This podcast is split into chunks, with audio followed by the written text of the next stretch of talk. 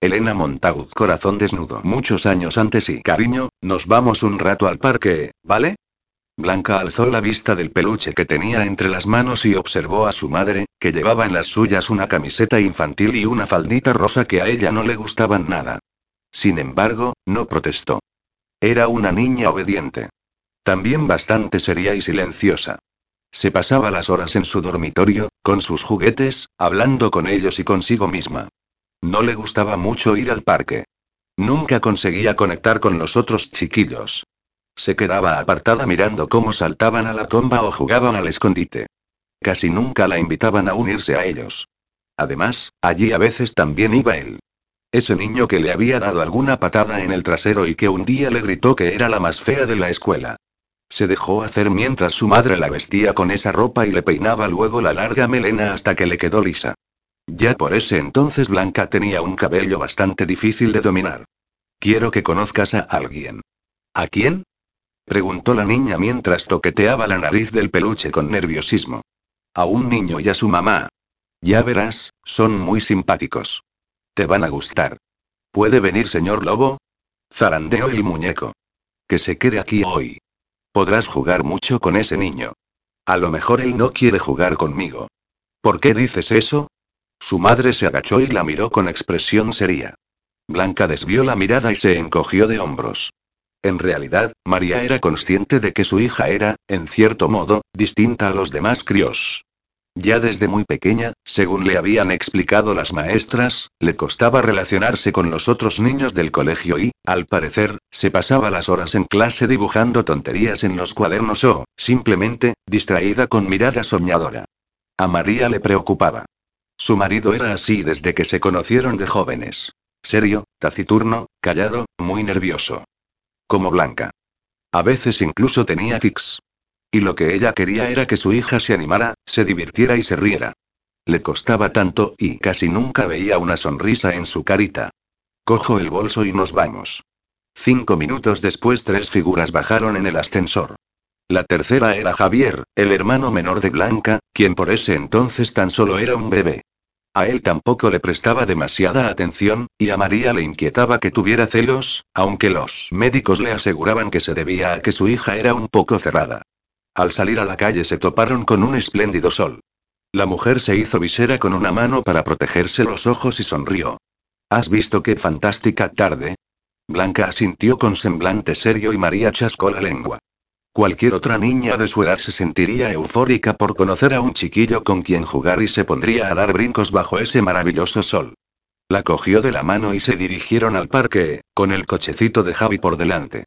Mientras esperaban en el semáforo la algarabía infantil llegó hasta sus oídos. ¿No quieres saber cómo se llama el niño al que vas a conocer? Le preguntó María. De nuevo, Blanca se encogió de hombros en un gesto de indiferencia. Su madre suspiró. El pedagogo de la escuela le había aconsejado que intentara relacionar a la pequeña con alguien nuevo. La llegada de esa mujer y su hijo al pueblo era una excelente oportunidad. Ella misma se llevaba genial con Nati. En poco tiempo habían hecho buenas migas. Entraron en el parque y caminaron hasta la zona infantil. Pasaron por el corrillo de unas compañeras de Blanca. Las niñas detuvieron su juego y las miraron. María apreció que su hija se encogía un poco, pero no quiso darle mucha importancia. Además, había divisado a lo lejos a su nueva amiga y a su hijo en un banco. Hola. exclamó al llegar. ¿Qué tal, María? Nati se levantó mientras el crío se quedaba sentado, observando la escena con gesto risueño. Muy bien. ¿Y vosotros? Todavía no habíamos venido aquí, y eso que lo tenemos al lado. Es un parque muy bonito. Es perfecto tanto para los pequeños como para los adultos, coincidió María. Blanca se encontraba al lado de su madre, cogiéndola de la mano con mucha fuerza. Conocer a personas nuevas, de la edad que fuera, la ponía nerviosa. Justo en ese instante, Nati desvió la atención de su hermanito y volvió la cabeza hacia ella. Tú debes de ser Blanca, ¿a que sí? Asintió en silencio cuando su madre le apretó ligeramente la mano. Yo soy Nati. Y este y señaló al niño que permanecía en el banco. Este es mi hijo, Adri. Blanca lo miró. Tenía el cabello castaño oscuro y revuelto, un poco más largo que el resto de los niños que conocía. Dominaban su cara unos ojos grandes y redondos, brillantes. Se levantó y se acercó a ella. Y le dedicó una sonrisa. ¿Por qué no vais a jugar mientras nosotras hablamos? María soltó la mano de su hija, y ésta intentó cogérsela de nuevo. Cuéntale a Blanca lo que te gusta hacer, Adri. Nati dio un beso en la cabeza a su hijo. A continuación, ambas mujeres ocuparon el banco. Blanca se quedó muy tiesa, retorciéndose las manos, sin saber qué hacer o decir. Adrián la miraba con curiosidad, también en silencio, pero después echó a caminar. Al ver que ella no lo seguía, le hizo un gesto para que lo acompañara. Una vez que se separaron de las madres, el chiquillo le preguntó: ¿Cuántos años tienes? Casi diez. ¿Y tú? Once. Nunca te he visto en el cole. Yo no voy al tuyo. El tuyo es más pijo que el mío. Sin poder evitarlo, Blanca esbozó una tenue sonrisa. Caminaron hasta dos columpios libres y se sentaron. Durante unos minutos callaron, pero ella se dio cuenta de que, a diferencia de lo que le sucedía siempre, le apetecía hablar con él. ¿Qué es eso que decía tu madre? ¿A qué te refieres? El niño ladeó la cabeza hacia ella y la miró con el ceño fruncido. Decía que hay una cosa que te gusta hacer. Ah, sí. Se rió. Y Blanca, por unos segundos, quiso ser capaz de reírse también de esa fiesta. Tan tranquila, tan inocente. Me gusta tocar. ¿Tocar? Parpadeó sin entender. La guitarra. La chiquilla abrió mucho los ojos y la boca, sorprendida. En clase de música tocaban la flauta, pero nada más. La guitarra la tocaban los cantantes famosos. ¿Tienes una guitarra? Sí, pero es muy vieja. Me la regaló mi abuelo. Blanca no supo qué decir. En ocasiones envidiaba a las niñas de su clase, tan parlanchinas todas. A ella se le daba bien poner palabras sobre un papel, pero le costaba un mundo soltarlas por la boca. Tomó impulso y se balanceó en el columpio. Adrián hizo más de lo mismo. Puedo enseñártela algún día. Exclamó él mientras se columpiaban. Vale, murmuró Blanca, y no tuvo claro si Adrián la había escuchado. Un par de minutos después el chiquillo aminoró un poco la velocidad del columpio y, sin detenerlo por completo, saltó. Blanca lo miró con fascinación y deseó poder imitarlo, aunque le daba miedo. Al final paró alzando una nube de polvo con los pies y se bajó también, preguntándose qué era lo que se proponía Adri. ¿A qué quieres jugar? Le preguntó este. Se encogió de hombros. Los juegos no le llamaban mucho la atención porque no se consideraba buena en ninguno. Era muy torpe saltando a la comba, corría despacio y la pillaban siempre porque nunca sabía dónde esconderse. Hacemos como que somos cantantes famosos. Yo no sé cantar, murmuró Blanca. Pues canto yo y tú bailas, le propuso él. Tampoco sé. Adrián alzó las cejas y la miró como si fuera un bicho raro. Blanca agachó la cabeza, pero, al levantarla, se topó con una sonrisa como la de antes. Amistosa, enorme, cálida. Y se sintió bien. Pensó que a ese niño no le molestaría que cantara o bailara mal. Vale, vamos a cantar, accedió. ¿Te sabes alguna de Queen? Blanca arqueó las cejas. ¿Quién era Queen? No había oído ese nombre nunca. Su madre le había regalado por Navidad un casete de Bon Chip. Y a ella le gustaba mucho una canción que se titulaba Miércoles que hablaba de una niña muy rara. En ocasiones también escuchaba a Laura Pausini a veces, a los Backstreet Boys, que estaban muy de moda. Vale, no lo sabes. Adrián meditó durante unos segundos. ¿Y Guns Roses? Blanca volvió a negar con la cabeza. Le dio miedo que él se enfadara y ya no quisiera jugar con ella. Sin embargo, Adri dijo. Pues elige tú una.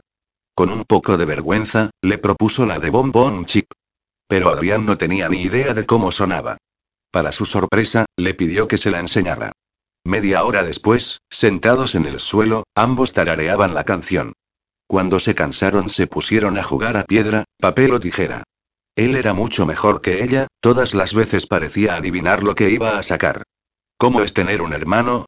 Le preguntó el niño. No lo sé. ¿Tú no tienes? No. ¿Piensas que tu madre quiere más al bebé que a ti? Blanca se encogió de hombros. Jamás se lo había planteado. Ella también lo quería, por supuesto, pero nunca había sabido cómo expresarlo. Y no era porque le molestara en absoluto. Simplemente no le salía cogerlo en brazos, aunque su madre siempre insistía en ello, ni tampoco hacerle carantoñas como veía que hacían las mujeres cuando paseaban por las calles. Javi era un bebé muy mono y sonriente, y eso a ella le provocaba desconcierto.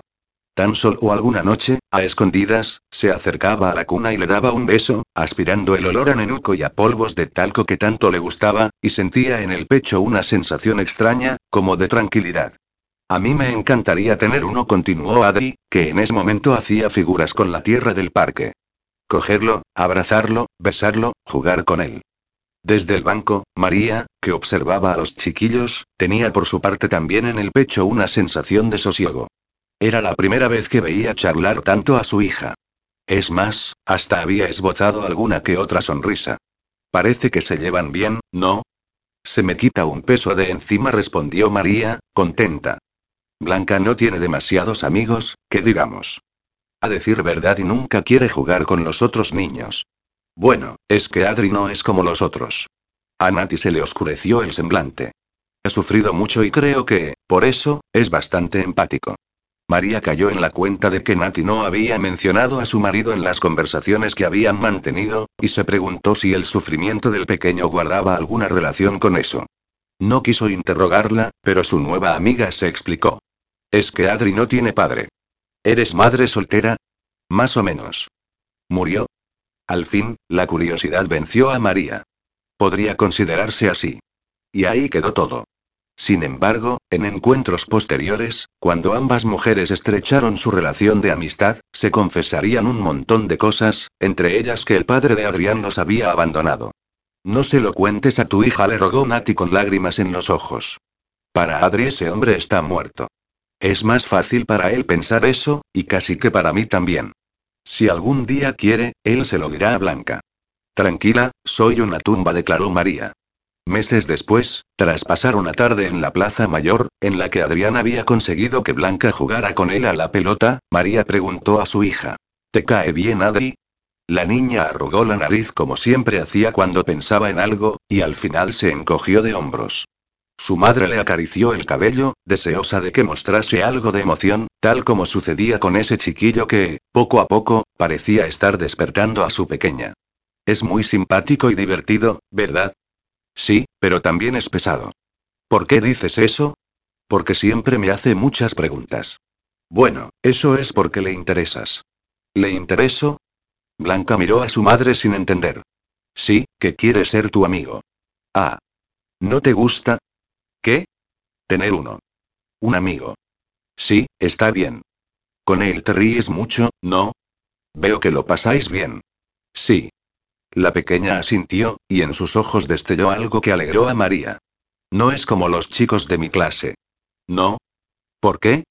No sé. Porque con él puedo hablar. Pero eso es genial, ¿no? Sí. Pero es raro. Cariño, y la mujer le cogió la mano y le acarició los deditos rechonchos. En los últimos tiempos su hija había engordado un poco y habían tenido que ponerle gafas, algo que le preocupaba porque los niños podían ser muy crueles. En realidad es normal. En ocasiones es difícil encontrarlo, pero en el mundo hay alguien que está destinado a cada uno de nosotros. ¿Destinado? Me refiero a que para cada persona existe alguien que es perfecto. Y Adri es el amigo ideal para ti. Como un alma gemela.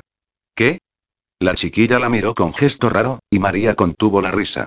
Un alma gemela es alguien que te entiende, que siempre desea lo mejor para ti, que estará contigo en lo malo y en lo bueno, con quien tienes un montón de cosas en común y que te quiere mucho. No creo que Adri sea mi alma gemela, negó Blanca. Eso no se sabe nunca. Y María volvió a acariciarle la cabeza y sonrió. No sabía muy bien los motivos ni de dónde había salido esa sensación, pero lo cierto era que se le antojaba que ese chiquillo de pelo revuelto y ojos enormes que ocupaban una cara delgada iba a convertirse en uno de los pilares fundamentales de su hija. Cuando llegaron a Casa Blanca se fue directa a su dormitorio y María se quedó pensando en el salón. Diez minutos después, con Javi en brazos, se acercó a comprobar lo que hacía la niña y descubrió que había cogido algunas de sus revistas del corazón y las ojeaba. ¿Qué estás buscando, cielo? A Queen. La mujer la miró sorprendida. Como no sabía inglés, no solía escuchar música de grupos extranjeros. No los encontrarás en esa revista. ¿Qué pasa con ellos? Javi le estiró del pelo mientras balbuceaba. Adri dice que molan mucho y quiero saber qué cantan. María sonrió al oír esa palabra de la boca de su hija, molan. En ocasiones su vocabulario era más como el de una persona mayor que el de una niña de su edad, así que le sorprendió esa expresión tan juvenil. Un día pondremos en la radio una emisora en la que suenan a menudo, ¿vale? Se alegró al darse cuenta de que Blanca deseaba conocer aquello que a su nuevo amigo le gustaba. Si eso no era amistad y la niña se levantó del suelo y fue hacia ella con los brazos estirados. Tardó en comprender que lo que quería era coger a Javi. Se lo tendió con la sorpresa dibujada en la cara. Javi es un bebé guapo, ¿a que sí? Claro que sí, cariño. ¿Y yo? María asintió. En realidad, Blanca no tenía una de esas bellezas de las que hacían gala otras niñas de su clase. Tenía el pelo demasiado desgreñado, la nariz muy chata y mofletes gordezuelos. Y, encima, los labios bastante gruesos, aunque eso quizás se convertiría en una cualidad favorecedora cuando fuera mayor. Tú eres preciosa. Eso no es lo que dijo aquel niño, murmuró mientras acunaba a su hermano. Bueno, ¿y qué más da lo que piensen los demás? María observó a su hija con Javi en brazos y la emoción la desbordó. Era la primera vez que Blanca se mostraba tan interesada en el bebé. ¿A qué se debía? Adri no tiene hermanos, mamá. Entonces María comprendió. De nuevo pensó que la presencia de aquel chiquillo iba a ser beneficiosa para su pequeña. Muchos años después, cuando ambos discutieran y se separaran, todavía seguiría creyéndolo. María era una de esas personas que, de verdad, creía en las almas gemelas. Y tampoco tiene padre. Se murió cuando él era muy chiquitito. Se lo oí decir a su madre, dijo Blanca con un leve rastro de tristeza en su voz. Y a María hasta le cosquilleó el estómago al percibir que su hija cada vez era más proclive a expresar sus sentimientos. Pobrecito, ¿verdad? Yo creo que se siente muy solo. Pues mira, un día lo invitamos a casa, ¿vale? ¿A mi habitación? La chiquilla puso cara de susto. María era consciente de que para Blanca su espacio vital era algo muy importante, pero quería dar un paso más. ¿No te gustaría? Seguro que a él sí. Podéis pasar aquí un buen rato con ese juego de mesa tan chulo que pediste a los reyes y ¿cómo se llama? El Cluedo respondió Blanca. Y aceptó. El sábado siguiente, por primera vez, se jugó con alguien que no fuera ella misma al Cluedo. Adri y ella se rieron a carcajadas mientras trataban de desvelar un misterio y comían patatas fritas y bebían Coca-Cola. Tos. Un sonido me saca del ensimismamiento. Se trata de mi móvil. En la pantalla parparea el nombre de Begoña. Aunque sea mi mejor amiga y tan solo pretenda animarme, ahora mismo no soy capaz de hablar con nadie. No recordaba aquello que me dijo mi madre poco tiempo después de conocer a Adrián. Lo de las almas gemelas. Algo en lo que yo nunca había creído tras mi pérdida de fe en la amistad y en el amor. Algo en lo que sí creí al hacerme amiga de Begoña. Y ahora, algo que creo con todas mis fuerzas al amar a Adrián. Pero se me va. Hoy se marcha a Nueva York, y no sabemos qué nos deparará la distancia, aunque estos días ya se ha alejado de mí de algún modo. Me preguntó si podía quedarse aquí, en mi apartamento, porque el pueblo le recordaba a su padre. Yo acepté, y no sé si fue una buena idea. Lo más seguro es que no. Tenerlo bajo el mismo techo, sin apenas poder tocarlo, sin rozar sus pensamientos y ha sido una de las cosas más duras de mi vida. Convino en pasar bastante tiempo fuera de casa para no complicarlo más, pero regresaba por las noches y a los dos nos ahogaban las paredes. Me he percatado de que mi presencia en estos instantes no le beneficia y eso me asusta. A pesar de que me ha asegurado que me quiere y que estos meses en los que estemos separados no significarán una ruptura definitiva, una parte de mí se siente dolida, triste y desesperanzada. Echo un nuevo vistazo al reloj de la mesilla de noche. Me he pasado toda la mañana en la cama, con una presión en el pecho que no me dejaba levantarme. Sé que debo ser la misma que antes, que he de luchar, tomarme esto como una oportunidad para aprender y madurar, pero no se me olvida que en poco menos de dos horas Adrián cogerá un avión y nos separará un mundo. Quizá conozca a una actriz bonita y se enamore de ella. Se dará cuenta de que con otras el amor no es tan complicado como conmigo y decidirá que es el momento de avanzar. Eso es de lo que me convencí yo tiempo atrás. Pero ya no. Ahora lo que más deseo en este mundo es compartir la vida con él y, de alguna manera, tengo que demostrárselo. Esta mañana se ha despertado muy temprano. Se le veía apesadumbrado, inquieto. Anoche pensé que a lo mejor haríamos el amor, como en una triste despedida, pero no ha sido así. ¿A qué hora sale tu avión? Le he preguntado. Blanca y la nuez le ha bailado en la garganta, como es usual en él cuando está nervioso. Es mejor que no me acompañes. Pero y sabes que será más difícil. Me he controlado para no echarme a llorar. Creo que los dos hemos soltado muchas lágrimas estos días, aunque siempre a escondidas, para no dañarnos más. Nos despedimos ahora, será lo mejor. Ha tratado de esbozar una sonrisa y le ha salido una mueca. Me he limitado a observar sus maletas con semblante serio. Él se ha acercado al borde de la cama y me ha cogido una mano. La suya estaba muy fría y eso me ha devuelto a la realidad. Vamos, no estés triste. Me cuesta evitarlo. Ya te dije que no quiero que pienses que esto es un adiós definitivo. En serio, Blanca, no lo es. Entonces, ¿por qué actuamos como si lo fuera? Adrián se ha mordido el labio inferior y luego ha negado con la cabeza. Ha apartado la mirada y me ha soltado la mano. He llegado a una conclusión. ¿A cuál? A que tú no quieres estar conmigo porque formo parte de un secreto que te duele demasiado. No es así, te entiendo, de verdad. Yo misma pasé por eso. Pero luego conseguí superarlo. Lo que no sé es si tú serás capaz. Me da miedo que no lo seas. Vamos, Blanca, ¿y eres lo suficientemente fuerte o estás demasiado roto, Adrián? Mi pregunta le ha molestado, lo he notado. Se ha levantado y se ha marchado a la cocina para prepararse el desayuno. Y mientras él comía, o quizá fingía que lo hacía, me he duchado y he pensado en cómo me sentiré durante su ausencia. Y una hora después ambos nos encontrábamos en la puerta. Adrián, con las maletas detrás. Yo, esperando a ver lo que hacía. Supuse que salía hacia el aeropuerto con tiempo de sobras, como si deseara marcharse cuanto antes. Al final no he podido evitarlo. Me he lanzado a sus brazos. Nos hemos abrazado en lo que ha parecido el momento más eterno y, a la vez, el más breve. Sentía que se me escurría de la piel, que su esencia se desprendía de la mía. He buscado sus labios y me ha recibido de manera tímida, casi ausente. Y mi corazón se ha arrugado. Hablaremos, ¿vale? Simplemente he asentido. Quiero creer que así será. No me gustaría regresar a la blanca negativa. Solo serán unos meses de trabajo, ya lo verás. He acallado unas palabras que han acudido a mi mente. ¿Y el tiempo que me ha pedido? No se va solo por el trabajo, sino también para intentar encontrarse y darse cuenta de si funcionamos, si es capaz de llevar una relación a pesar de lo de su padre, así que no entiendo por qué ha fingido que no ocurría nada. Cuídate, ¿vale? Necesito que estés bien. Ha vuelto a abrazarme. He notado cómo temblaba bajo mis manos. He hecho un gran esfuerzo para no llorar. Al separarnos, le brillaban los ojos. Juro que nada más cerrarse la puerta el pecho se me ha congelado. Era real. Podía notarlo y un frío extendiéndose por mi garganta y las extremidades de mi cuerpo.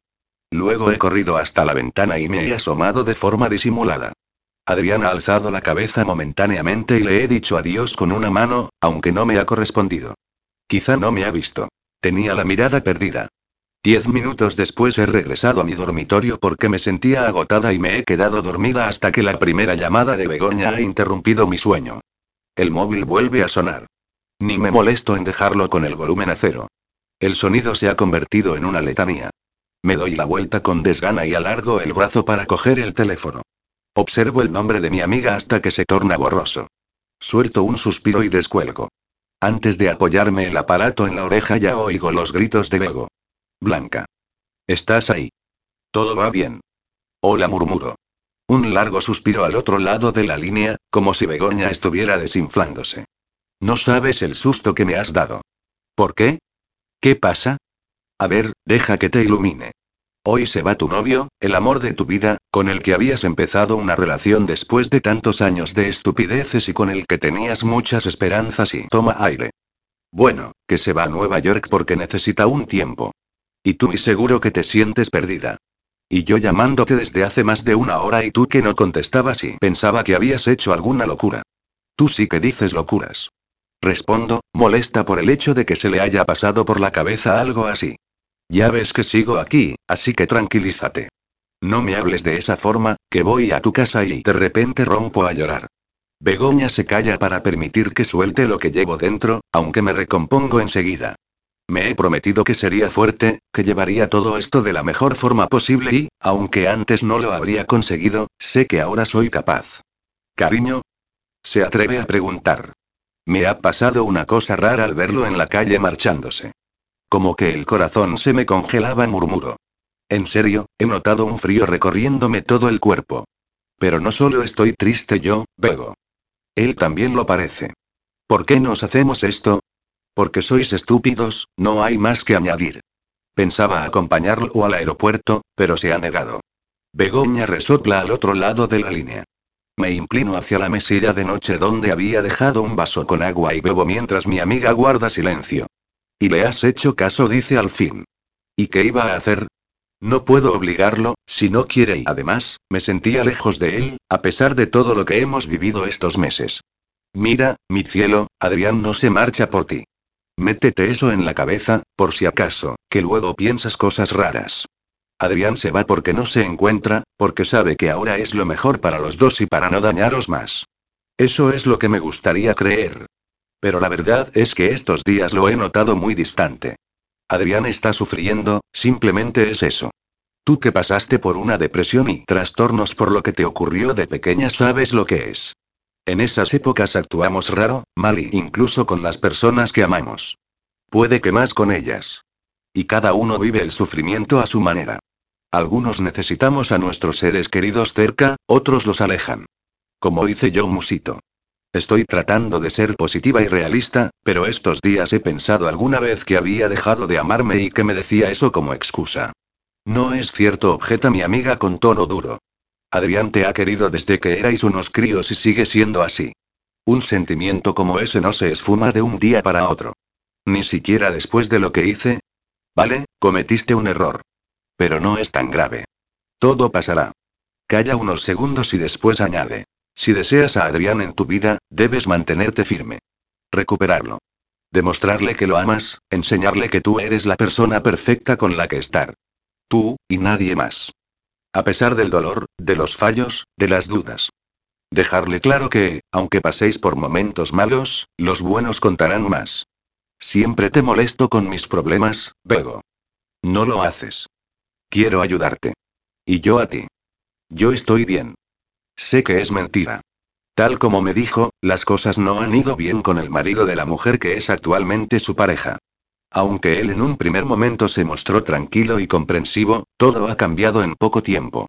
Al parecer está enfadado, y mucho. Lo ha pagado con su esposa, y Begoña sufre. Incluso tiene miedo porque no sabe lo que va a suceder. ¿Me acerco a tu casa? Me pregunta con tono dulce. Si vienes aquí se te va a caer la moral por los suelos. No me apartes, Blanca. Eso es lo peor que harás. Ahora necesitas a gente a tu lado. A tus padres, a tu hermano, a Sebas, a mí. Lo se murmuró. Mira, haz una cosa. ¿Qué? Ve al aeropuerto. ¿Cómo? Dale la sorpresa. Acude allí y despídete de él de verdad.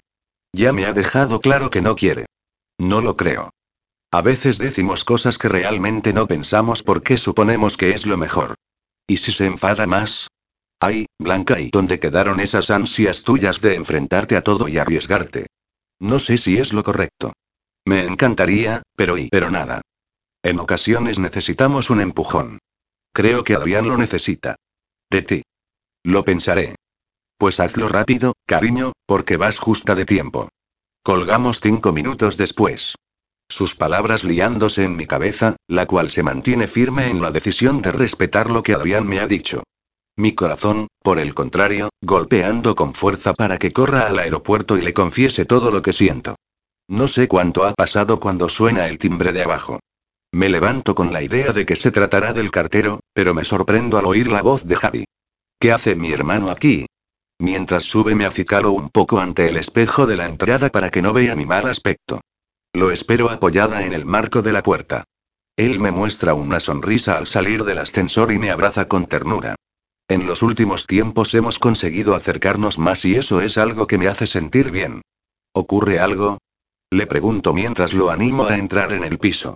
Tenía que llevar unos papeles a la uni y se me ha ocurrido hacerte una visita. ¿Te traigo algo para beber?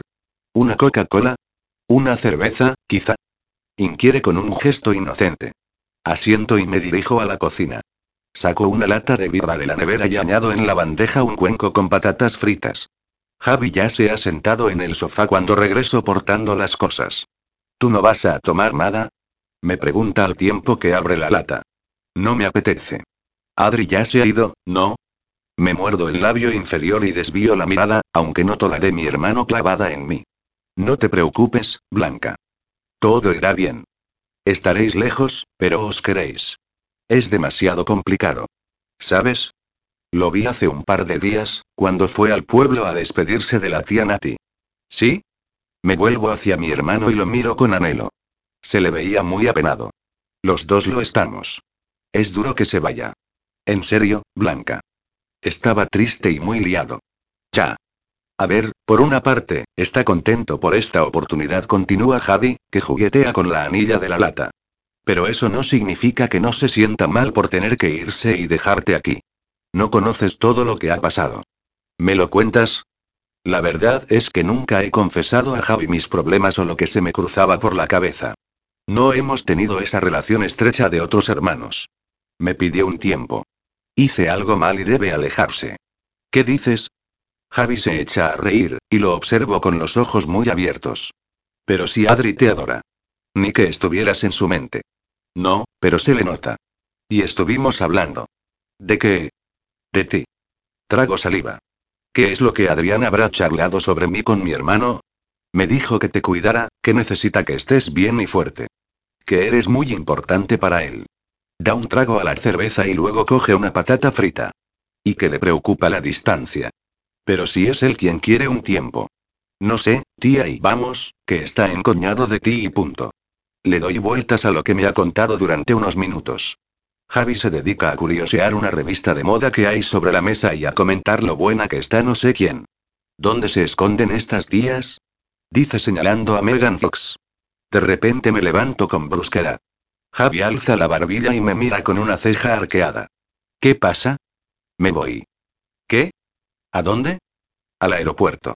Echo a correr hacia el dormitorio y lo dejo en el salón con la boca abierta. Regreso con las llaves del coche en la mano. Javi sigue observándome patidifuso. ¿Quieres quedarte aquí, Javi? Termínate la cerveza, y si todavía estás cuando vuelva, continuamos hablando. Pero ¿y qué vas a hacer? Dejar claro a Adrián que soy la mujer con la que debe estar. Mi hermano mueve la cabeza sin entender nada. Salgo de casa con el corazón palpitándome como un loco.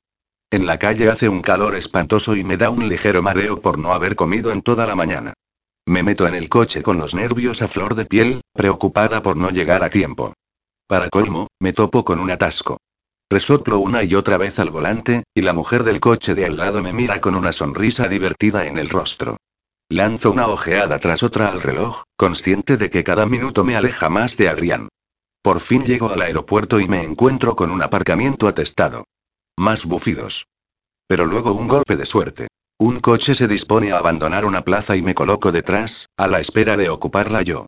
En breve Adrián embarcará y, si no me doy prisa, no podré despedirme de él como debería haberlo hecho. Abandono el vehículo en un enredo de pies. Me tuerzo uno corriendo y cubro el resto del camino cojeando. Después me dolerá el tobillo horrores, pero ahora ni siquiera me doy cuenta. Hay un montón de gente en el aeropuerto, feliz de poder marcharse a sus tan esperadas vacaciones de septiembre. Miro a un lado y a otro, cada vez más nerviosa. Me dirijo al mostrador de información y pregunto por el vuelo a Nueva York. Me indican la dirección y corro hacia el control de seguridad con pinchazos en el costado. Al llegar, me recibe una cola larguísima. Busco a Adrián con la mirada entre toda esa gente, pero no lo veo. No me digas que ya ha pasado el control. Que no sea así porque entonces sí. Una pareja está despidiéndose enfrente de mí. Él la estrecha entre sus brazos con todas sus fuerzas y ella llora. Y luego el hombre la separa de su pecho y le da un tierno beso. Y yo deseo hacer lo mismo con Adrián. Darle ese beso que nos ha faltado. Que se lleve uno que le recuerde todo lo que hemos vivido y lo que está por llegar. Ninguno de esos viajeros es Adrián. El nudo de mi pecho se cierra, cruel. Me paso la lengua por los labios, ansiosa y preocupada. Agacho la cabeza, rendida. Adrián ya estará a punto de embarcar, y en breve el avión despegará y me quedaré en tierra, sola, sin poder confesarle lo que guardo dentro. La fe que tengo en nosotros. Blanca. Esa voz me obliga a darme la vuelta con una pequeña exclamación. Descubro a mi Adrián a punto de incorporarse a la cola, mirándome con un gesto de sorpresa. Trago saliva, con las palabras agolpadas en la garganta. Me acerco despacio, grabando en mis retinas su imagen para no olvidarla mientras permanezcamos separados.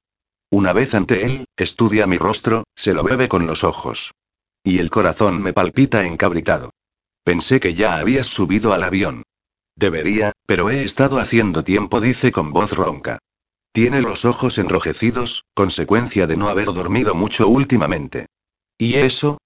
No sé, me costaba. Siento una llama de esperanza en el pecho. ¿Acaso me aguardaba? Deseaba que viniera, aunque ni él mismo era consciente. ¿Qué haces aquí? me pregunta. He venido para decirte algo. Arquea una ceja y ladea la cabeza. Me muero por acariciarle el pelo, las mejillas, esa barba que le ha crecido en las últimas semanas, pero de momento me contengo. Espero que no te enfades. Me habías dicho que no querías que te acompañara. La verdad es que ahora mismo lo último que podría hacer es enfadarme. Mi cuerpo clama por abalanzarse sobre el suyo y quedarme abrazada a él toda una eternidad. No obstante, cojo aire para hablar. He venido para decirte que este viaje no nos separará. Que entiendo que ahora estés molesto, triste, que no encuentres una salida, y que ni siquiera te sientas bien conmigo. Pero voy a luchar, Adrián. Voy a luchar con todas mis fuerzas para demostrarte que soy la persona indicada para ti y que todos nuestros esfuerzos por crear algo juntos no han sido ni serán en vano.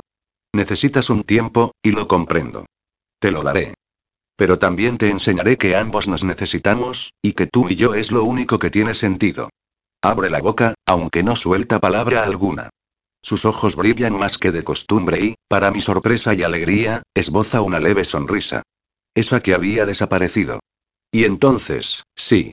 Me lanzo a sus brazos, le rodeo el cuello con los míos y lo beso. Y él reacciona. Me toma de la cintura y acompasa el movimiento de sus labios. Nos besamos un buen rato, poniéndolo todo en ese largo beso, diciéndonos con él todas las cosas que no sabemos decir de otra forma. Adrián me estrecha con fuerza antes de separarnos, pues la cola ha avanzado y debe tomar su avión. Gracias, dice con los dedos entrelazados con los míos. Querrás que. Carraspeo. ¿Querrás que te escriba alguna vez? ¿O ese tiempo que necesitas significa una absoluta falta de contacto? Temo su respuesta. Claro. Hazlo si te apetece. Cuéntame todo lo que desees y por su tono parece algo dubitativo. Esto no implica que nos ignoremos el uno al otro. Es solo que y se frota los ojos. Estaba ahogándome aquí. Y no quiero arrastrarte a ti. No le pregunto si responderá a mis correos de inmediato. Quizá no lo haga, puede que sea lo más probable, pero ese beso me ha demostrado que no todo está perdido. Nos amamos, aunque todavía no hayamos aprendido a hacerlo. Sin embargo, ahí está ese sentimiento. Uno luminoso que, sea como sea, nos ayudará. Hasta pronto, Blanca. Cuídate, susurro. ¿Y tú? Mucho. Nos soltamos las manos. Mis dedos aún notan la calidez de los suyos. Lo veo avanzar poco a poco en la cola.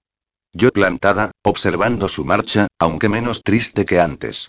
Y cuando él se vuelve para decirme adiós con la mano el pecho se me ensancha. Alzo la mía y compongo un te quiero silencioso con los labios. Adriana siente y, a pesar de no devolvérmelo, lo leo en sus ojos. 3. Resultó que Javi no había acudido a mi casa únicamente porque ardía en deseos de ver a su hermana mayor. Cuando regresé, tras despedirme de Adrián, no me dio tiempo a regodearme en la pena porque lo encontré sentado en mi sofá con los pantalones medio bajados, observándose algo con atención. Se apresuró a subírselos en cuanto me vio. Por suerte, no estaba entretenido con lo que se me había pasado por la cabeza. Puede saberse qué haces así. Me quedé plantada ante él, extrañada. Javi se sentó y se frotó las manos a la vez que apretaba los labios. Verás, es que tengo que decirte algo más. ¿Qué? Bajé la vista a su entrepierna en cuanto se posó la mano en ella y se rascó con una expresión de dolor. Javi, ¿qué te pasa ahí? Le señalé el pantalón con horror. No lo sé y agachó la vista avergonzado. No sé si tengo bichos o qué bichos. Lo tomé del brazo y tiré de él para que se levantara de mi sofá. ¿Te refieres a ladillas? Sí, tú te lo has mirado. Quiero decir, ¿las has visto? No he encontrado nada. Lo tengo rojísimo, eso sí. Y me escuece un montón cuando meo. Pueden ser otras y cosas, no ladillas. Y esperemos que no lo sean. Moví la cabeza y lo miré con incredulidad. ¿Qué has estado haciendo por ahí? ¿Has tenido sexo sin condón, Javi? Quedé con una de mis ex compañeras de piso y, y, no sé, la tía me molaba. Bebimos bastante y eres un inconsciente. Le grité. Oye, no soy el primero ni el último al que le ocurre esto. Obviamente.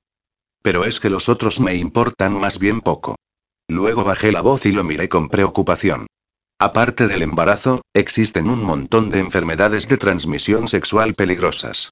¿Es que acaso tú no lo has hecho nunca sin protección? Por supuesto que no. Ni siquiera con Adrián. Él es diferente, musité con las cejas fruncidas. Adrián y yo sabíamos que estamos sanos. ¿Y si no hubiera sido así? Porque alguien puede mentirte, y nunca sabes tampoco. Y Adrián no me mentiría, contesté, y de inmediato recordé que, en realidad, sí me había ocultado muchas cosas. Traté de no volver a darle importancia. Eso es algo que ya he aceptado. Y, en todo caso, ahora se trata de ti, no de mí. Justamente por decirme que se trata de una de esas chicas de tu antiguo piso y no me sorprende. Ella no es como piensas, protestó mi hermano. ¿No será tu ex esa chica? No, es una amiga suya. Y no suele acostarse con cualquiera que se le pone a tiro. No parecía sincero del todo. Lo miré con suspicacia y me encogí de hombros. No valía la pena discutir porque de lo que se trataba en ese momento era de solucionar las cosas. Javi me pidió que lo acompañara al médico y sugirió ir a mi ginecóloga. Le expliqué que a dónde tenía que ir él era otro tipo de especialista. Llamé a mi doctora y le pregunté por un buen urólogo. Ella misma se ofreció a contactar con uno a fin de solicitar cuanto antes una cita. Al final, por suerte, la conseguimos para el día siguiente. Javi me suplicó una y otra vez que no se lo contara a nuestros padres. ¿Estás loco? Claro que no. ¿Les dije algo de lo de tu antiguo piso? Chasqué la lengua. Si papá se entera de esto, de una patada voladora a lo Chuck Norris te envía a otro país. De modo que a la mañana siguiente nos fuimos al urólogo. Diagnóstico tras horas de espera. Clamidiasis. Javi no tenía ni idea hasta que se lo expliqué con un lenguaje más simple. Tenía hongos. Me miró con expresión horrorizada y al salir de la consulta estaba cabreado con la chica con la que se había acostado. La insultó y, en el fondo, me supo mal y salí a defenderla. La culpa era de los dos. Ninguno se había parado a pensar en utilizar protección. La clamidiasis puede aparecer por haber tomado antibióticos. Pero si me han recetado eso a mí. Me miró como si fuera estúpida. Sí, pero a muchas mujeres les sale después de haberlos tomado. Los antibióticos nos bajan las defensas. Me callé porque, en el fondo, a Javi no le importaban todas esas explicaciones. ¿No decías que ella no es de las que se acuestan con cualquiera? ¿Por qué te enfadas tanto entonces? Pues eso espero, porque si no, no estarás frecuentando otra vez malas compañías, ¿verdad? Que no, Blanqui. Suspiré y lo dejé correr. Lo único que me consuela es que Javi va a vivir en otro piso en la zona universitaria y que sus compañeros son tres chicos serios y callados que apenas nos saludaron antes de correr a encerrarse en su cuarto para estudiar parte de un temario que ni siquiera habían empezado. No tenemos nada en común esos pringados y yo, Blanca. ¿Por qué los llamas así? Son personas como tú y yo. Les gusta estudiar, ser responsables. ¿Qué hay de malo en ello? Y entonces mi hermano pareció recordar lo que me sucedió en la adolescencia, porque se calló e incluso pidió disculpas. Desde entonces ha pasado una semana y he tenido tiempo para pensar. Y, por supuesto, mis pensamientos han estado puestos todo el rato en Adrián. Creí que recibiría un correo en el que me explicase algo, pero tan solo obtuve un mensaje al móvil con un escueto he llegado bien, todavía no tengo teléfono propio. Como no vi reflejado su número, no me atreví a contestar. Y desde entonces espero algo más, algo que me ayude a no añorarlo tanto y a no sentirme terriblemente sola por las noches. Archiva este expediente allí, por favor. Noto unos golpecitos en el hombro y, al darme la vuelta, me encuentro con la cara seria de Begoña. ¿Estás en lo que estás? Me pregunta en tono seco. Perdona, Musito, y me apresuro a hacer lo que me ha pedido, aunque no sé si me he enterado del todo. Ahí no. En el otro masculla con enfado. Lo siento. Deja de disculparte y haz las cosas bien.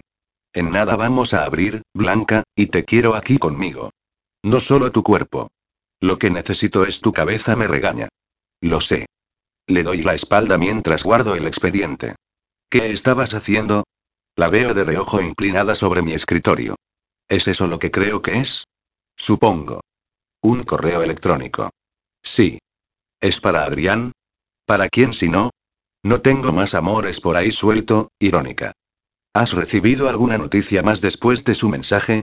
Me pregunta con curiosidad. Te lo habría contado de ser así. Me lanza una mirada extraña para después proseguir con sus labores. El despacho continúa patas arriba porque Begoña se ha traído a casi todos sus clientes anteriores y hay un montón de asuntos por revisar. ¿Piensas que no debería escribirle? Blanca, si a ti te apetece, hazlo. Es que no sé nada de él y ya hace más de una semana que se marchó. Parece que lo de darnos un tiempo iba más en serio de lo que insinuó. Hija mía, ¿y tú eres licenciada en Derecho? Se te quedó la inteligencia en la universidad, se. ¿Por qué dices eso? No tendrá internet todavía. Hoy en día es posible conectarse en todas partes. Bueno, estará con el jet lag. O quizá, eh, eh. Alza un dedo en señal de advertencia. Te lo dije. Tonterías a mí no. Fuiste a despedirlo al aeropuerto, hecho que me hace sentir muy orgullosa de ti, y tú misma me aseguraste que lo viste sorprendido y alegre. Sí, pero y ni peros ni nada. Deja que se ubique. De momento, envíale esto. Señala la pantalla. Ahora me siento ridícula. Le decía en él cosas muy ñoñas. Adjúntale una foto tuya en pelotas y verás cómo no piensa que eres cursi. Begoña. Me entra la risa tonta y mi amiga se une a mí. La antigua Blanca lo haría, pero ahora no es la ocasión. La antigua Blanca era más atrevida. Ahora es distinto, y lo sabes. Necesito recuperarlo y debo hacerlo poco a poco. No quiero asustarlo. Me parece a mí que Adrián es de los que se asustan poco. Un bonito recuerdo aparece en mi mente y me dibuja en el rostro una sonrisa nostálgica. ¿Sabes que mientras estuvo en Barcelona practicamos cibersexo? Cariño, eso ya lo hacía yo cuando tú te dedicabas a ensayar las coreografías de los Backstreet Boys. Me carcajeo en toda sujeta. Begoña se sienta enfrente de mí y se ríe también hasta que la cara se le pone completamente roja. Aunque y bueno, tu historial tampoco se queda atrás. Ahora todo lo que sé deseo hacerlo con Adrián. Solo con él. Voy a vomitar arcoíris. Bego se lleva dos dedos a la boca. ¿No me decías siempre que querías verme así? La miro sin borrar la sonrisa. Begoña consigue que los momentos difíciles lo sean menos. Además, mira quién habla, la que no para de proclamar lo fantástica y valiente que es su chica. Mi amiga apoya la barbilla en la mano derecha y me mira con gesto pensativo. Se pone seria de repente. ¿Crees que saldrá bien? ¿Que funcionará? Me pregunta. ¿Por qué no iba a hacerlo? ¿Por qué su marido nos fastidiará mucho? Alargo una mano y la poso en la que ella tiene sobre la mesa. Le dedico una sonrisa tranquilizadora. No hemos hablado de esto antes, pero, si quisieras, yo podría llevar el divorcio. ¿Qué? No. ¿Por qué no? Porque somos amigas. Protesta Begoña. Eso no lo sabe nadie. Y ahora socias, Blanca. No estaría bien. Eso podría jugar en nuestra contra. No tiene por qué ser así, y lo sabes. Muchos clientes contratan a familiares suyos. Incluso hijos a padres o al revés. No confías en mí. Soy consciente de lo capaz que eres y de que conseguirías todo. Pero prefiero que ella contrate a otro abogado que no tenga nada que ver con nosotras. Implicarte en esto sería duro para ti. Quiero ayudarte con lo que sea. Y eso me tranquiliza mucho más de lo que piensas. Nos fundimos en un tierno abrazo. No puedo evitar sentirme más sosegada ante el cálido contacto de mi amiga, la que nunca me ha fallado, la que me ha visto caer en infinidad de ocasiones y también levantarme, aunque muchas veces haya sido justo gracias a su ayuda. ¿Te apetece que llamemos a Sebas y, si puede, nos pasamos por su casa? Sugiero. Me muero de ganas de ver la tripita de Clau. Desde que conocí a Sebas, en la época en la que me reencontré con Adrián, ha estado presente en mi vida. Y pensar que en un principio lo veía como una posible conquista y lo cierto es que Sebas es una persona excepcional y siempre está ahí para ayudarnos en todo. Clau, su chica, primero se mostró un poco tensa conmigo, pero luego también acabamos congeniando. Y cuando Sebas nos contó que iban a ser papás, a pesar de los problemas de Cloud para llevar adelante un embarazo, nos alegramos muchísimo. Bego esboza una sonrisa traviesa. No sabes el buen rollo que tengo con los hijos de Irene. ¿Ya podemos llamarla por su nombre? Debería haber sido así desde el principio. Pues nada, vamos a brindar por Irene. Cojo mi Coca-Cola y le acerco a Begoña la suya. Porque todo salga fenomenal y seáis las más felices del mundo. Cuando llegamos a casa de nuestros amigos nos abre Sebas y lo notamos serio. De inmediato nos asustamos y le lanzamos miradas interrogativas. No, no pasa nada. Es que Clau está durmiendo. ¿Se encuentra mal? Bego ha palidecido. No, tranquilas. Nos da un abrazo a cada una. Solo está más cansada de lo habitual, pero es normal. Su embarazo es más complicado. Entonces no podemos verla. Mi amiga compone un puchero. Pasad, que dentro de un rato se despertará, seguro. ¿Queréis tomar algo? Blanca y yo habíamos pensado en comer por ahí, así que no te preocupes. De todos modos, Sebas nos saca unos refrescos y algo de picar, y hacemos tiempo charlando, del embarazo y de bebés, claro, y yo me siento rara, como siempre me ocurre en estas situaciones, hasta que, tres cuartos de hora después, aparece Clau en el umbral de la puerta del salón con aire somnoliento. Chicas. exclama feliz. Casi no podemos abrazarla. Su tripa presenta un tamaño considerable, y Begoña no para de soltar exclamaciones emocionadas. Luego dice que yo soy la ñoña. A mí me gustaría mostrar más entusiasmo porque de verdad que me siento contentísima por ella y me hace ilusión. Esta mañana he ido a nadar y he acabado rendida, nos dice Clau esbozando una leve sonrisa. Se lleva una mano a la cabeza y se presiona las sienes con disgusto. Últimamente me duele muchísimo. ¿Se debe al embarazo? Le pregunto con curiosidad. Sí, a muchas mujeres les pasa, en especial si padecen migrañas. ¿Y cuál es el motivo? Inquiero. Me siento desconcertada. Begoña me mira como si fuera estúpida, pero el embarazo es algo sobre lo que nunca he indagado. No se sabe con exactitud, pero los especialistas buscan la explicación en esa tremenda batalla hormonal que sufrimos. Sebas se va a la cocina y regresa con un par de rajas de sandía. Klaus se las come como si no hubiera un mañana. No sabéis el calor que tengo. Me cuesta un montón dormir por las noches y ya no sé en qué postura ponerme. Y todavía quedan dos meses. Solo dos. exclama Begoña dando palmadas. ¿Cuándo vais a decir lo que esperáis? Clau y Sebas se miran y esbozan una sonrisa tímida. Preferimos que lo averigüéis cuando veáis su carita. ¿Y tú qué tal andas, Blanca? Me pregunta Sebas. No va mal. Me encojo de hombros. Creí que estaría peor, pero no tengo mucho tiempo para pensar. Ya se encarga Begoña de que no lo haga. Eso está bien. No hay que comerse la cabeza. Ya, aunque lo cierto es que no sé nada de él, les informo, a pesar de que me había propuesto no sacar el tema. Ya le he dicho yo que el hombre estará ubicándose, interviene Bego. Tiene razón, Blanca. Ya verás cómo en cualquier momento se pone en contacto contigo, dice Clau con una sonrisa de ánimo. Supongo que sí, lanzo un suspiro.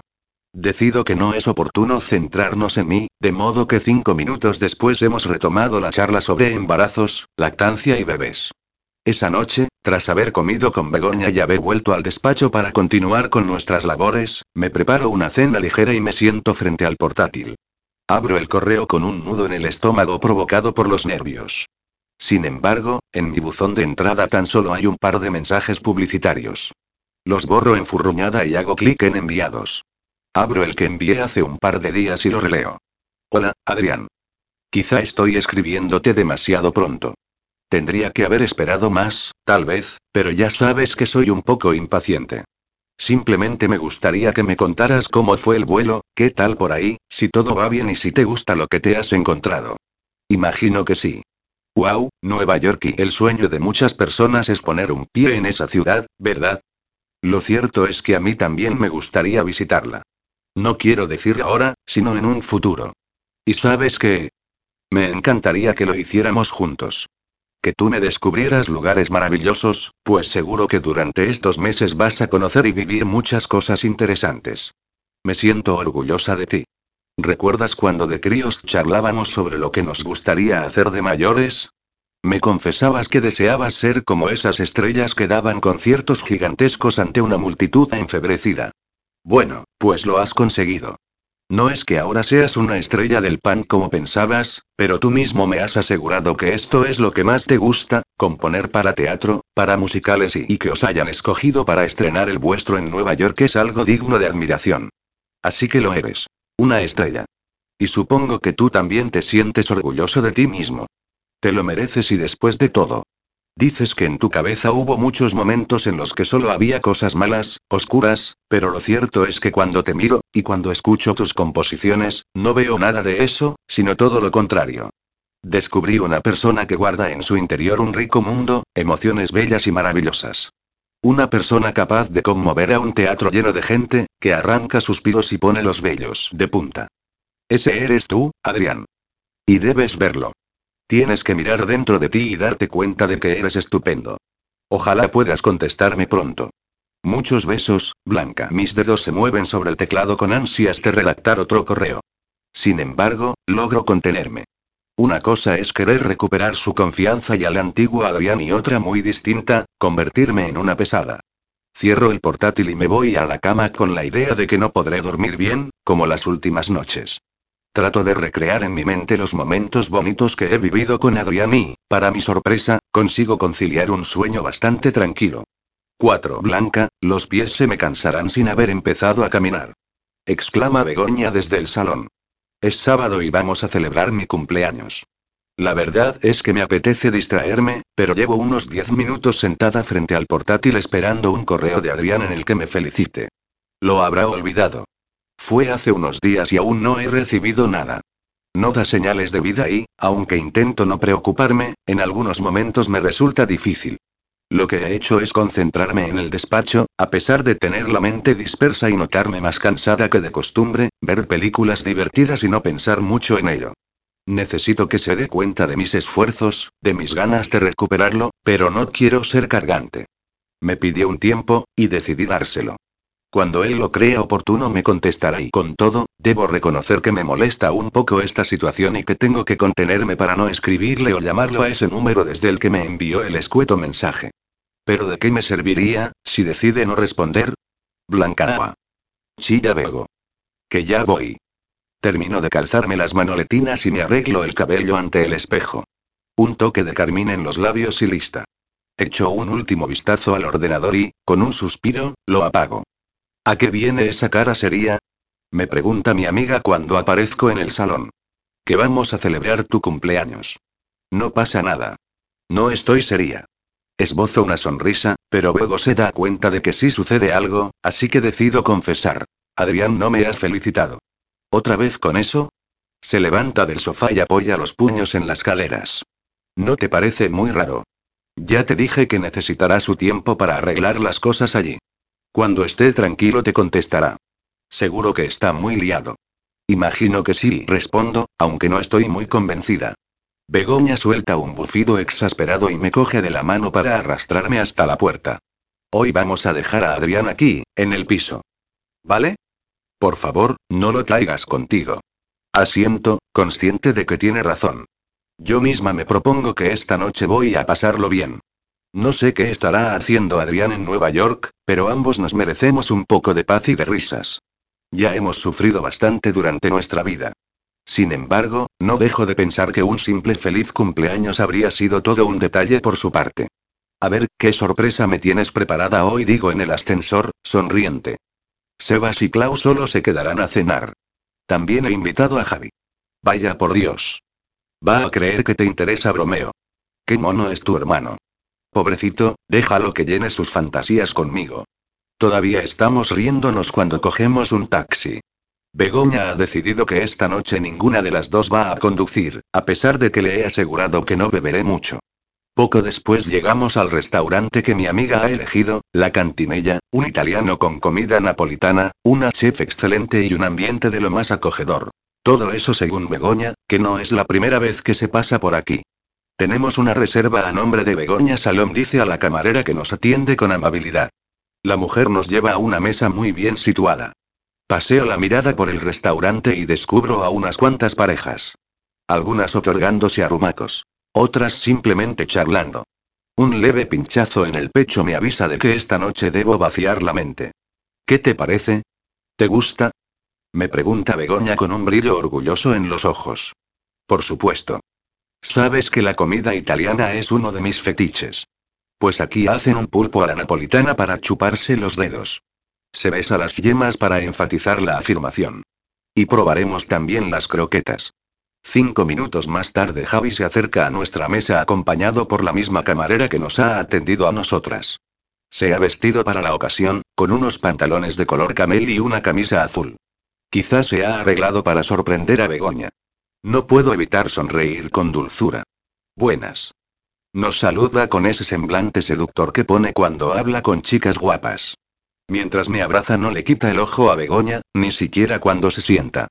El pobre y mi amiga va a convertirse para mi hermano en uno de esos amores platónicos que nunca se olvidan. Bego teclea en el móvil un mensaje para preguntar a Sebas y Cloud por dónde andan, y Javi se inclina hacia mí y me susurra al oído. Tía, este restaurante será muy caro, ¿no? Solo llevo 30 euros para toda la noche. Ya no sé cómo alargar el último sueldo de la pizzería. Y la beca tardará y me mira con ojos de perrillo abandonado. Venga, no te preocupes, respondo, y sacudo una mano para restarle importancia. Si te falta, lo pongo yo. ¿Has hablado con Adri? Me pregunta.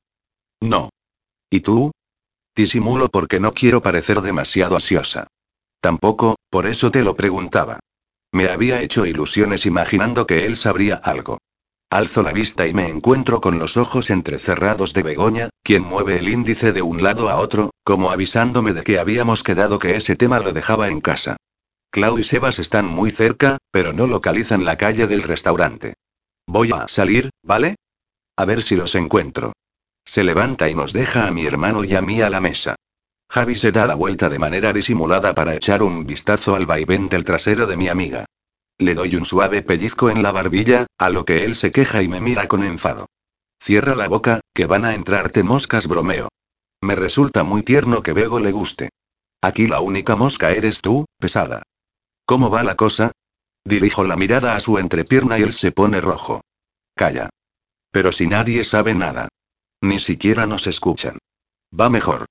Ya no te escuece tanto. No. Creo que se está curando. Ayer acabé con la medicación. Me alegro. Ya sabes lo que tienes que hacer a partir de ahora. Trato de no parecer demasiado estricta, pero me preocupa que vuelva a hacerlo sin protección. Javi pone los ojos en blanco y coge un palito de mozzarella que acaban de servirnos. Madre mía, qué bueno está esto. Traga y me mira como si recordara algo. Por cierto, ayer papá y mamá me dijeron que, si te apetece, mañana comemos todos en el pueblo. Compongo un gesto de hastío. Lo cierto es que desde que Adrián me confesó que se marchaba, no he regresado. No me veía con ánimos de pisar el lugar en el que él se quebró. Está bien acepto, consciente de que actuar así me lleva hacia atrás. Clau, Sebas y Begoña aparecen en ese instante.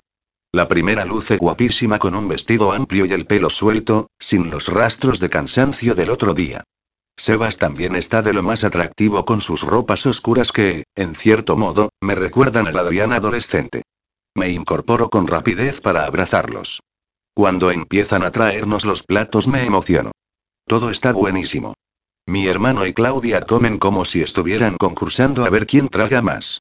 En el postre ya estamos llenísimos y Begoña va un poco contentilla porque se ha bebido tres copas de vino tinto. Le pago a Javi toda su parte. Me sabe mal que después no tenga dinero por si quiere tomarse algo. No sé a dónde nos llevará Begoña, pero le encantan los sitios caros. Antes de marcharnos, Clau me entrega la bolsa con la que ha entrado. Pensaba que dentro habría un abanico para sus calores, pero resulta ser mi regalo. Un colgante precioso de Tous que me deja fascinada. ¿Y tú, Javi, qué le has traído a tu Blanqui? Le pregunta Begoña. Mi hermano se pone rojo. Pues y nada. Mañana ya, si eso y te aconsejo que le regales un consolador, que va a necesitarlo. La miro mal, pero todos se ríen y al final me uno a ellos. Una vez en la calle, Clau y Sebas se despiden de nosotros, no sin antes felicitarme un par de veces más y pedirnos que disfrutemos por ellos. ¿Y ahora solo estamos nosotros? Pregunta Javi con una ceja arqueada. ¿Es que necesitas más gente para divertirte? ¿No te bastamos tu hermana y yo? Me habría traído más compañía, pero pensé que con la nuestra ya te era suficiente. Y, de nuevo, la cara de Javi a punto de explotar. Pobrecillo, estoy segura de que mi amiga se pasea por sus fantasías más calientes. Tomamos otro taxi para dirigirnos a la siguiente sorpresa de Begoña. Esta vez se trata del Marina Beach Club, un complejo vanguardista en el que pueden hacerse muchas cosas, desde comer en sus restaurantes hasta sentarte alrededor de una piscina mientras escuchas música en directo pinchada por un DJ. Nosotros vamos al club, la zona más cercana al mar que abre por las noches y madrugadas. Hoy, según nos informa Bego, hay primero un monólogo, después una actuación en directo de un grupo y, por último, un DJ. Tanto Javi como ella quieren curiosear el restaurante que, según ha oído mi amiga, cuenta con unas vistas espectaculares y una carta muy variada. Nos acercamos con disimulo, ya que no vamos a entrar. Y mientras ellos charlan sobre el lugar, desvío la vista hacia la entrada y descubro una figura familiar justo en la puerta. Es Fer. Acompañado de sus padres y de una mujer que debe de tener nuestra edad. Vaya por Dios y sujeto a Begoña del codo y ella se vuelve para mirarme con extrañeza. ¿Qué? Mira quién está ahí. ¿Quién? Dirige la vista hacia donde miro y suelta una carcajada. El mundo está plagado de ex a los que no quieres ver. Solo tengo un ex. Y es ese que está plantado justo ahí, protesto. Debido a nuestra cháchara, ha reparado en nosotras. Me dedica una sonrisa y alzo una mano a modo de saludo. Su padre también me ha visto y su semblante se torna serio. Yo era una molestia para él. Mi hermano esboza una sonrisa burlona cuando Fer se acerca. Una vez que mi ex se encuentra a nuestra altura se muestra un tanto contrariado. Y yo también, ¿para qué negarlo? Sobre todo por el hecho de que está tendiéndome una mano en lugar de darme dos besos. Por detrás oigo una risa contenida. Es Javi, que no se aguanta las ganas de divertirse a mi costa. ¿Qué tal, Fer? Lo saluda Begoña y acto seguido agarra a mi hermano y lo aleja un poco para dejarnos intimidad. Fer se queda observándome con nerviosismo al tiempo que abre y cierra la boca un par de veces. Decido romper el hielo. ¿Cómo estás? Muy bien. ¿Y tú? Celebrándome cumpleaños. Vaya, es verdad. Muchas felicidades. Siento no haberme acordado. Te habría enviado un mensaje. No te preocupes. Esbozo una sonrisa. De nuevo el silencio se interpone entre nosotros. ¿Y tú qué haces por aquí? Pregunto, ya que no parece tener intención de marcharse. Nos hemos enterado de este nuevo lugar y queríamos verlo. Hemos cenado en el restaurante. ¿Y es bueno? Clavo mi mirada en la suya. Su pelo rubio todavía lo está más, supongo que debido a los meses de estío. Mejor el japonés que el español. A Lola le habrá gustado mucho. Todavía te acuerdas y, y esboza esa sonrisa suya tan pilla que me atrajo tiempo atrás. Y ahora aún siento cariño por él, aunque no duráramos mucho tiempo. Claro que sí. ¿Y cómo está tu padre? ¿Me odió o qué? Se le escapa una risa. Vuelve la cabeza para echar un vistazo a su familia, quienes esperan charlando con la chica que los acompaña. Me mira mucho bromeo, refiriéndome a ella. Es Patricia, mi novia. Sonrío. La verdad es que me alegro por él. Es muy guapa. Sí, sí lo es. Y también muy buena persona. Nos complementamos bien. Estoy contenta por ti. Le doy una suave palmada en el antebrazo. Gracias. Creo que es la mujer de mi vida. Se pone un poco rojo, quizá pensando que el comentario me molestará, aunque no es así. ¿Y tú qué tal con Adrián? Su nombre me provoca un pinchazo en el pecho. Me paso la lengua por los labios antes de contestar. Bien y ahora se encuentra en Nueva York. ¿Y eso?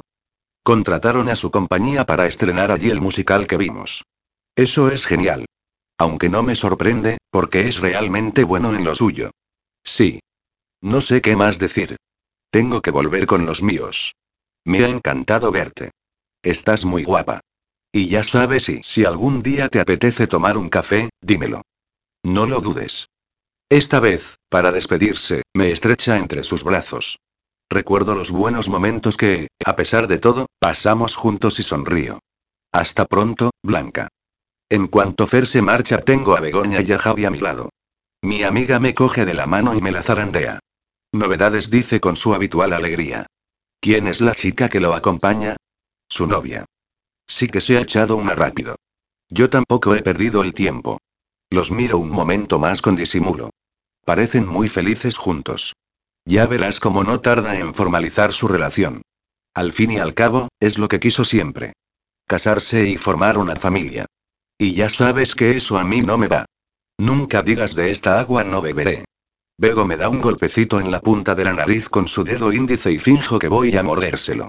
Pues al final el pijo no es tonto, se inmiscuye Javi. La tía esa está buena. Aunque parece un poco estirada también. Le pega.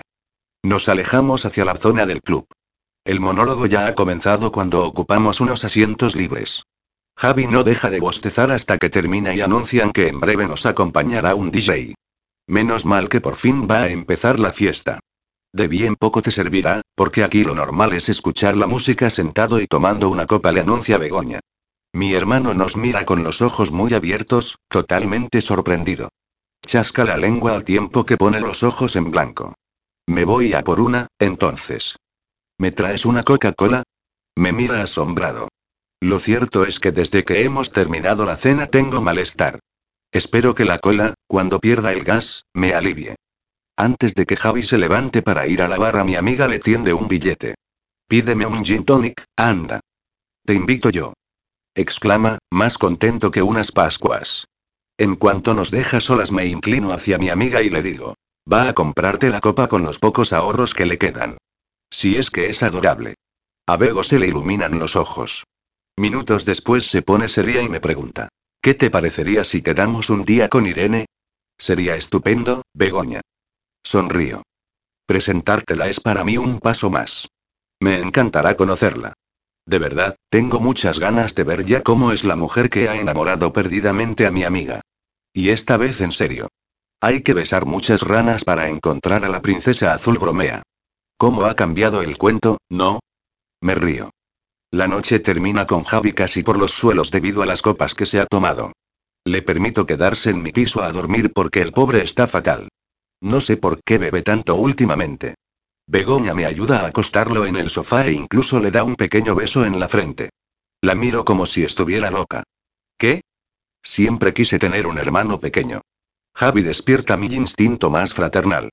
Cuando mi amiga se marcha me voy a la cama con el móvil en la mano, a la espera de recibir un correo o un WhatsApp de Adrián. Tampoco llegan esta noche, pero no pienso perder las esperanzas ni ponerme más triste. Sin embargo, al recordar el encuentro con Fer, reconozco que me habría gustado tener a Adrián a mi lado. 5. El atractivo rostro de Adrián aparece en la pantalla y el corazón se me pone a brincar como un loco. Verlo después de tanto tiempo me despierta sensaciones bruscas, enormes, increíbles. Cuando posa la mirada en mí, no puedo evitar sonreír. Me muestra sus dientes delanteros clavados en el labio inferior. De inmediato mi sexo despierta al recordar aquella vez que nos masturbamos a través de la cámara. ¿Cómo estás? Me pregunta sonriente. Siento haberte hecho esperar tanto, Blanca. No pasa nada. No sabes lo contenta que estoy de saber que todo va bien. Me habría gustado contestar antes a tus mensajes, pero todo ha sido un lío. Me basta con verte ahora. Nos callamos unos segundos, contemplándonos. La barba le ha crecido un poco más, pero me encanta. Me muero por rozarla con los dedos y, después, morirme en su boca. En esos labios canosos que se contraen en una sonrisa que echa debajo toda la tristeza y la incertidumbre las semanas pasadas. ¿Qué has estado haciendo? Trabajar en el nuevo despacho. Ya está casi todo a punto. Begoña tiene una cartera de clientes muy buena, le informo emocionada. Seguro que os irá genial. ¿Y por ahí qué tal? No sabes cómo es esto. Tengo la cabeza y el cuerpo desplazados. No sé por qué, pero me cuesta asentarme. Se rasca la barba con aire pensativo. Pero bien. Esto es genial, en el fondo. Todo tan grande, tanta gente, tantos lugares y te encantaría. Lo sé, respondo, ansiosa porque me proponga ir. Hemos empezado a preparar ya los ensayos de la obra. Aquí va a ser mucho más espectacular. Me lo imagino. Más deseos de que me pida que coja un avión cuando el musical se estrene. De nuevo, el silencio. Adrián aprovecha para recorrer con su mirada todo mi rostro. Esbozo una sonrisa coqueta y, al tiempo, tímida. ¿Por qué no te levantas para que pueda verte entera? Voy en pijama. Vamos, cariño, y ese apelativo que dejó de utilizar durante nuestras últimas semanas y que tanto me gustaba en su boca me espabila. Asiento con la cabeza y me incorporo para que contemple mi cuerpo. Desde arriba lo veo sonreír. Una sonrisa pilla, cargada de cierto deseo. Cuando me siento, Adrián está mordiéndose el labio inferior. ¿Está mal que te diga que me he excitado? Los calores me suben hasta el rostro y me lo azotan. El recuerdo de aquel maravilloso cibersexo que tuvimos acude a mi mente y esta se pone a trabajar a mil por hora. Tantos días sin Adrián han hecho que me suba por las paredes, ¿para qué mentir? Cada vez que pienso en sus manos tocándome, su lengua recorriéndome, su mirada clavándose en mi piel y me desboco. En realidad está muy bien. Pensé que tal vez te molestaría. ¿Por qué? Inquiero desconcertada. Porque he tardado en ponerme en contacto contigo y, bueno, ya sabes, por todo. Sé que necesitas tiempo, pero nadie dijo que en ese tiempo no pudiéramos excitarnos pensando el uno en el otro. Quizá es que voy curándome musita, y entrecierra los ojos consiguiendo ese aire de chico travieso que me vuelve loca. ¿Puedo verte yo a ti? ¿De verdad quieres verme? Claro que sí. Arqueo una ceja. Espera, llaman al timbre. Enseguida vuelvo. Estira el brazo y segundos después su cámara se ha quedado a oscuras al eliminar la conexión. Apoyo la barbilla en el hueco de la mano derecha con un suspiro frustrado. ¿Y si ya no se conecta? Es la primera vez que lo veo en bastantes semanas, y me muero por hablar otro rato con él. No necesito nada más, solo oír su voz. La que me da vida. Veinte minutos más tarde me conciencio de que no va a volver a entrar en esquipe. Un nudo en la garganta me aprieta con vehemencia. ¿Quién lo habrá visitado? Echo un vistazo al reloj. Aquí son las 12 de la noche, así que allí son solo las 6 de la tarde. Imagino que la interrupción se deberá a algo relacionado con su trabajo. Me estiro en la cama con una extraña emoción en el estómago. ¿De verdad se sentía mejor? Al final ese tiempo que me pidió, esta distancia, ¿ha logrado que me necesite a su lado de nuevo? Estoy colocando los almohadones con la intención de echarme a dormir cuando suena el timbre de la calle. Me incorporo con las cejas fruncidas. No tengo por costumbre abrir a estas horas. No obstante, vuelven a llamar y de forma más insistente, con lo que salgo corriendo hacia el pasillo. ¿Y si Javi ha bebido más de la cuenta otra vez? Ya no sé qué pensar. ¿Sí? Pregunto con inquietud. Las pizzas contesta una voz ronca. Se ha equivocado de piso. Cuelgo el telefonillo, pero no he entrado todavía en el dormitorio cuando el timbre vuelve a sonar. Ahora es el de arriba. Me detengo con el corazón palpitándome con fuerza en el pecho. Decido no acercarme, pero llaman por segunda vez, con más insistencia aún. Me descalzo y camino con sigilo hacia la puerta. Me asomo a la mirilla, pero fuera no hay nadie. Parece la típica escena de una película de terror para jóvenes, una de esas en la que la protagonista se halla sola en casa y llega un tipo dispuesto a asesinarla. Mi mente, que es muy imaginativa. Oteo unos segundos más y, de repente, una sombra aparece de la nada. Contengo un grito y me echo hacia atrás. Sin embargo, he entrevisto algo familiar. Blanca. Oigo al otro lado de la puerta. El corazón se me detiene en el pecho. No es posible. Me asomo de nuevo a la mirilla y lo veo. Mi Adrián. Me apresuro a girar la llave con dedos temblorosos y, nada más entreabrir, él avanza un paso y entra en el piso sin darme tiempo a reaccionar. Suelta la bolsa de viaje, que cae al suelo con un ruido pesado. Me toma de las mejillas y me obliga a andar hacia atrás al tiempo que me observa. Sus ojos se tornan borrosos cuando sus labios se unen a los míos.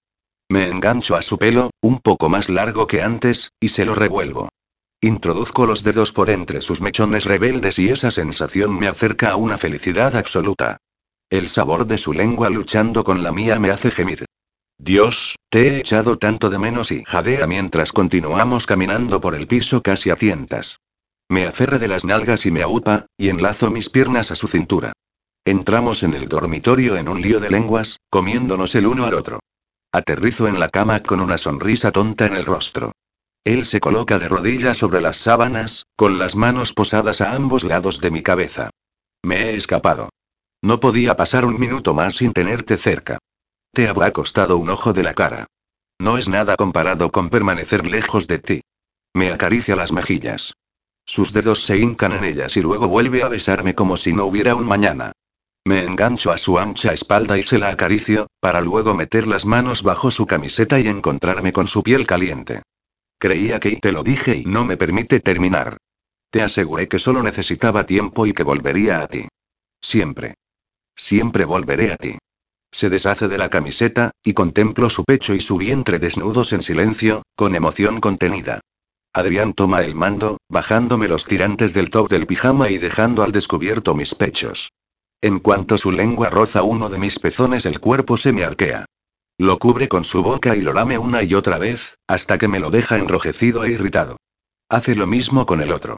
Sopla en él, lo pellizca con la yema de los dedos y me revuelvo entre las sábanas. ¿Te gusta mi sorpresa, cariño? Es lo mejor que podría haberme pasado. Se arroja a mis labios una vez más. Nuestras lenguas inician una danza llena de sabores, de gemidos por mi parte y gruñidos por la suya. Le acaricio el pecho, el vientre, el escaso vello que asoma por sus pantalones. Con manos temblorosas le desabrocho el primer botón y luego el segundo mientras me mordisquea el labio inferior. ¿Echabas de menos tenerme entre tus piernas? Demasiado jadeo, y entierro la nariz en su cuello para aspirar su aroma. Adrián se estremece entre mis brazos. Al fin le bajo los pantalones y el boxer y clavo mis dedos en sus nalgas prietas. Se incorpora y se apresura a deshacerse de toda la ropa. Yo también me quito los pantalones del pijama y me quedo en bragas. Frota su nariz por mi vientre desnudo, introduce la punta de la lengua en mi ombligo y después se detiene en mi pubis. Aspira su aroma y gruñe. Me moría por tener tu sexo para mí, como antes. Sus palabras son como la gasolina que prende la mecha. Noto que me humedezco más mientras me desliza las braguitas por los muslos y las piernas, para terminar lanzándolas por los aires. Me toma de las pantorrillas y me abre para exponerme a él. El dormitorio se llena de gemidos cuando su lengua recorre mis labios vaginales y se introduce en mi agujero. Después es uno de sus dedos el que ocupa el vacío. Me aferro a su cabello, tiro de él, me revuelco en la cama muerta de placer. Esta noche voy a follarte de todas las formas posibles para aguantar con ese recuerdo cuando me marche jadea con voz ronca. Su aliento me hace cosquillas en la vulva. Tiro de sus brazos para que abandone mi sexo y me estreche entre ellos. Cuando me abraza incluso me mareo. Sí, la habitación da vueltas alrededor de nosotros y, como me sucedía antes, vuelvo a sentir que ahora sí estoy en mi hogar. A su lado. Con él aquí, haciéndome el amor, mirándome, acariciándome. Ojalá ya no tuviera que marcharse. Rodeo su sexo duro con mis dedos y se lo estrujo con suavidad. Adrián emite un gruñido en mi boca y me besa con ardor, me traspasa el sabor a deseo, a ganas de correrse, tantas como las mías. Lo masturbo mientras nos besamos. Primero con fuerza, luego más suavemente. Pequeños besos, lentos, en los que regodearnos. Con los ojos cerrados. Abiertos. Observándonos y sonriendo. Necesito meterme ya en ti, Blanca susurra en mi oído, tirando de mi lóbulo. Me encojo de hombros, excitadísima. Si sigues tocándome así, me corro. Dibujo una sonrisa pilla y muevo la mano de arriba abajo para provocarlo. Aprieto mis dedos y suelta un gemido de dolor. No seas mala y eso es por todo el tiempo que has tardado en dar señales de vida y por preocuparme. Pero ahora estoy aquí, ¿no? Lame mi labio inferior. Me besa. Pide lo que quieras. Hazme tocar las estrellas. Sus deseos son órdenes, letrada Balaguer. Aparta mi mano de su miembro y lo coge con la suya. Tantea en busca de mi entrada, tan humedecida que le resulta increíblemente sencillo colarse en mí. Su rostro se contrae por el placer y se queda quieto unos instantes, acoplándose a mis paredes, para luego moverse con delicadeza. Su dureza colapsa todo mi interior, y esos movimientos tranquilos pero firmes me arrancan un gemido tras otro. Cuando aumenta las embestidas me uno a ellas con el vaivén de mis caleras. Me coge de los muslos e hinca los dedos en mi carne para zarandearse mejor. Mis gritos llenan el dormitorio, acompañados de sus gruñidos y jadeos, de las palabras subidas de tono que me dedica y que provocan que toda mi piel estalle en miles de explosiones placenteras. Cariño, y estás hecha para mí. Tus tetas, tu coño y toda tú y lo cojo de las mejillas para besarlo. Mi saliva se impregna de la suya. Adoro estos besos tan húmedos, casi rabiosos, tan llenos de ese sabor que acabará tornándome loca. Una nueva sacudida me hace dar un grito. Echo la cabeza hacia atrás, a punto de morir, de convertirme en ese ser de luz que aparece cuando Adrián está dentro de mí. Su pene entra y sale a una velocidad increíble, empotrándome contra el cabecero de la cama, colisionando contra mis paredes y haciendo las suyas. Echa la cabeza hacia abajo para tomar mis pezones entre los dientes. Los mordisquea al tiempo que oprime mi pecho libre con una mano y con la otra me acaricia el trasero. Me siento envuelta al completo por él, con sus dedos explorando todo mi cuerpo, llegando a lugares que ni yo misma conocía. Córrete para mí, Blanca. Y hazlo mirándome. Me coge de la barbilla, y abro los ojos para encontrarme con los suyos y caer en una espiral indomable de amor, pasión y placer. Mi cuerpo sudado resbala bajo el suyo. Me abraza con fuerza al tiempo que me levanta más las piernas para introducirse en mí con unas cuantas embestidas que me dejan sin respiración. Le clavo las uñas en la espalda y chillo, consciente de que los vecinos se habrán despertado con nuestra fiesta privada. Mis pezones erizados rozan su pecho desnudo y empapado de sudor, como el mío. Me observa con una sonrisa ladeada, con el rostro congestionado y los ojos bañados de placer.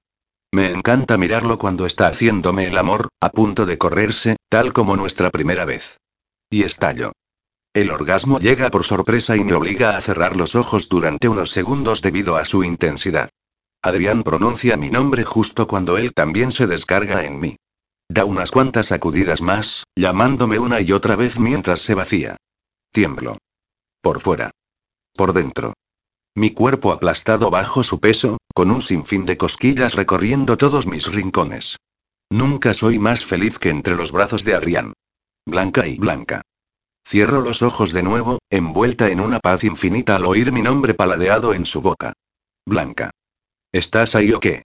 Al abrirlos, ya no me encuentro en mi cama, con Adrián dentro de mí otorgándome el mayor placer del mundo, sino con la cabeza apoyada en una incómoda mesa y con la baba goteando sobre mi brazo. Alzo el rostro y me topo con el de Begoña, que no parece estar de muy buen humor. ¿Has venido aquí a trabajar o a dormir? Me pregunta irónica con las manos en las caleras. Levanto la cara y la miro con vergüenza. Me he quedado traspuesta mientras revisaba un expediente de un posible caso. Y Begoña puede ser la amiga más cariñosa y amable del mundo, pero cuando se trata de asuntos profesionales se convierte en una fiera. Lo siento. Últimamente me despierto como si no hubiera pegado ojo en toda la noche. Compruebo si he manchado las hojas con mi saliva. Menos mal que toda ha ido a parar al brazo. Me lo limpio con disimulo. Ya me he dado cuenta, ya y mi amiga suspira y se sienta a mi lado. ¿Te encuentras mal? Solo cansada. Titubeo unos segundos. A veces tengo un ligero malestar. ¿Todavía no hay señales? Me pregunta con ojos ilusionados. No, nada. No te preocupes, cielo. Sé que le importas y que al final te contestará. Solo necesita un tiempo para aclararse. No es solo eso. Me está costando, no te lo niego, pero es el hecho de que también me noto rara. ¿Qué quieres decir? Quizás solo se deba al estrés. ¿Pero qué te notas? Insiste, mirándome con preocupación. Hace unos días empecé con ardor de estómago. A veces tengo digestiones muy pesadas, como si la comida no me sentara bien. Y ayer me desperté muy mareada y con náuseas. Deberías ir al médico. Quizá estás más nerviosa de lo que piensas. Sabes que detesto los médicos. Ordeno unos cuantos papeles de mi mesa. De momento estoy tomando infusiones. Si veo que continúa, ya pediré cita. Eres una cabezota para todo. Como no respondo, Bego se calla y sigue con su tarea ante el ordenador. Trato de prestar atención al expediente, pero no hay manera. Recuerdo el sueño y me exalto. A todo esto, ¿y qué soñabas? Gemías como una loca. Te lo puedes imaginar, respondo, y esboza una sonrisa. Qué bien viven algunas. Se burla mientras teclea sin parar. No paro de tener sueños sobre él.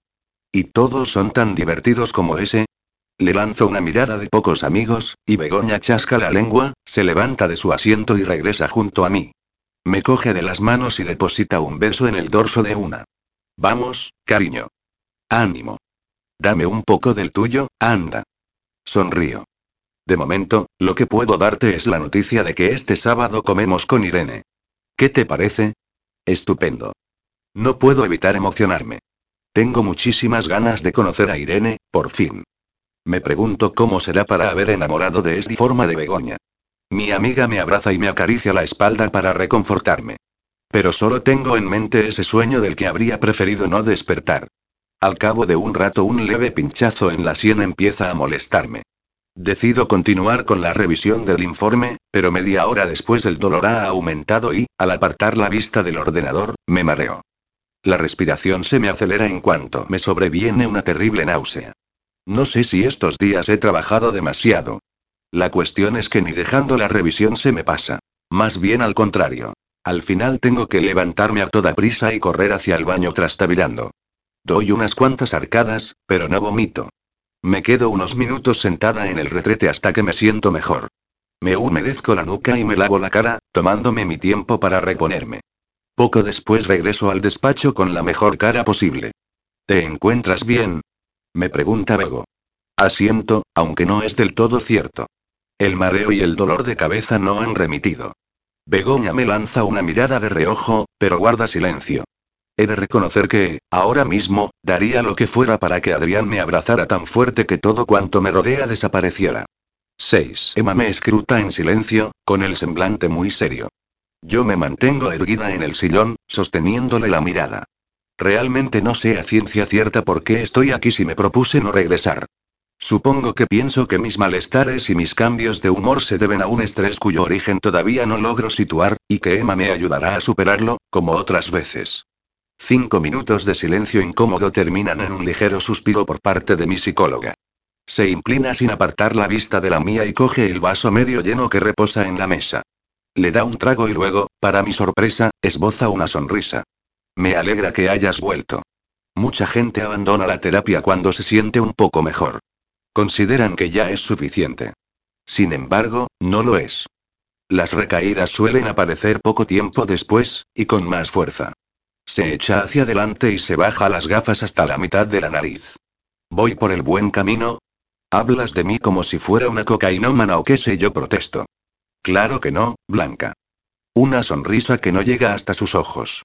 Seguro que le molestó sobremanera que no confiara en ella después de todo. A mí también me pasaría si uno de mis clientes decidiera abandonar mis servicios a bote pronto. Pero tus ojeras me cuentan muchas cosas de ti. Sí, como que no duermo bien. Eso cualquiera puede verlo. Arquea una ceja y compone un gesto de disgusto. He venido para hablar. Se supone que eso se trata, de poder soltarlo todo y, de esa manera, purgarse respondo intentando usar un tono conciliador. Últimamente todo me altera la mínima. Adelante, entonces me indica con la palma de una mano abierta. Ya no salgo con Fer. Me lo imaginaba. Asiente con la cabeza. Siempre he creído que esta mujer me conoce más que yo misma. ¿Y qué piensas sobre ello? No es importante lo que yo piense, Blanca, sino lo que tú creas. Deja el bolígrafo entre las hojas de su libreta y me observa. ¿Quieres contarme por qué lo dejasteis? Sé que tú opinabas que Fer era el hombre adecuado para mí, y yo también me convencí de ello durante un tiempo. Sin embargo, y no me sentía feliz ni completa con él. Era un hombre fantástico, pero quería cosas que yo no deseaba y, por suerte, nos dimos cuenta antes de que fuera demasiado tarde. ¿Qué era lo que quería que tú no? Pregunta con curiosidad. Me paso la lengua por los labios. Emma señala una botellita de agua a mi lado, pero niego con la cabeza. Fer ansiaba casarse y tener hijos. Yo no podía darle todo eso. ¿No podías dárselo a él o a ningún hombre? Emma se quita las gafas y mordisquea una de las patillas mientras me observa. ¿Por qué no te gusta la idea de casarte o formar una familia? No lo sé, murmuro, aunque no es la verdad. No quiero que piense que no he avanzado nada. No te sientas mal por eso. Simplemente no te has librado aún de las cadenas que te atan al pasado, responde, ayudándome a poner en palabras mis pensamientos. No te presiones. No debes verlo como una obligación, porque esa idea es la que todavía te hace recular más. Antes siempre defendías a Fer. Me recomendabas que me adaptara a lo que él deseara. No se trataba de eso, me corrige mientras se recoloca las gafas. Mi propósito era guiarte, para que tu maremoto interior se convirtiera en un mar plácido. Al principio te fue bien con Fer, ¿no? Espera a que yo asienta y después añade. Pero lo único que importa es que te quieras a ti misma. Si con él no lo conseguías, entonces mejor que lo detuvieras. Sus palabras me sorprenden. Mi parte desconfiada hizo que creyera que Emma me aconsejaba todo eso a propósito, como si algo en mí no le agradara. Sin embargo, quizá solo intentaba ayudarme de verdad. Dejando de lado vuestras diferencias, ¿hubo algo más que te llevara a tomar esa decisión? Inquiere, escrutándome con atención. Esta mujer es una maldita adivina. Sí. Me di cuenta de que necesitaba a otra persona. Y se debe a esa persona que hayas vuelto aquí. Coge el bolígrafo, como dispuesta a escribir en la libreta. Sin embargo, aguarda a que le conteste. En cierto modo. Iniciamos una relación. Y luego hice algo que lo trastocó todo. ¿Qué ocurrió? Me callo unos segundos, tratando de poner orden en mis pensamientos. Entonces le relato lo sucedido desde un principio. Le explico nuestro reencuentro, los hermosos momentos que vivimos tras acordar que debíamos estar juntos. El corazón se me encoge en el pecho cuando le cuento la historia de Adrián y su dolor. Y al llegar al momento en el que me equivoqué la voz se me quiebra. Emma detiene la escritura y se dedica a mirarme unos segundos que me parecen eternos. Todos cometemos errores, Blanca. No te culpes. Ni siquiera él lo hará. Pero me pidió un tiempo. No toda la gente vive el dolor y la tristeza del mismo modo. Haber perdido de esa forma a un padre confunde muchísimo, provoca que se borre nuestra identidad y que nos sintamos más solos de lo que realmente estamos. Un padre es alguien que debería acompañarnos en nuestro aprendizaje, y él no lo tuvo. Por el camino se le quedaron cosas que debe aprender por sí mismo y que, debido al abandono, ahora le resultan más complicadas. Me miro las uñas, sopesando si decirle lo que estoy pensando. Decido hacerlo, pues, desde la primera sesión, Emma me ha recomendado no guardarme nada. Siempre creíste que Adrián no era el hombre adecuado para mí. No te agradaba. Blanca y pronuncia mi nombre con tanta seriedad que me asombro. No era eso. Como te he dicho, lo que yo pretendía era ofrecerte las herramientas necesarias para que fueras feliz. Cuando me hablabas de Adrián, lo hacías con rabia y enojo. Con dolor. Mi trabajo era ayudarte. ¿Y ahora no hablo así de él? Dímelo tú. ¿Adrián todavía te duele o, por el contrario, te sana? Inclina la cabeza y las gafas se le deslizan por el puente de la nariz. Omite lo de su padre y su marcha. Tan solo piensa en lo que sientes cuando estás a su lado. Tras reflexionar unos instantes, respondo con total seguridad. Me hace sentir la mujer que siempre quise ser. No sé si es la correcta o no, pero es la que yo buscaba. Y de eso se trata la vida, ¿no? de encontrarnos. Quiero recuperarlo, pero no sé si estoy haciéndolo bien. Me inclino hacia adelante. Le pregunté si podía escribirle y me dijo que sí, pero no contesta a mis mensajes. Emma se limita a estudiarme con los ojos entornados, animándome a continuar. Lo necesito. Más que nunca. Yo sé que él es para mí y que yo soy para él. ¿Qué es lo que debería hacer para solucionar las cosas? Emma agacha la cabeza y se dedica a contemplar sus notas durante unos segundos. ¿Continúo escribiéndole? ¿Hago bien? ¿O un tiempo significa, precisamente, cortar toda comunicación entre nosotros? Insisto. ¿Qué es lo que te gustaría que hiciera él si la situación fuera a la inversa? Me plantea. Y esa cuestión se convierte en una despedida porque se mira el reloj y me anuncia que la sesión ha finalizado. Pero, a diferencia de las anteriores ocasiones en las que sus preguntas parecían no darme una opción real para responder o elegir, esta vez sí. Y eso me hace sentir más segura. Al día siguiente, tras una mañana de papeleo, Begoña y yo quedamos con otro de los socios para comer. Ya estamos a mitad de octubre, y se suponía que debíamos abrir por estas fechas, pero mi amiga es demasiado perfeccionista y desea que todo esté mejor que bien. Yo, de momento, ya he recibido fecha para la vista de un antiguo caso, así que me toca trabajar de más, aunque estoy feliz de continuar mis sueños en otro lugar y con otros compañeros. Es un auténtico reto. A mí me gustaría que me escribiera, pero él no es yo. Nunca he estado en su cabeza realmente, comento a Bego de camino al restaurante en referencia a la pregunta de Emma. Cariño, deja que pasen unos días, y si no recibes nada tienes dos opciones. O lo mandas a la mierda definitivamente o prosigues con tu quehacer de enviarle un nuevo correo. Y si no, llama a su madre. Ya sé que no quieres que se entere de la verdad, pero si con ello vas a quedarte más tranquila y se le tuerce uno de los taconazos y luego suelta una maldición. No. Que son unos Jimmy Joe. Los miro con semblante triste. Echo de menos poder comprarme unos zapatos o un bolso espléndidos. Invertí bastante dinero en este despacho. No me arrepiento porque estoy segura de que es una de las mejores decisiones de mi vida. Y porque es otra de las que tomé yo sola, y eso me hace sentir orgullosa. ¿Por qué acudiste de nuevo a la consulta de Emma? Necesitaba hablar con alguien. ¿Cuántas veces tengo que decirte que me tienes a mí? Hace aspavientos con los brazos. ¿Eh? ¿Me recuerdas? Soy tu mejor amiga. Ya sé que tú no crees en los psicólogos, pero debes respetarme. No es lo mismo hablar contigo. Me apresuro a corregirme porque he apreciado su cara de molestia. A ver, adoro conversar contigo. Eres una de las personas más importantes para mí, a la que le confieso todo y que sé que siempre me ayudará. Pero, en ocasiones, una necesita soltar el lastre con alguien externo. Te lo he dicho cientos de veces ya, mi cielo. Si va a ayudarte, adelante. Si no, intenta continuar por ti misma. Creo que soy muy dura de mollera, Begoña. Nunca he permitido que ningún terapeuta me ayude del todo. He sido yo, en el fondo, quien se ha puesto las trabas. Begoña suspira y me pasa un brazo por los hombros. En eso te doy la razón. Eres la persona más cabezota que conozco, me dice en broma, y logra hacerme reír. Nos dirigimos al Mar de Avellanas, uno de mis restaurantes favoritos de Valencia por su gastronomía mediterránea de caché, su decoración con mobiliario chic y lámparas de diseño, y antaño también por un camarero que me hacía ojitos y yo a él. Allí nos espera Leandro, otro de los socios del bucete y amigo de Begoña. Un tipo agradable e inteligente. Ellos ya habían trabajado juntos anteriormente, así que en cuanto Bego decidió abrir el despacho se dijo que quería tenerlo a su lado. Cuando me lo presentó supe que íbamos a congeniar. Begoña y él se conocen desde hace mucho tiempo, y sé que ella confía a ciegas en él, ya que es un abogado excelente. Estoy saludándolo cuando aparece también una mujer de aspecto serio y formal. Es muy alta, más que Begoña, y eso que mi amiga no se queda corta. Bego me da un golpetazo en la espalda que me lanza hacia adelante y entonces adivino de quién se trata. Me quería dar una sorpresa. Blanca, esta es Irene, me la presenta. Nos sonreímos. Bueno, más bien yo, porque ella mantiene intacto su semblante circunspecto. Me da dos besos de esos que ni siquiera rozan la mejilla.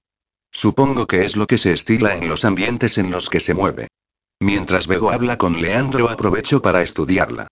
Va vestida con un traje chaqueta muy sobrio, y lleva la coleta castaña muy estirada y muy poco maquillaje. En los pies luce unos zapatos que, a pesar de ser un poco feos, deben de ser carísimos. Lo cierto es que me sorprende que esta sea la mujer que ha enamorado a mi amiga porque he conocido a algunos de sus rollos y alguna novia suya que otra, y eran todas alocadas, joviales y muy modernas a la hora de vestir. Por fin os presento. exclama Begoña con ojos chispeantes. Luego mira a Leandro. Siento que te veas rodeado de mujeres, pero te juro que no se trata de una reunión de ese tipo. Prometemos no hablar de traseros prietos. Aquí hay dos a las que nos gustan así, pero los femeninos. Atisbo un esbozo de sonrisa en el rostro de Irene. Pensé que con su aspecto tan formal sería como mi ex. Me refiero a que las palabras malsonantes o las bromas le parecerían un horror. Leandro ahoga una risa en su copa de vino. ¿Qué tal va el trabajo en el despacho? Nos pregunta Irene en ese momento. Un par de semanas más y todo listo. Aunque Blanca ya tiene en breve una vista de un cliente anterior, le explica Bego. Leandro me da un suave toque con el pie por debajo de la mesa e inclina la cabeza hacia ambas, que no paran de comerse con los ojos. Tengo ganas de reírme, pero me contengo. Supongo que Adrián y yo nos comportábamos así cuando empezamos a salir en serio. Nadie toca el tema del marido de Irene ni de sus hijos. Es algo demasiado peliagudo. Leandro se dedica a bromear acerca de todas las veces que a Begoña se le iban los ojos al trasero de Irene y de cómo ésta le pidió una vez que le recomendara un libro en el que se hablara de la homosexualidad. Resulta que los tres se conocen desde hace bastante y que Irene y Leandro comparten una gran amistad. Creo que fui el primero en saber que a Irene le gustaban más los labios de Begoña que los de su marido. ¿Qué labios exactamente? Bromea Bego sacando su lado más jocoso. Y, para mi sorpresa, Irene se pone a contar un chiste verde y acaban los tres riéndose a carcajadas y yo con una sonrisa pegada en el rostro. A nadie se le pasaría por la cabeza que esta mesa la ocupan tres abogados formales, serios y fríos y una mujer casada que, hasta no hace mucho, todos los domingos iba a la iglesia y cumplía con sus obligaciones matrimoniales a rajatabla. Acabada la comida decidimos acercarnos a mi barrio para tomar una copa. Y como a Bego se le ha subido el vino a la cabeza, nada más sentarnos a la mesa le da un besazo a Irene. Hasta a mí se me suben los colores y Leandro canturrea una yayayay. ¿Puede vernos alguien? murmura Irene, apartando a mi amiga y mirando hacia todas partes. ¿Y qué? Que se den cuenta de que lo nuestro es de verdad. Exclama Bego, que es muy defensora de todo tipo de derechos. Sabes que no es lo más seguro, dice Irene por lo bajo, pero yo, que estoy cerca, lo he oído y miro a Begoña con una ceja arqueada, quien niega con la cabeza asegurándome que no pasa nada. Al final se ponen a discutir y se alejan con una disculpa para debatir a saber qué.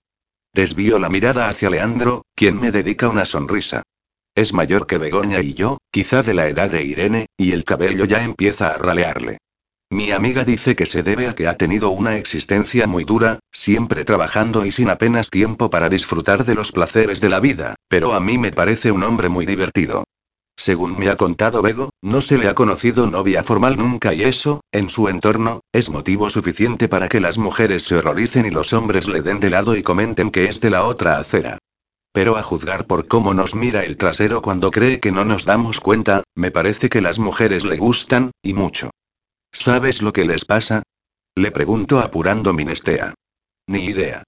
Ya sabes cómo es Begoña con las mujeres. Tan temperamental. Las observo de reojo. Mi amiga alza los brazos una y otra vez, acalorada, mientras la otra escucha y parece estar a punto de echarse a llorar. Unos minutos después se abrazan y me descubren curioseando. Miro hacia otro lado con toda la rapidez posible y les sonrío cuando vuelven a la mesa. ¿Va todo bien? Le susurro a Bego al oído. Claro que sí, cariño. Todas las parejas tienen sus prontos. Regreso a casa a media tarde, alegre por ver a mi amiga tan contenta y tan enamorada, pero cuando apoyo el trasero en el sofá todo el cansancio que vengo acumulando últimamente me cae encima y, de repente, me noto muy triste. Por si fuera poco, tengo esta jaqueca que no me abandonancia.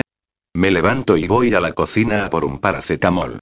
Me lo trago apurando hasta la última gota de agua del vaso. Decido asomarme a la nevera de ver qué puedo prepararme para esta noche, pero no me apetece nada.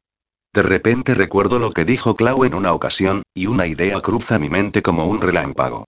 Cierro la puerta de la nevera de golpe, negando una y otra vez.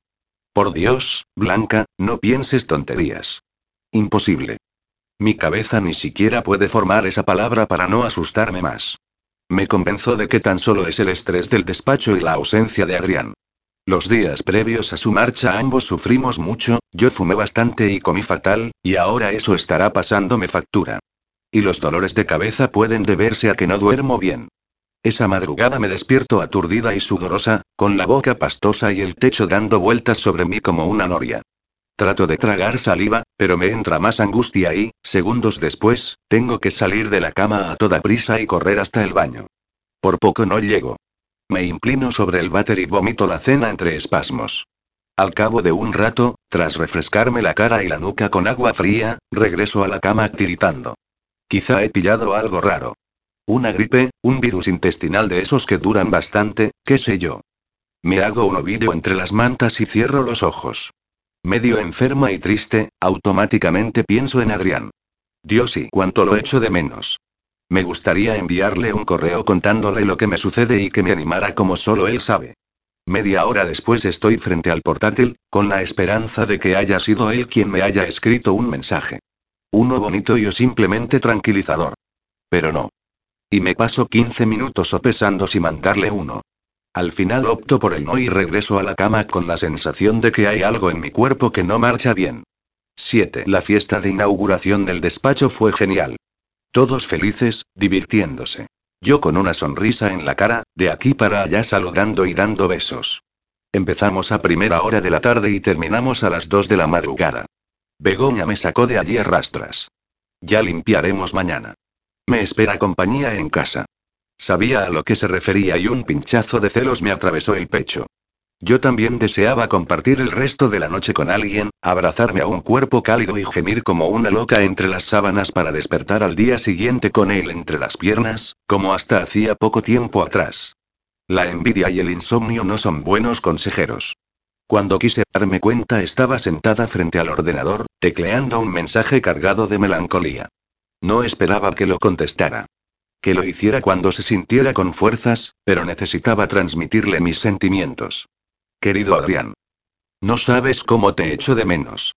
No estoy segura de que deba decirte cosas así, cuando me has pedido un tiempo y estás tratando de recuperarte, pero no he podido evitarlo. Tu ausencia es mucho mayor por las noches, al estar sola en casa. Te recuerdo caminando por mi piso, llenándolo con tu aroma. Y me acuerdo de tus dedos rasgueando la guitarra en el estudio que preparé para ti. Los tengo grabados en mi mente y me aferro a ellos en los momentos en los que me pongo triste. Pero te juro que no deseo estarlo porque sé que todo pasará, que tú y yo volveremos a ser los mismos que antes y que podremos estar juntos. Lo noto en el pecho. Lo siento cuando rememoro tus caricias, tus besos y tus palabras de amor. Sé que todo eso no se borra de un día para otro, que a ti tampoco te ha ocurrido. Solo puedo pensar en ti. Sueño contigo. Dormida, despierta. Te veo en cada rincón, en serio. Tengo claro que me pediste un tiempo y estoy dándotelo. Quiero que comprendas de verdad que no soy una egoísta y que soy capaz de sobrellevar la distancia y tu silencio. En el momento en que estés preparado, me contestarás. Este correo no es para presionarte ni nada por el estilo, pero he de reconocer que plasmar las palabras que me rondan la cabeza me hace sentir un poco más aliviada. Por aquí todo va bien, dentro de lo que cabe. La chica de Begoña pronto empezará a luchar por el divorcio y por la custodia de sus hijos. Será duro, pero son fuertes y lo lograrán. En cuanto a Sebas y Claudia, están muy felices. En poco tiempo nacerá su hijo. Al escribir esa última palabra los dedos me temblaron, y a punto estuve de cerrar el portátil y meterme en la cama. ¿Debía confesar a Adrián ciertas dudas y ciertos temores? No, porque ni yo misma los creía reales. De modo que cogí aire y volví a teclear, continuando donde me había quedado. Begoña está ansiosa por ver la carita del bebé. Ya sabes cuánto le gustan los niños. No sé si algún día ella y su pareja decidirán buscar hijos, porque Irene ya tiene tres, pero si lo hacen Bego será una madre cariñosa y atenta. Y creo que también adora a los pequeños de Irene como si fueran suyos. En cuanto a mi familia, bueno, bien. Javi como siempre y quizá un poco más rebelde. Esas compañías suyas de antes que no me gustan y me preocupan. Pero ahora vive con unos chicos nuevos que parecen responsables. Mis padres en su línea. No les he contado nada sobre lo nuestro. Ya convenimos en que no había que preocuparles. Aunque reconozco que, alguna vez, siento la tentación de telefonear a tu madre y preguntarle qué tal te va, si le has dicho algo de mí o lo que sea. No lo hago porque pienso que quizá me confesará que no has querido saber de mí, entonces, me sentiré mal.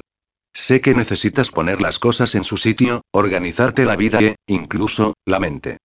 Aunque creas que no, comprendo por lo que estás pasando. Por eso, lo único que quiero es que intentes recuperarte y disfrutar de tu tiempo en Nueva York, en esa ciudad fantástica que tantas cosas puede ofrecerte. No desaproveches esta oportunidad, aunque sé perfectamente que no lo harás. Eres fuerte, Adrián. Créetelo. Vi de lo que eras capaz de pequeño, y de adolescente. A pesar de tu dolor, seguiste adelante. Cuidaste de tu madre y la hiciste sonreír cuando todo se había roto. Y no es malo romperse alguna vez. No es vergonzoso. Yo tardé en aprenderlo, pero es la verdad. Todos, alguna vez, nos quebramos y no por eso somos menos fuertes o valientes. Cuesta darse cuenta de ello, pero lo harás. Sé feliz en Nueva York, en serio. Con cariño, Blanca. Lo releí unas cuantas veces porque no estaba segura de si debía hablarle sobre su dolor o si era mejor no tocar ese tema y limitarme simplemente a contarle cosas buenas. Tampoco creí conveniente confesarle que no me encontraba bien del todo, pues ni yo misma estaba segura de lo que me sucedía y era preferible no preocuparle antes de averiguar lo que me ocurría. Dudé antes de enviarlo y el cansancio me hizo cerrar los ojos. Desperté a las 5 de la madrugada, entumecida, y descubrí un mensaje nuevo en la carpeta de entrada. De Adrián. Un escalofrío me recorrió la espalda. ¿De verdad? ¿Me había escrito? Parpadeé un par de veces para comprobar que mis ojos sin las lentillas no me jugaban una mala pasada. Era él, sí.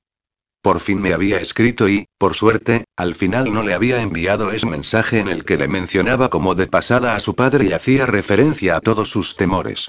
Antes de abrir el correo eché un vistazo a ese remitente conocido, con un asunto escueto, que significaba tanto para mí que el corazón me daba tales brincos que me alcanzaba la garganta y un remolino de alas se abría paso en mi estómago.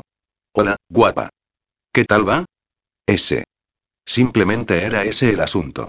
Tan familiar, tan jovial como había pensado que Adrián era hasta que descubrí lo mucho que había sufrido. Cinco palabras desprovistas de tristeza, de problemas, de enfado. Como si nuestro mundo no se hubiera venido abajo. La cuestión es que en un mes yo no he sabido nada de él y, aunque había tratado de no preocuparme y no dar importancia a su silencio, en alguna que otra ocasión se me habían pasado cosas por la cabeza que había borrado de un plumazo. Y ahora estoy aquí, con una Coca-Cola en la mano, casi una hora después de la llegada de su mensaje. A pesar de las ganas que tenía de que me escribiera, todavía no lo he abierto. No sé qué espero que ponga en él. Mi mente negativa me ha susurrado que, quizá, se ha replanteado lo nuestro y ha decidido que el tiempo que me pidió sea indefinido. Al fin y al cabo, la distancia también es un obstáculo. Sin embargo, la parte positiva y madura que ha ido apareciendo poco a poco desde que me reencontré con él ha ganado la partida finalmente. Así que abro el correo, preparada para lo que Adrián tenga que decirme. Me convenzo de que tan solo habrá relatos sobre Nueva York y sobre su vida allí. Blanca, ¿cómo te va? ¿Ha ocurrido algo? Me resulta extraño que no hayas respondido a mis correos, pues tú misma me dijiste que querías escribirme, saber de mí y yo también. Ayer llamé a mi madre por primera vez. Por fin he conseguido una compañía telefónica buena. Me habría gustado tenerla antes y así darte mi número, porque me preocupaba que, si ocurría algo, no me enterara y pero como ha costado. Ojalá hubiera tenido más tiempo antes de venirme para arreglarlo todo.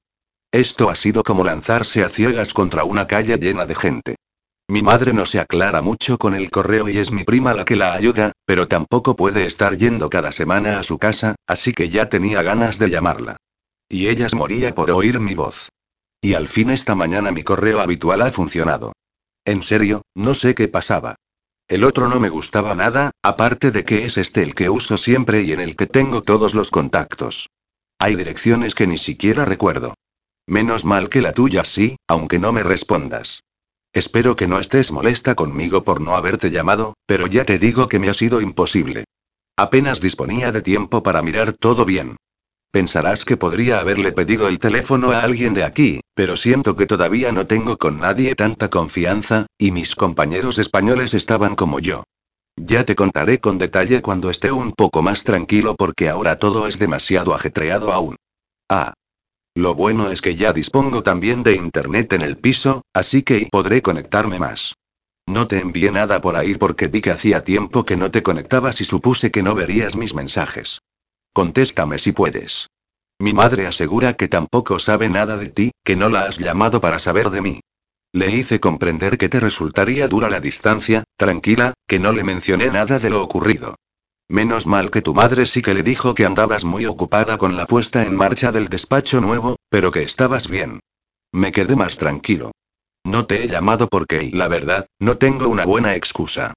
Podría salirte con lo mismo de siempre, eso de que no me gusta nada hablar por teléfono, pero, en el fondo, contigo sí me gustaba. Es simplemente el hecho de, bueno, ya lo sabes. Necesito ordenar mis ideas, todo lo que tengo en la cabeza. No pensar en quien tú ya sabes. Me quedo patidifusa. No entiendo nada de lo que me dice. ¿Que me ha escrito correos? ¿Y dónde están? Entonces se me enciende la bombilla y me siento un poco tonta. Entro en el correo no deseado, que nunca miro porque siempre hay mensajes de mujeres extranjeras que desean ser tus amigas y te escriben en un idioma extraño, o anuncios para alargar el pene o usar Viagra, siempre me he preguntado si a los demás también les llega este tipo de publicidad o me insinúan algo a mí.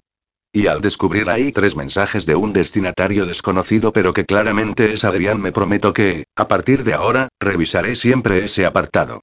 El primero lo envió tres días después de su llegada a Nueva York, el segundo casi dos semanas después y el tercero hace poco más de cuatro días. Me muerdo el labio, nerviosa y emocionada. Me pidió un tiempo y, aún así, me escribió casi enseguida. Eso tiene que significar algo, algo como que me tiene en mente y me añora, al igual que yo a él. Abro el primero, con bastante nerviosismo. Hola, Blanca. He llegado a Nueva York. El viaje bien. Otras cosas no. Contratar una compañía telefónica está costándome lo mío porque nunca tengo el tiempo suficiente para ir a una tienda y enterarme de cómo hacerlo. Creía que nos ayudarían, pero va a ser que no y, para colmo, hemos tenido problemas con el piso. A la mañana siguiente de llegar nos avisaron de que debían fumigar el edificio y tuvimos que mudarnos. Al final del correo te he escrito la dirección, por si acaso y espero poder darte pronto también mi teléfono nuevo, por si quieres llamarme. Por favor, avisa a mi madre porque ella con esto de las nuevas tecnologías no se aclara mucho.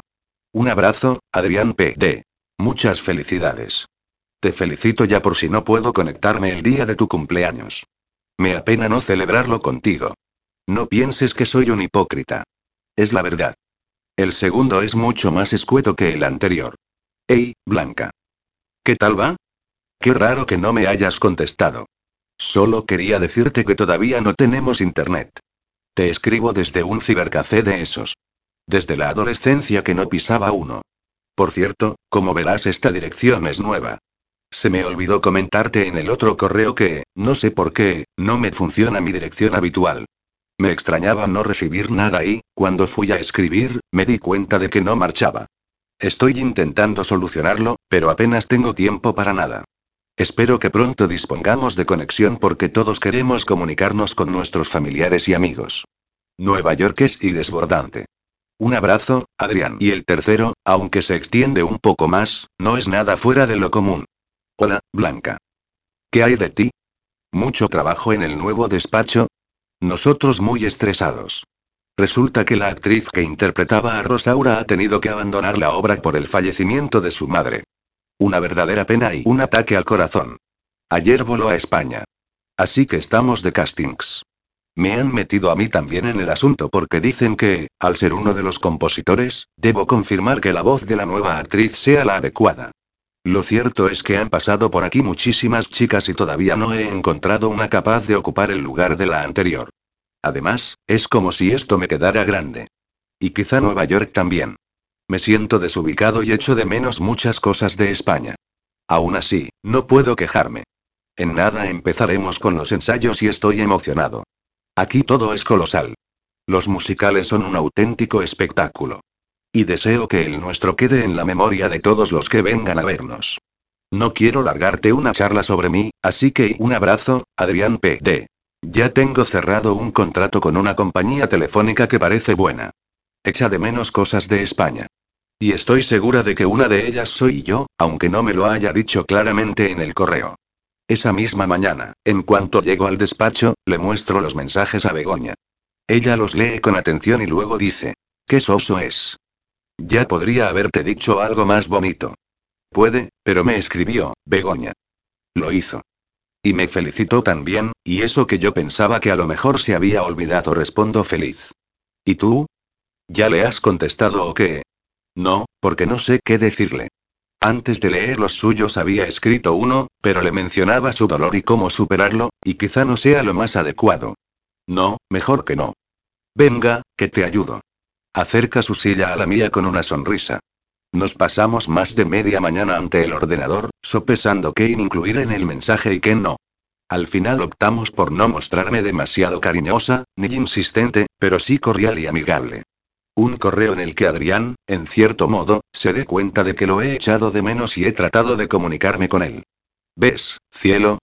Las cosas se solucionan. Todo va bien. Adrián quiere saber de ti. Y cuando unos días después acudo a la consulta de Emma y le doy las buenas nuevas, ella asiente con una sonrisa, supongo que, en parte, porque enseguida ha reparado en la cara alegre con la que he entrado. Sea como sea, lo cierto es que la desconfianza que mi psicóloga despertaba en mí tiempo atrás ha desaparecido, y quizá solo fuera imaginación mía que intentaba perjudicarme con sus comentarios. Al fin y al cabo, Emma fue quien me hizo comprender que yo podía ser fuerte y que, de todos modos, la debilidad en algunos momentos no debía avergonzarme. Supongo que de verdad pretendía ayudarme en la búsqueda de esa felicidad que no había encontrado. Y aparte de Adrián, ¿qué tal te van las otras cosas? En el despacho, por ejemplo. Begoña y yo tenemos puestas en él muchas expectativas. Estamos muy ilusionadas, pero he de reconocer que últimamente mi cuerpo no funciona bien del todo. ¿Nervios? Le explico lo cansada que me siento durante casi todo el día y le menciono mis dolores de cabeza. Por supuesto, no le confieso lo que se me ocurrió que me pasa. Más que nada porque ni yo misma he querido darle más importancia. Coincide conmigo en que lo más probable es que se deba al estrés, y me escribe en un papelito el nombre de unas gotas para recuperar energías. Pide cita para dentro de dos o tres semanas. Elige tú. La miro con sorpresa mal disimulada. Emma siempre me indicaba claramente cuándo debía venir, no me daba la opción de escoger tampoco en eso. No puedo evitar preguntarme a qué se debe ese cambio. Parece darse cuenta de mi asombro, ya que esboza una sonrisa y pregunta. ¿Quieres acudir antes? Porque si es así, sabes que te atenderé encantada. Cruza las manos ante el rostro. Creo que podemos distanciar las sesiones. Te veo bien, Blanca, a pesar de lo de tu mal cuerpo y tu cansancio. Pero en tu cabeza ya no encuentro barreras. Salgo de la consulta con una sensación agradable en el pecho, consciente de que Emma tiene razón al afirmar que últimamente ya no soy la enemiga de mí misma de antaño. Todos los problemas que me arrastraron a su consulta han ido abandonándome por el camino. Esa noche espero a que Adrián responda a mi correo, aunque no veo señales. Sin embargo, la nueva Blanca, esa mucho más madura y estable, toma el mando y me asegura que todo va bien. Y me duermo con el recuerdo de que Adrián ha contactado conmigo y sabiendo que entre él y yo hay algo que siempre ha sido real. Fuimos buenos amigos antes de enamorarnos. 8. Lo cierto es que cuando piensas en Nueva York te vienen a la cabeza siempre esas tropecientas películas que has visto y que forman parte de tu vida. Cuando era un crío me apasionaba la cultura norteamericana. Toda. Me tragaba un sinfín de pelis y de series. Me empeñaba en celebrar a Halloween, aunque a mi madre le pareciera una tontería porque para ella era el día de todos los santos y significaba rememorar a los seres queridos ausentes. Me imaginaba cómo habría sido mi vida si hubiera nacido en este enorme país que es Estados Unidos. Quizá habría sido un jugador de fútbol americano en mi etapa de estudiante, a lo mejor después me habría convertido en un cantante punk y habría llenado estadios. Pero, claro, una cosa es lo que creamos en nuestra imaginación y otra, bien distinta, la realidad. Con todo, he de reconocer que Nueva York, de momento, cumple mis expectativas. Hasta el día anterior a mi llegada aquí no tenía muy claro lo que iba a encontrarme. Mientras permanecí en España me dediqué a divagar con tal de no hundirme en el frío que me helaba el pecho cada vez que pensaba en lo acontecido con mi padre. No obstante, me parece que no me preparé del todo, ni siquiera de manera correcta. Estaba tan perdido, tan huraño, tan asqueado, que ni me planteé que debía buscar una compañía telefónica, por ejemplo. Lo que hice fue recrear una ciudad enorme, repleta de oportunidades y diversión para convencerme de que aquí todo iría mejor. Por eso, mis primeras semanas en Nueva York han sido como un sueño. En parte bueno y en parte malo. Bueno porque esto es fascinante y porque me siento orgulloso de mí mismo por haber aprovechado esta oportunidad. Malo porque ha sido vivir en el caos. Primero llegamos y nos informaron de que teníamos que mudarnos a otro piso. Después padecí el maldito jet lag y el trasiego de una vida muy distinta a la de España. Hemos tenido que organizar muchas cosas sin apenas tiempo. Por suerte he contado con la ayuda de Glass, uno de mis compañeros de piso, quien ya interpretó en España a Segismundo y también lo hará aquí. Nuestro nuevo piso se encuentra en Keynes, en concreto en el barrio Jackson Heights. Hasta entonces, yo no tenía ni puñetera idea de este lugar. Siempre había pensado que lo mejor se concentraba en Manhattan, por ejemplo. Sin embargo, esta zona es muy buena y cuenta con numerosos puntos de interés. Este sitio está lleno de color y de aromas, y me fascina, pues desde niño me ha interesado conocer otras culturas. Hay un montón de inmigrantes latinoamericanos y asiáticos, y es habitual oír a diario la lengua española. Pero también puede encontrarse alguna zona tranquila, para pasear y relajarse, y eso es lo que más me gusta. Cuando descubrí la cantidad de comida de distintos países que hay aquí de inmediato pensé en Blanca. Y el corazón me dio un vuelco. Los últimos días que pasé con ella en España me resultaron muy duros. Evidentemente, el problema era yo. De verdad necesitaba ese tiempo que le pedí para deshacerme de un Adrián maldito, de un tipo que se odiaba a sí mismo y que no era capaz de ver las cosas buenas de la vida. Allí tan solo podía pensar en mi padre, en el puñetero encuentro, en cómo insinuó que yo debía de ganar ahora mucho dinero. Me imaginaba que, en cualquier momento, me telefonearía o me escribiría una carta rogándome que le prestara pasta, como en tantas ocasiones anteriores había hecho con mi madre. Su aspecto demacrado, su aliento a alcohol, su fría e implacable mirada y sus insultos me trajeron a la memoria, con mucha más fuerza, aquellos años de mi infancia que había tratado de olvidar. Llegar a las manos con él me avergonzó porque me había convencido a mí mismo de que yo era diferente. Más maduro, a pesar de ser su hijo. Pero no. Su presencia me devolvió aquel adolescente huraño, mal hablado, que a veces buscaba trifulcas con otros tíos con tal de descargar la rabia. Y fue entonces cuando empecé a sentirme como tanto tiempo atrás, con ese jodido dolor en el pecho que me ahogaba. Perdí las ganas de hacer el amor con Blanca. Estaba ahí, pero no la veía. Me sentía enfadado con ella, aunque no atinaba a comprender la verdadera razón. Le hablé mal en alguna ocasión que otra. Y a mi madre. No quería, pero no conseguía evitarlo. Las palabras me salían solas porque siempre estaba enfadado. Empecé a volverme loco otra vez, a pensar que yo no era el tipo adecuado para ellas, que la semilla podrida de mi padre germinaba dentro de mí, que haría daño a mi madre y a Blanca, y a cualquiera que se me pusiera por delante, porque no lograba deshacerme a esa puta rabia ni del miedo. A veces un sentimiento conlleva al otro, y a la inversa. Y caí de nuevo en ese pozo oscuro del que ya había salido. Debía alejarme de la sombra de mi padre. Ser consciente de que no me atraparía. En España el mundo se agolpaba contra mí. Y el trabajo en Nueva York apareció casi como por arte de magia. Aquí he tenido tiempo para pensar a pesar de todo el trajín, ya que desde que llegamos hemos trabajado un montón y hemos tenido que ponernos al día de todo. Pero sí, he divagado mucho sobre mi padre. Todavía me duele cuando me viene a la cabeza. Y no debería ser así, ya que me demostró que continuaba siendo el hombre egoísta que nunca nos quiso a mi madre y a mí. No obstante, alejado de todo lo que conozco y de todos, me siento nostálgico, como si necesitara recuperar mis raíces y encontrarme. Exacto. Es eso por lo que vine aquí. Qué extraños somos los seres humanos y en ocasiones precisamos distanciarnos de nuestros orígenes para conocerlos y hallarlos. Por las noches doy vueltas en la cama reviviendo el encuentro en la cafetería.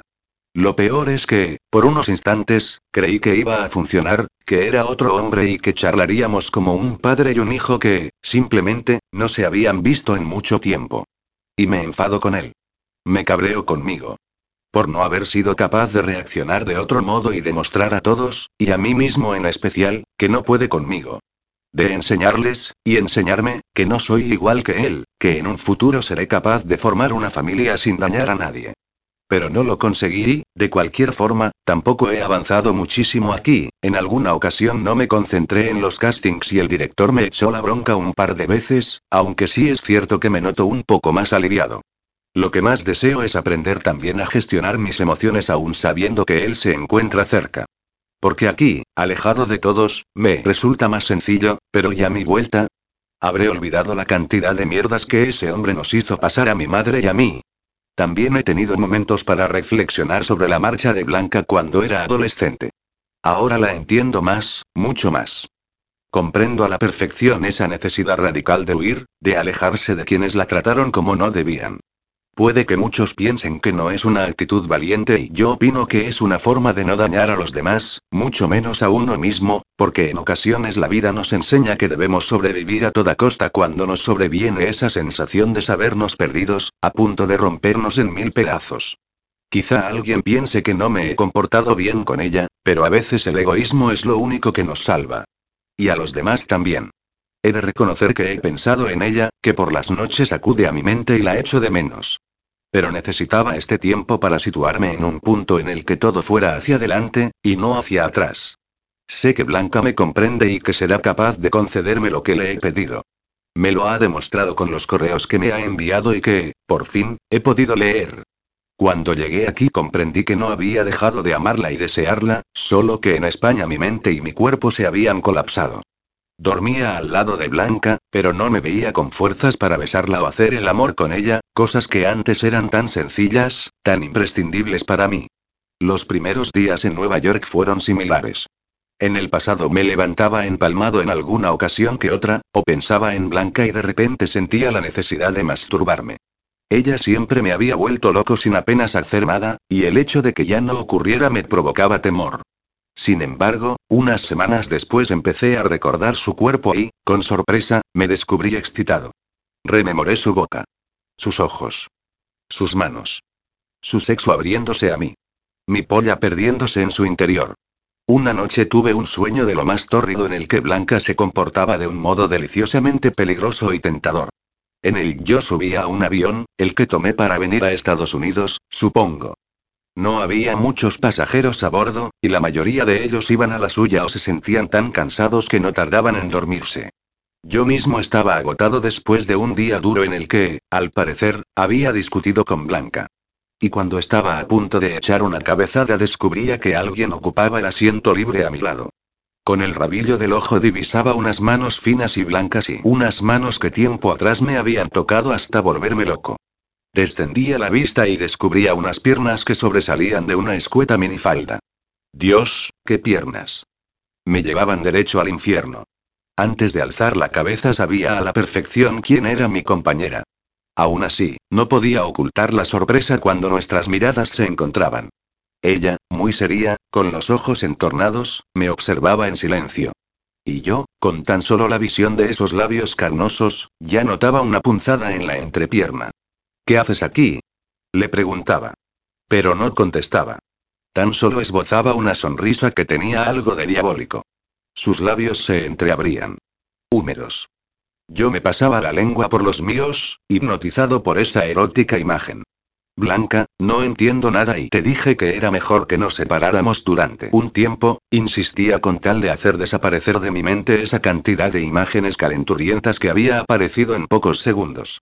Ella volvía a sonreír.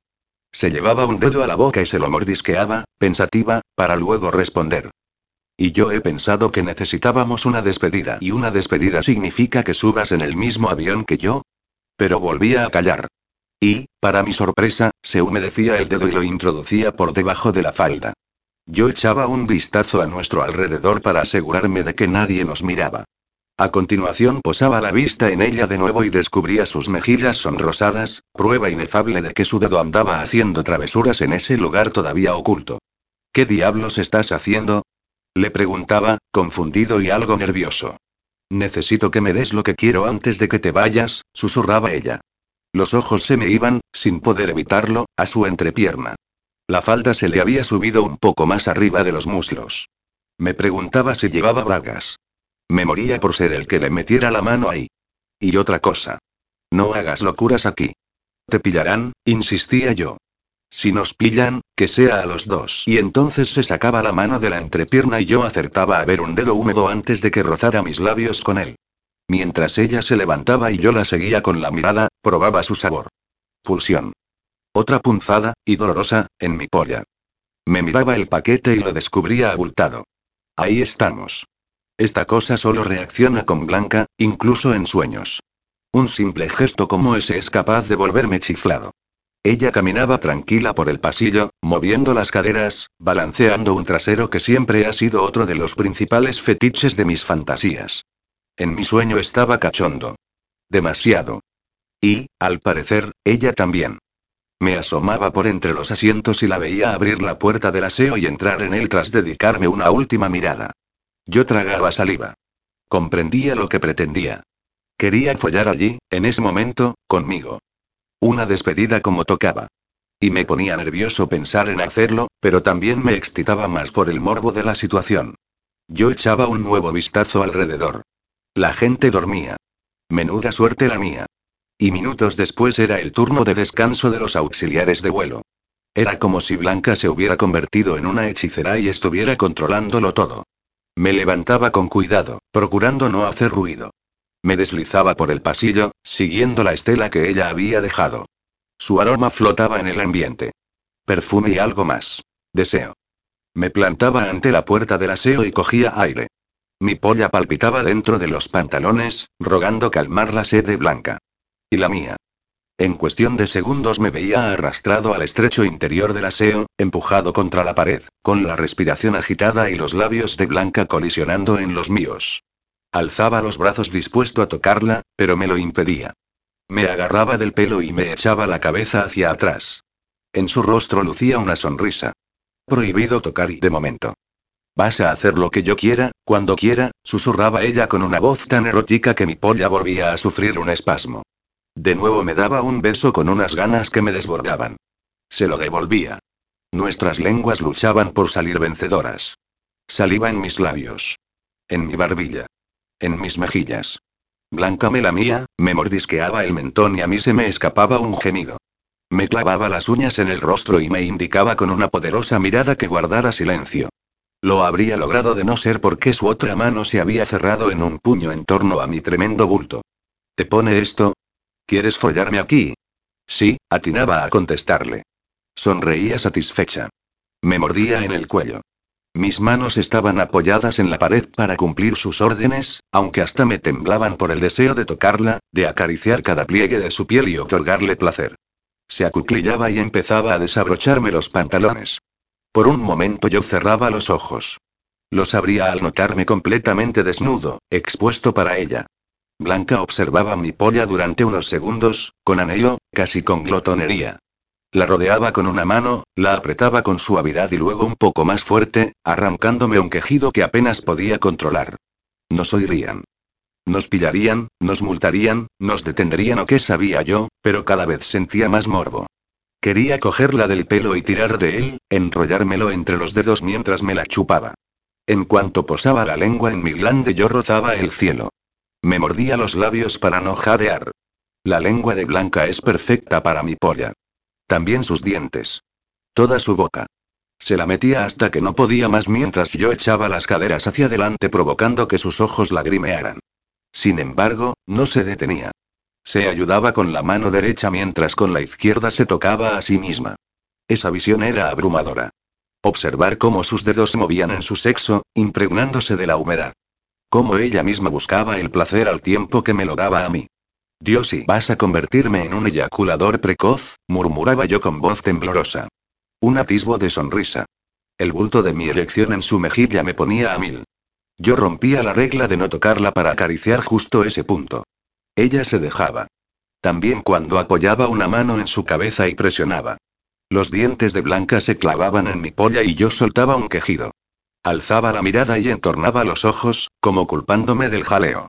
Pero era justo esa violencia con la que me masturbaba la que me llevaba al límite. Explotaba en su boca. Blanca la entreabría y mi semen se deslizaba por su barbilla. Se me ahogaba la respiración en la garganta y el corazón martilleaba mi pecho. Blanca se incorporaba en el sueño y, sin darme tiempo a recuperarme, apoyaba las manos en mis hombros y me empujaba hacia abajo. Cómeme hasta que los gritos que calle me rompan la garganta, murmuraba. Sus labios manchados de mi esencia. Me plantaba su sexo rasurado en toda la cara. Yo aspiraba su maravilloso aroma. Blanca temblaba, aunque pretendía disimular que no estaba tan jodidamente excitada como yo. Así que pasaba las manos por sus piernas y la atrapaba de las nalgas. Levantaba la vista para preguntarle en silencio si, al menos, eso podía hacerlo. Su boca entreabierta me confirmaba que le gustaba, de modo que la empujaba contra la mía y empezaba a darle pequeños besos en el pubis. Y después lametones en el interior de sus muslos. Blanca enredaba los dedos entre mi cabello desordenado. Hasta mis oídos llegaba un gemido lastimero y, al alzar la mirada, comprobaba que se había tapado la boca con una mano para acallarse a sí misma. Sigue, sigue hasta que me corra, me pedía con voz ahogada. Por favor, ¿de verdad creía que era necesario pedírmelo? Me pasaría toda una vida perdido en cada uno de los pliegues de su sexo. Rosados, suaves, por los que mi lengua se deslizaba a la perfección.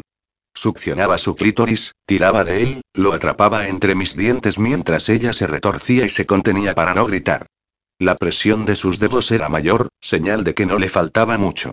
En el sueño yo pensaba que me habría gustado retardar ese momento todo lo posible, pero era un riesgo y no debíamos dejar que nos pillaran, de modo que introducía mi lengua en su cavidad con sumo cuidado.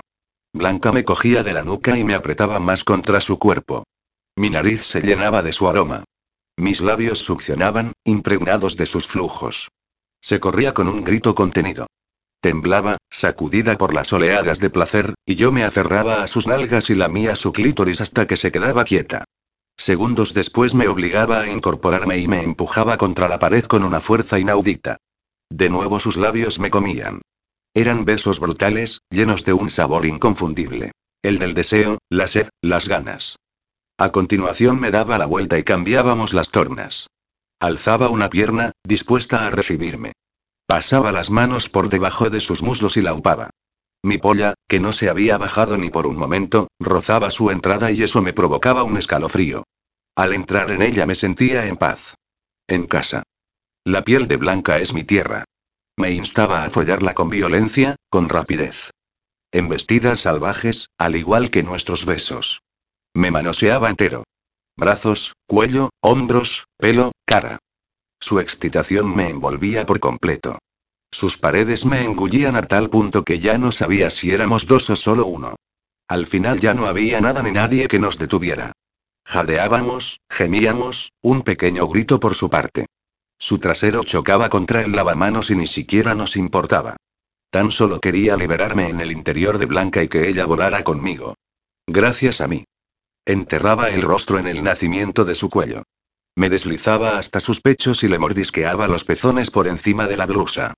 Blanca me clavaba las uñas en la espalda con tanta fuerza que incluso podía notarlas a pesar de llevar la camisa. Yo empujaba con más ímpetu. Más velocidad. Desenfreno. Locura. Era nuestra despedida particular, una que nos saciara para todo ese tiempo que estaríamos separados. Antes de vaciarnos ambos, Blanca tiraba de mi pelo y me levantaba la cabeza para volver a besarme. Su lengua reposaba en la mía mientras nos corríamos.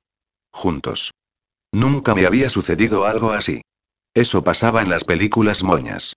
Pero, claro, era un sueño y ahí quedaba la cosa.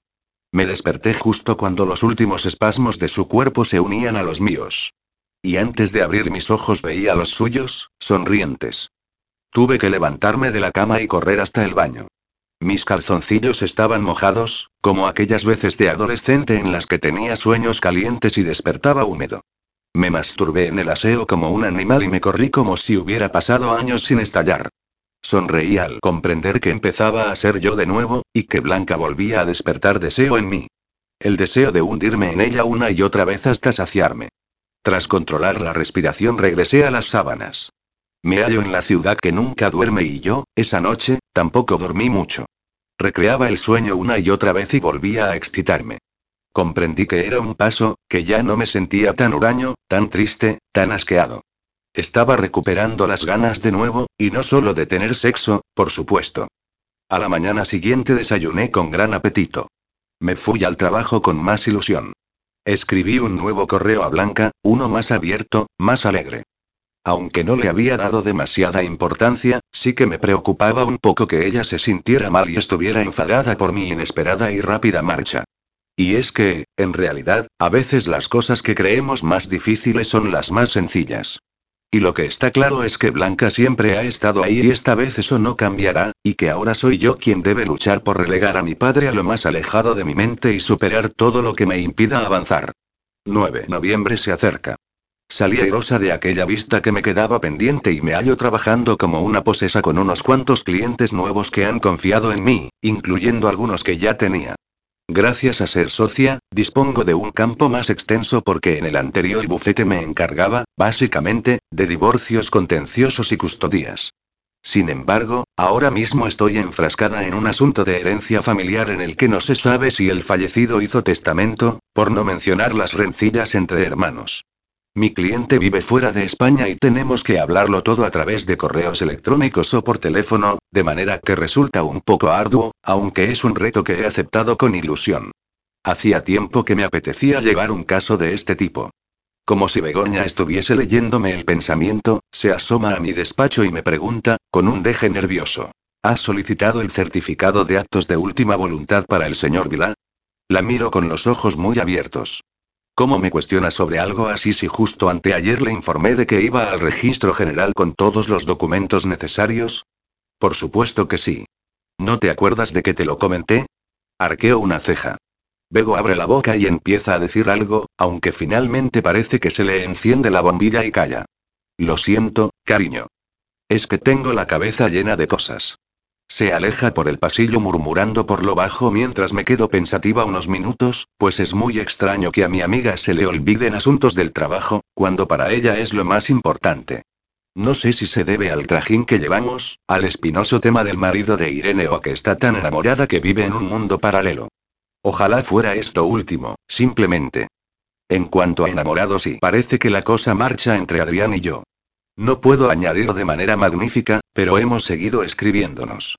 No le he pedido que me llame ni he sugerido hacerlo yo, ya que él no ha comentado nada al respecto. Siempre me dice que nuestros horarios son muy distintos y que apenas dispone de horas para nada.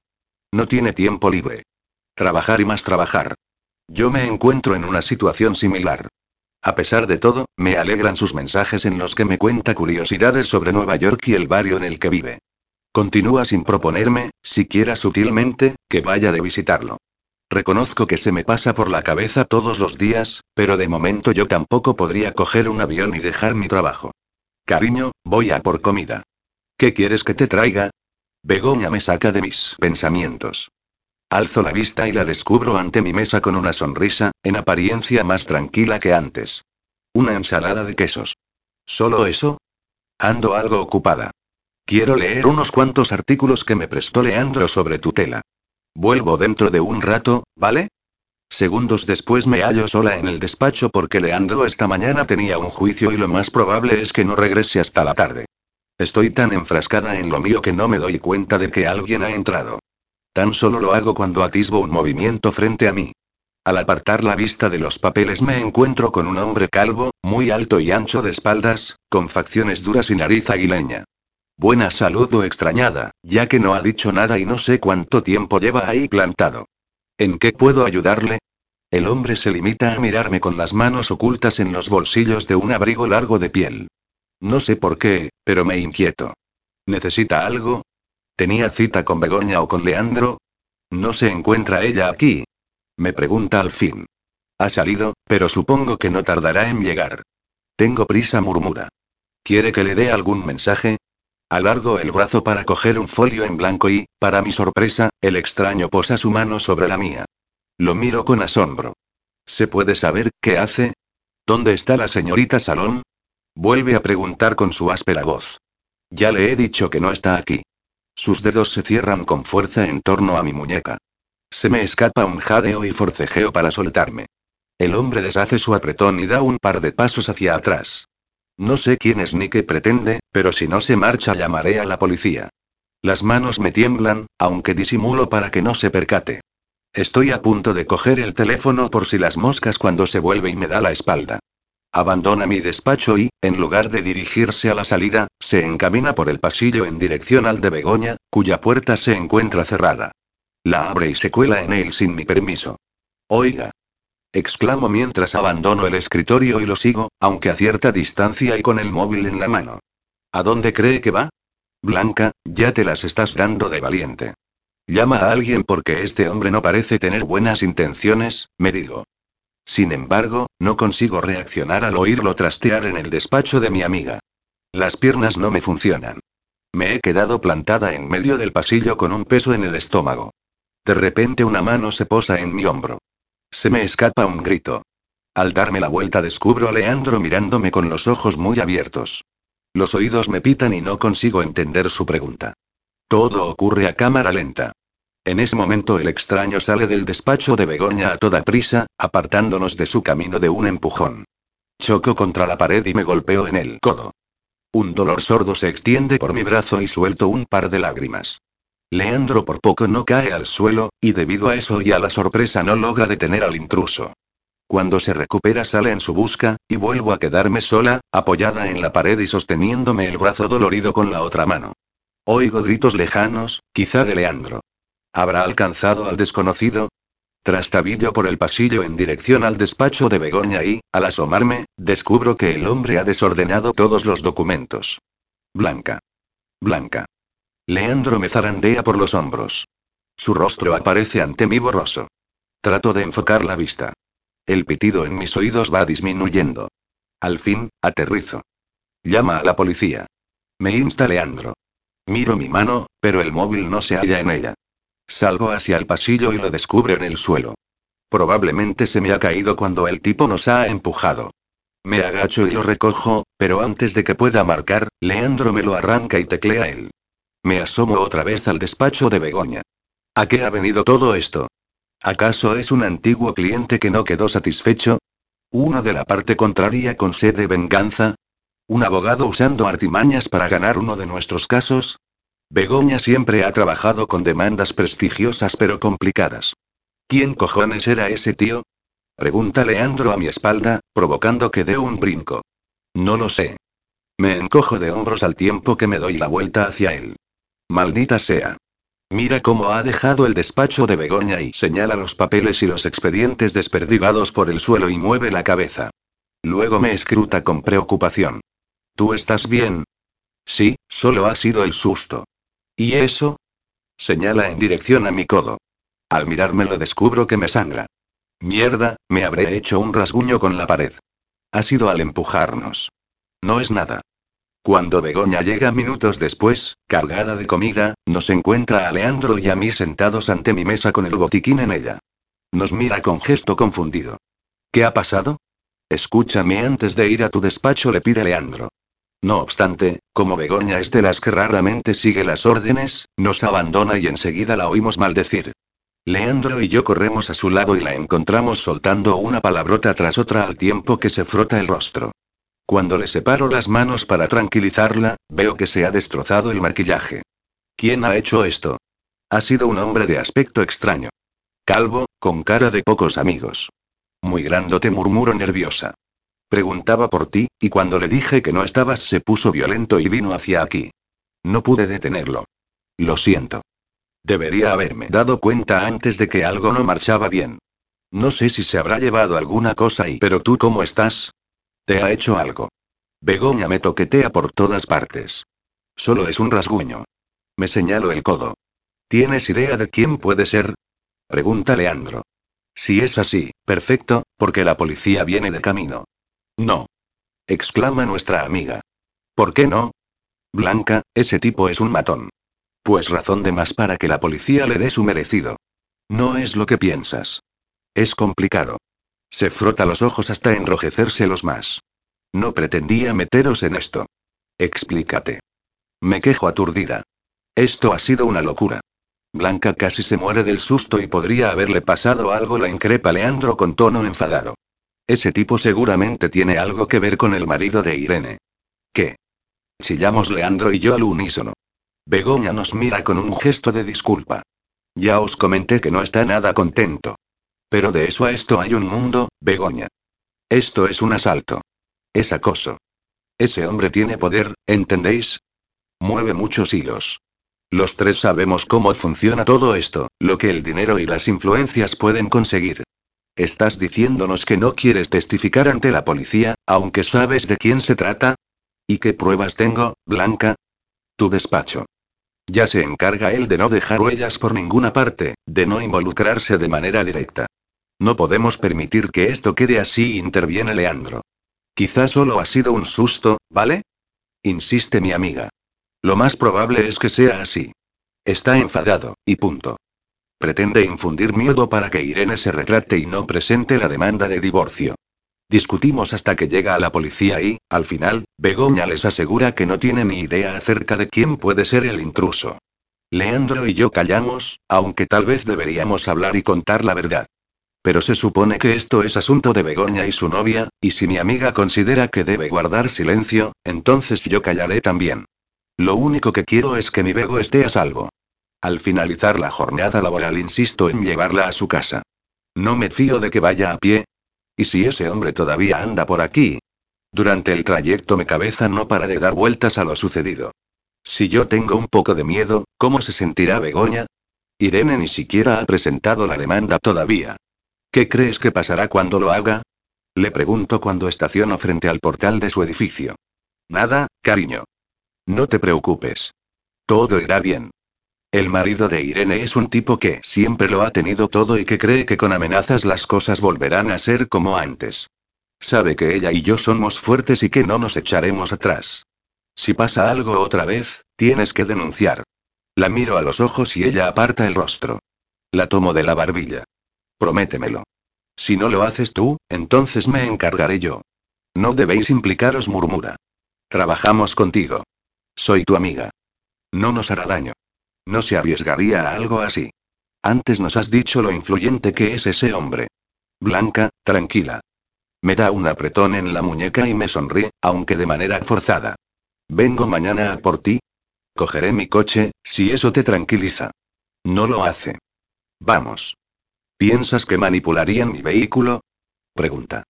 Lo tengo a buen recaudo. Aguardo a que se meta en el portal. Begoña ha tratado de parecer tranquila, pero la conozco, y sé que está nerviosa y asustada, lo cual significa que en este asunto hay más de lo que quiere contarme. Conduzco con la inquietud agazapada en el estómago. En mi casa enciendo la luz de cada habitación por la que paso y al final acabo con todo el piso iluminado. Me regaño por ser tan aprensiva, pero, de cualquier forma, así me sentiré más tranquila y dormiré mejor. A medianoche me despierto con unas fuertes punzadas en el vientre y un dolor de cabeza terrible. Me incorporo en la cama empapada en sudor y me inclino hacia adelante apretándome la barriga.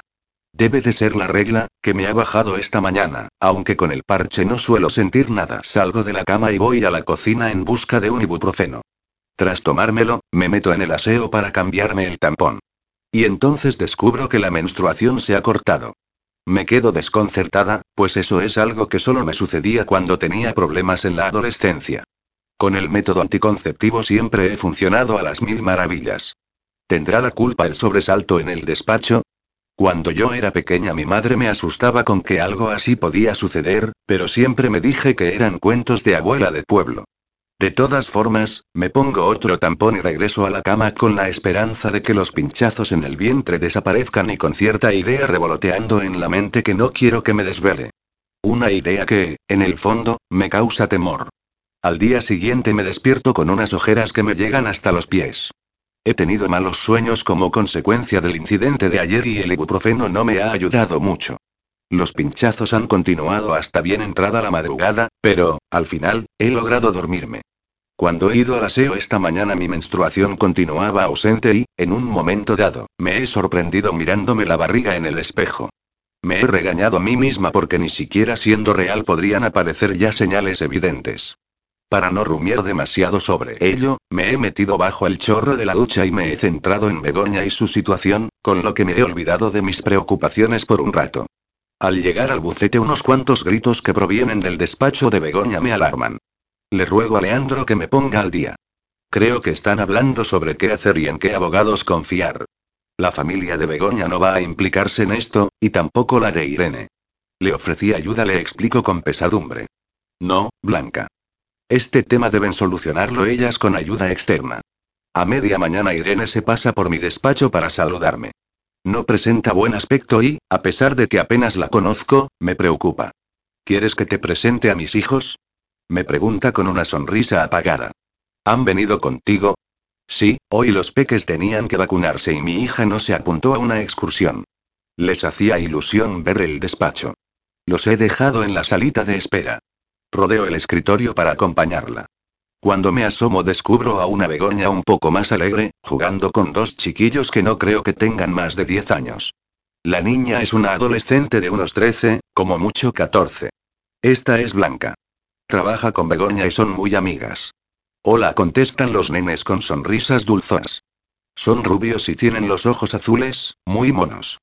Uno se aferra a la mano de mi amiga como si no hubiera un mañana. Sin embargo, la niña es totalmente distinta. Cabello moreno, ojos oscuros y piel pálida. Lleva un flequillo teñido de rosa que le cubre un ojo y un piercing en la nariz. Sus ropas son negras, y su rostro presenta un aire serio y preocupado, como de hastío. Ellos son Carlos y Pedro, y ella es Elisa. Alzo una mano a modo de saludo, aunque tan solo los chiquillos se fijan en mí. La chica mantiene la vista clavada en sus botas, altas y negras.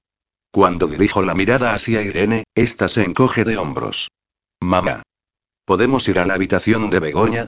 Se llama despacho, los corrige su madre. Creo que tengo alguna chocolatina por ahí. Bego alarga ambos brazos y los niños se enganchan a sus manos. Elisa, ¿quieres venir? La muchacha niega con gesto distraído, sin mirar ni por un segundo a mi amiga. Y, como quien no quiere la cosa, me dejan sola con ella y no sé qué hacer ni qué decir. ¿Tienes sed? Le pregunto al cabo de un instante. Por primera vez alza la vista y es como si se diera cuenta de que estoy allí. Me observa con desconfianza. Hay algo en su mirada que me trae viejos recuerdos y dolorosos. Tengo Coca-Cola en mi despacho. ¿Me acompañas? Para mi sorpresa, se levanta y me sigue por el pasillo. Sus andares son taciturnos, al igual que toda ella. ¿La situación de sus padres la habrá sobrepasado? Puedo hacerme una idea de lo complicado que estará siendo para una adolescente de su edad. Le entrego el refresco y atisbo un ligero temblor en su mano. ¿A qué escuela vas? A Mascamarena. ¿Dónde está? En Vétera. Es privada, contesta con voz ronca, dando vueltas a la lata entre sus manos. ¿Y te gusta? Se encoge de hombros. Abro mi refresco a fin de animarla a que haga lo mismo con el suyo. La miro de reojo para que no se incomode o se asuste. Hay algo en ella que realmente me recuerda mucho a mí cuando tenía su edad. ¿Estás triste por lo de tus padres? Niega con la cabeza, pero no resulta convincente. Mi padre no solía estar mucho en casa. Su mirada es huidiza. ¿Dónde vivís ahora? Con mis abuelos. Da un trago a la cola y pienso que no va a añadir nada más, pero entonces dice. Aunque están muy enfadados con mi madre. ¿Por qué? Ya sabes y porque le van las mujeres. Ignoro los motivos, pero esta chiquilla despierta algo en mí. Una presión en el pecho que me insta a conocer más cosas de ella. ¿Y qué te gusta hacer? ¿Por qué quieres saberlo? Su mirada se clava en mí con hostilidad. Titubeo. Quizá demasiadas preguntas para una adolescente con problemas. Es simple curiosidad. Cuando te he visto he recordado cosas. ¿En serio? Suelta muy seria.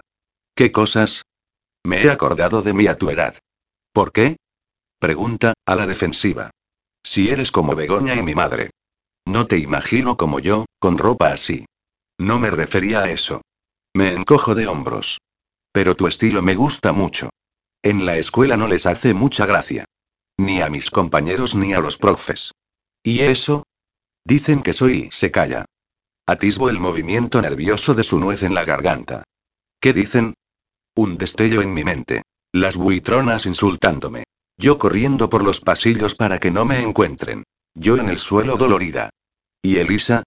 ¿Tiene ella algún problema en el colegio? Nada. Cuando tenía tu edad era bastante distinta. Mis padres no tenían mucho dinero para comprarme la ropa que me gustaba, y mi aspecto era muy diferente al de ahora. ¿De verdad? Sonríe unos instantes y descubro su aparato dental. Usaba unas gafas terribles. Ahora llevo lentillas. Me señalo los ojos. A mí me gusta la gente que lleva gafas. Esta vez soy yo quien sonríe al comprender que esa opinión es una muestra de que ya no se siente tan incómoda conmigo. Por un instante pienso que se me dan mejor los adolescentes que los críos pequeños. A mí también. Quizá me planteé volver a usarlas. Unas de pasta negra, de esas chulísimas tan modernas. Te quedarían bien. Bebemos de nuestras latas. Elisa se ha sentado en la butaca frente a mí y noto que quiere preguntarme algo y no se atreve. ¿Tú y? ¿Sí? ¿Te gustan las chicas como a mi madre y a Bego? No. Me echo a reír. Pero no es nada malo, ¿no? Me da igual mientras mi madre esté contenta. Esas palabras me conmueven. No conozco de nada a esta chica, tan solo he hablado con ella unos minutos, pero me parece inteligente, sensata y buena. Salgo con alguien a quien le gustaría tu estilo. ¿De verdad? Abre mucho los ojos. Cuando él tenía unos 13 años empezó a interesarse por la música punk. Vestía también de negro, con camisetas de los Ramones o de The Clash, y tocaba la guitarra. ¡Wow! exclama fascinada. Los Ramones molan. A los otros no los conozco. Escucha algo de ellos. Quizá te gusten. Asiente. Se inclina hacia adelante para dejar la lata en la mesa y, entonces, descubro algo. Su camiseta de manga larga se le ha subido un poco y puedo ver el nacimiento de unas marcas violáceas. Una sensación extraña se apodera de mi estómago. Trato de disimular, pero ella también se ha dado cuenta y se apresura a tapárselas. Su semblante vuelve a ser serio, como si una sombra oscureciese sus ojos. ¿Va todo bien? No puedo contenerme, aunque sé muy bien que si tiene problemas se tornará huidiza al comprender que estoy metiéndome en su terreno. Sí. ¿En casa? ¿En la escuela? Se levanta a toda prisa con una actitud nerviosa. Me incorporo también, preocupada. Claro.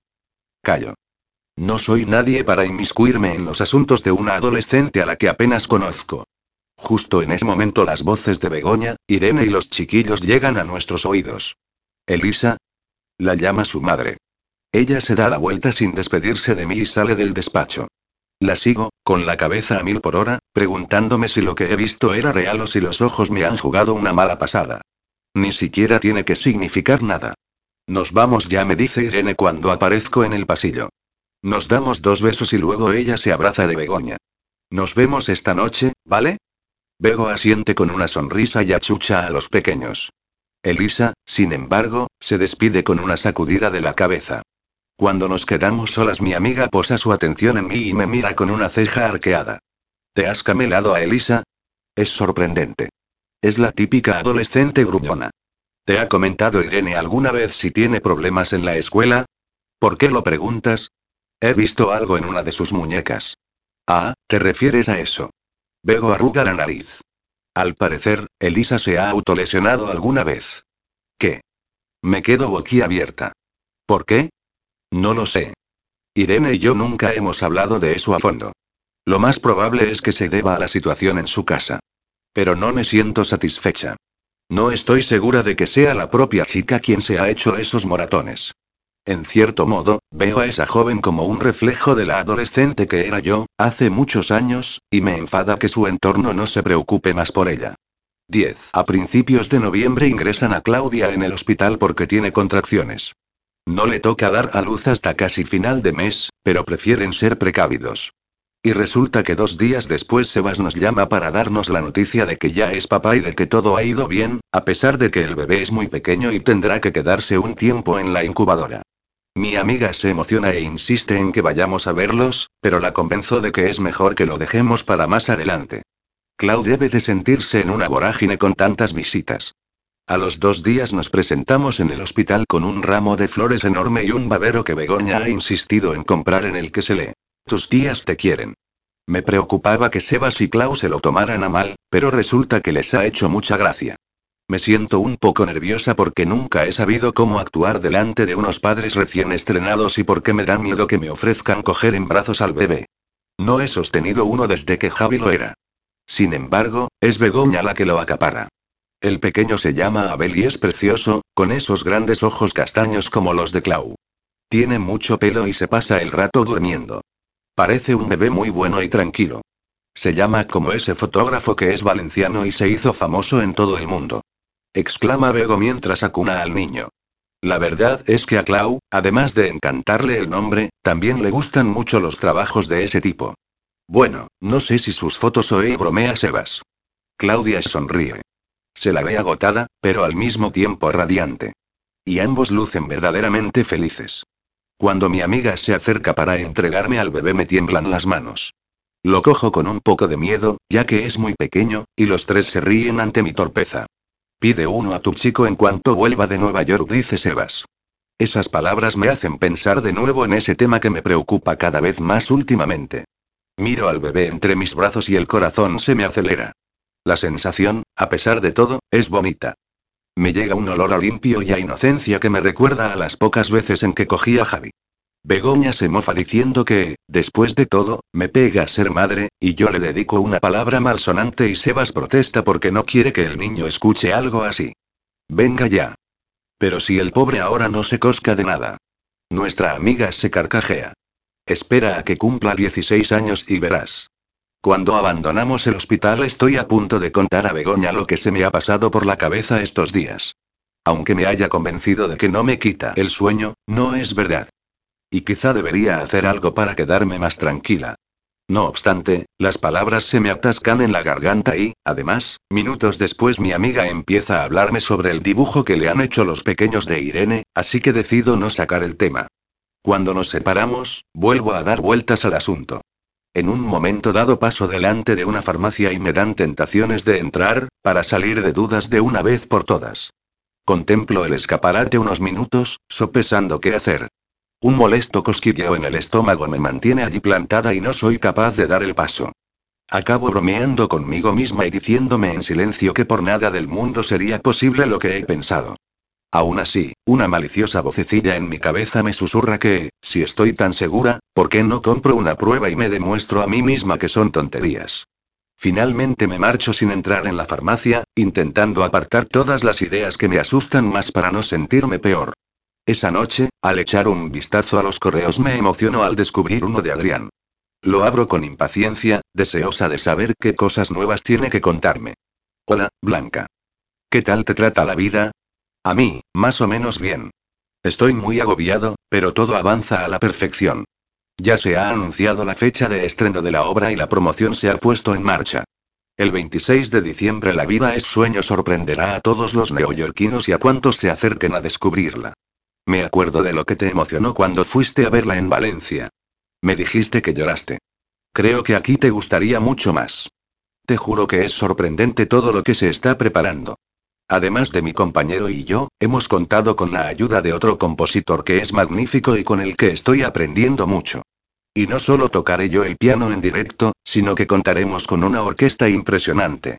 Cuéntame un poco sobre cómo os va por ahí. ¿Qué tal están tus padres, tu hermano, Begoña, Sebas, Claudia? Espero que todos estéis genial. Un beso, Adrián P.D. Me siento mejor, ¿sabes? Más tranquilo. Menos huraño. Con menos preocupaciones en la cabeza. PD2. Te echo de menos. El corazón me palpita a mil por hora. Por fin una auténtica muestra de cariño por su parte. Me echa de menos y eso significa que todo va a arreglarse. Que superaremos la distancia, que Adrián volverá y seremos como antes. Y más, mucho más. Porque es lo que quiero. Todo con él. Me apresuro a contestarle. Le cuento que Clau y Sebas han sido papás de un niño precioso y que están muy felices. Le comento por encima la situación de Begoña y algo de lo que ocurrió en el despacho. No todo, para que no se preocupe. Y le confieso que yo también lo echo de menos y que pienso mucho en él. Por unos segundos recuerdo lo de la farmacia y mis músculos se tensan. Me pongo música mientras termino de redactar el correo con tal de no pensar. A la mañana siguiente, a la hora del almuerzo, recibo la visita de mi antiguo cliente pudiente. Me explica que ha venido para pagarme mis honorarios. La verdad es que, con tanto ajetreo ni me acordaba. Él se ríe con su atronadora voz cuando se lo confieso. Ay, Blanca, Blanca y he conocido a muchos abogados y pocos hay como tú. Sé que eres una mujer ambiciosa, pero no te mueve solo el dinero. Otros son aves carroñeras. Me entrega un sobre con los honorarios y le extiendo una factura. Reparo en que no se mueve y lo interrogo con la mirada. ¿Por qué no lo abres para ver si está bien? Rasgo el sobre y, al descubrir la cantidad de billetes que hay en su interior, se me ponen los ojos como platos. Creo que se ha equivocado, señor de la torre. Lo miro con estupor. Es un pequeño regalo de mi parte, dice restándole importancia. Pero aquí hay bastante más dinero, murmuro. Considéralo un extra por todo lo que me has aguantado. Soy consciente de que, en ocasiones, he sido un hueso duro de roer. Seguro que alguna vez habéis pensado que soy un rácano, pero sé apreciar el trabajo duro y el buen hacer. No puedo aceptarlo. Me dispongo a entregarle lo que sobra, pero él se aparta. Blanca, no. No me hagas ese feo. Te pago eso porque quiero. Sonríe. Además, ahora estás empezando un nuevo negocio y puede serte útil. Me deshago en agradecimientos y, cuando se marcha, voy corriendo al despacho de Begoña para contárselo. Ella me mira con los ojos brillantes. Toma. Le entrego un par de billetes. ¿Qué haces? Así te doy lo que faltaba. No, cielo. Mueve un dedo de un lado a otro. Eso es tuyo, tú te lo has ganado de tu anterior trabajo. Ya irás dándomelo poco a poco con lo que factures aquí. Pero y no lo necesito de momento, y lo sabes. Se queda pensativa unos segundos. Pero, oye, si podrías hacer algo por mí. Esboza una sonrisa y la miro con curiosidad. ¿Y si te traes aquí ese cliente? Sería un plus. El hombre ya me comentó que le gustaría seguir trabajando conmigo. Si no me lo llevé del anterior bufete es porque no me parecía justo, ya que allí me trataron muy bien durante todos los años en los que estuve, pero lo cierto es que ahora que empiezo una nueva andadura debo preocuparme por mí misma. Lo pensaré, digo a Bego, aunque estoy bastante segura de que terminaré haciéndole caso. Le pregunto sobre Elisa, pero no sabe gran cosa. Irene no es de esas madres que hablan continuamente de sus hijos, y menos si tienen problemas, puesto que se supone que siempre han sido una familia perfecta. Pero a mí me gustaría saber más, conocer al detalle si alguien molesta a esa chiquilla de ojos asustados. El fin de semana como con mis padres y resulta que Javi llega con una resaca tremenda. De un tiempo a esta parte me preocupo mucho más por él, y no puedo evitar sacar el tema mientras permanecemos solos en el salón. ¿Mucho desfase anoche? Empleo la palabra que tanto le gusta para describir sus fiestas. Las fiestas universitarias son increíbles. A los papás no va a hacerles ni pizca de gracia verte con esa cara. No me des la lata, se queja, tirado en el sofá. Mis padres llegarán de un momento a otro. Han ido a buscar a Nati, que también comerá con nosotros. ¿Estás saliendo otra vez con aquellos chicos? Que no. ¿Con tus compañeros de piso? Con esos tampoco. Son unos pirados. Se pasan el día estudiando y las noches jugando ante el ordenador. No digas eso. Cada uno tiene sus aficiones. Durante la comida hablamos un poco sobre Adrián, aunque Nati no sabe de él mucho más que yo. Alguna vez sí que han charlado por teléfono, pero apenas unos minutos y de pasada. Está muy ocupado allí, comenta con un suspiro. Me ha dicho que, si me apetece, vaya para ver el estreno de la obra, pero eso de subir en un avión no es para mí. Nunca lo he hecho. Me da miedo. A mí también interviene mi madre. Con la de accidentes que hay. Mamá, que sepas que el avión es uno de los medios de transporte más seguros, la corrige Javi. Le dije que te lo propusiera a ti, Blanqui. Nati se dirige a mí con una sonrisa cariñosa. El corazón me da un vuelco. Volar hasta Nueva York. Lanzarme a los brazos de Adrián. Pasear juntos por las calles. Ver en primera fila cómo crea magia ante el piano. Sí, sería un sueño. Esa misma tarde a mi regreso a la capital, un poco más animada tras el encuentro con mi familia y sin rastro de jaquecas, mareos o náuseas, me siento ante el ordenador y decido grabarme con la cámara para dar una sorpresa a Adrián. Entro en YouTube y me pongo a cantar ello, de Adele. A decir verdad, me salen unos gallos terribles, pero me apetece sacarle una sonrisa y, de ese modo, recuperar la confianza y la familiaridad de antaño. Parece que lo consigo, porque esa misma noche recibo un correo electrónico suyo acompañado de un vídeo. ¡Qué loca estás! Oigo que exclama en cuanto le doy al play. El corazón me palpita a un ritmo desbocado al ver su rostro en la pantalla. Le ha crecido de nuevo la barba y está guapo a rabiar. Agradezco tus buenas intenciones, pero hoy ha caído un chaparrón aquí bromea. Me echo a reír. Alargo el brazo y acaricio la imagen de la pantalla. Para mi sorpresa, Adrián se aparta de la cámara y la mueve. Se encuentra en un teatro y la imagen se detiene en un piano. El estómago se me encoge cuando apoya el ordenador en él y vuelvo a visionar su cara. Sus labios se entreabren en una sonrisa. Me muero por besarlos. Me he quedado aquí después de que se fueran todos, dice, y se pasa la mano por el cabello en ese gesto suyo tan descuidado. Esto va por ti. La melodía de la canción de Adele flota a través de mis altavoces, esta vez interpretada por Adrián, quien cierra los ojos y se marcha a ese otro mundo en el que se refugia con la música. Ello, it's me. I was wondering if after these months you'd like to to go over everything. They say that time supposed to heal you, but I don't much healing y ello, can you hear me? I'm in New York City dreaming about to always to be when we're young and free. I've forgotten how it felt before the world fell at our feet. Hola, soy yo. Me preguntaba si después de estos meses te gustaría que quedáramos para analizarlo todo. Dicen que el tiempo se supone que cura, pero no ha curado mucho. Hola, ¿puedes oírme? Estoy en Nueva York soñando con lo que solíamos ser cuando éramos jóvenes y libres. Se me ha olvidado cómo era antes de que el mundo cayera a nuestros pies. Siento un agradable cosquilleo en el vientre al reparar en que cambia algunas palabras para hacer suya la canción. Quizá para hacerla nuestra. Y me pregunto si de verdad va dirigida a mí y si es una propuesta para que nos encontremos. Cuando llega al estribillo oigo otro sonido distinto. Reparo en que es mi móvil. Contengo la respiración al reconocer en la pantalla el nuevo número que me dio. Está llamándome. Por fin, después de estos meses vamos a charlar a través de algo que no es una pantalla. No puedo evitar pensar en cómo sonará, si será tan desenfadado como en el vídeo, si me mostrará a ese Adrián que me hizo tocar el cielo cada día antes de lo ocurrido con su padre. ¿Sí? Ello, it's me. Y está cantando. Las palabras se me atascan en la garganta. ¿Cómo lo has sabido? Acierto a preguntar. ¿Qué? Que estaba viendo tu vídeo. Porque me has salido conectada en el Hotmail y me lo he imaginado. Una breve risa que me obliga a cerrar los ojos y a caer en una espiral de sentimientos incontrolables. O quizá telepatía. Ahí es donde ensayáis. Es el teatro donde se estrenará la obra. ¿Prefieres seguir viéndome por ahí? No me apresuro a contestar. Echaba de menos tu voz. Titubeo unos instantes.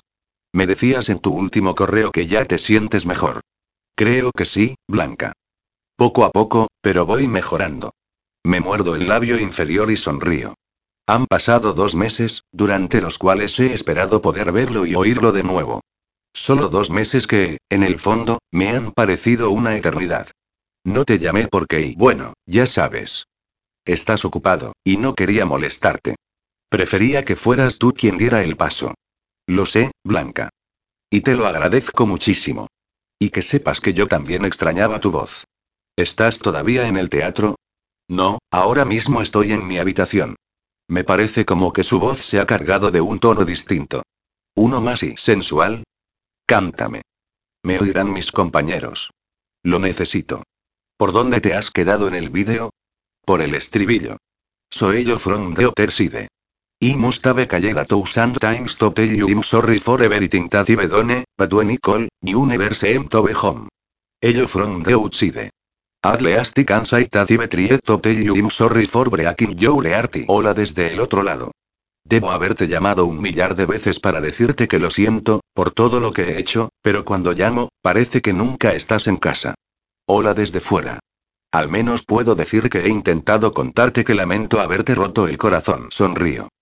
Su voz hace que me sienta en casa, mucho más cerca de él, aunque, tal como escribió Adele, nos encontramos cada uno a un lado. ¿Todavía sientes lo mismo por mí, verdad, Adrián? Le pregunto. Se queda callado unos segundos. Por supuesto que sí. Solo huía de mí mismo, no de ti, ¿vale? No pienses que escapaba de ti. Fui demasiado duro contigo antes de marcharme. Comprendí que necesitabas alejarte de esto. No menciono a su padre. Creo que nos merecemos querernos, murmura de repente. Yo también lo creo, Adrián respondo con emoción. Silencio. Al otro lado de la línea oigo un carraspeo por su parte. ¿Te gustaría venir a verme? Me pregunta, y el corazón martillea en mi pecho. Sí, claro. ¿Cómo no iba a gustarme? Se me escapa una risa. ¿Y podrías? No lo sé. En el despacho tenemos un montón de trabajo y espera. De nuevo silencio. Pasan unos minutos en los que tan solo acierto a pensar en las palabras que me ha dicho. Ya. Hola de nuevo susurro con una sonrisa.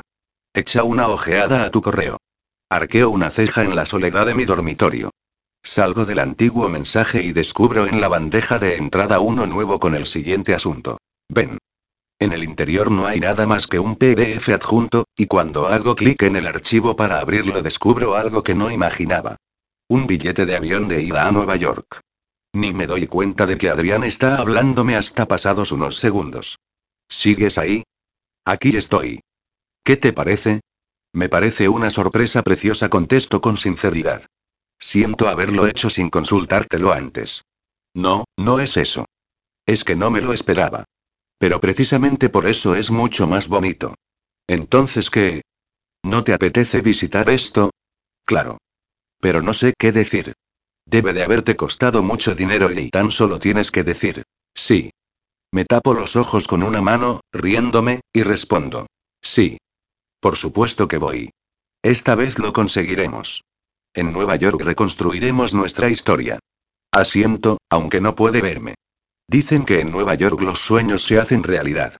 Blanca, ahora no voy a permitir que nadie me arrebate lo que, en realidad, me hace feliz. Y mucho menos yo con mis propios fantasmas. 11. En cuanto vi el vídeo que Blanca me había enviado supe que era el momento. Era el momento perfecto para pedirle que viniera de verme durante unos días.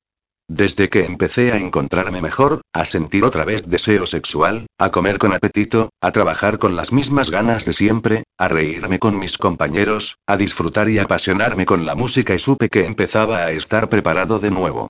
Me di cuenta de que pensar en Blanca me inspiraba tranquilidad, me hacía soñar con la posibilidad de un futuro pacífico en mi interior, tal como ocurría cuando de críos y adolescentes pasaba ratos con ella.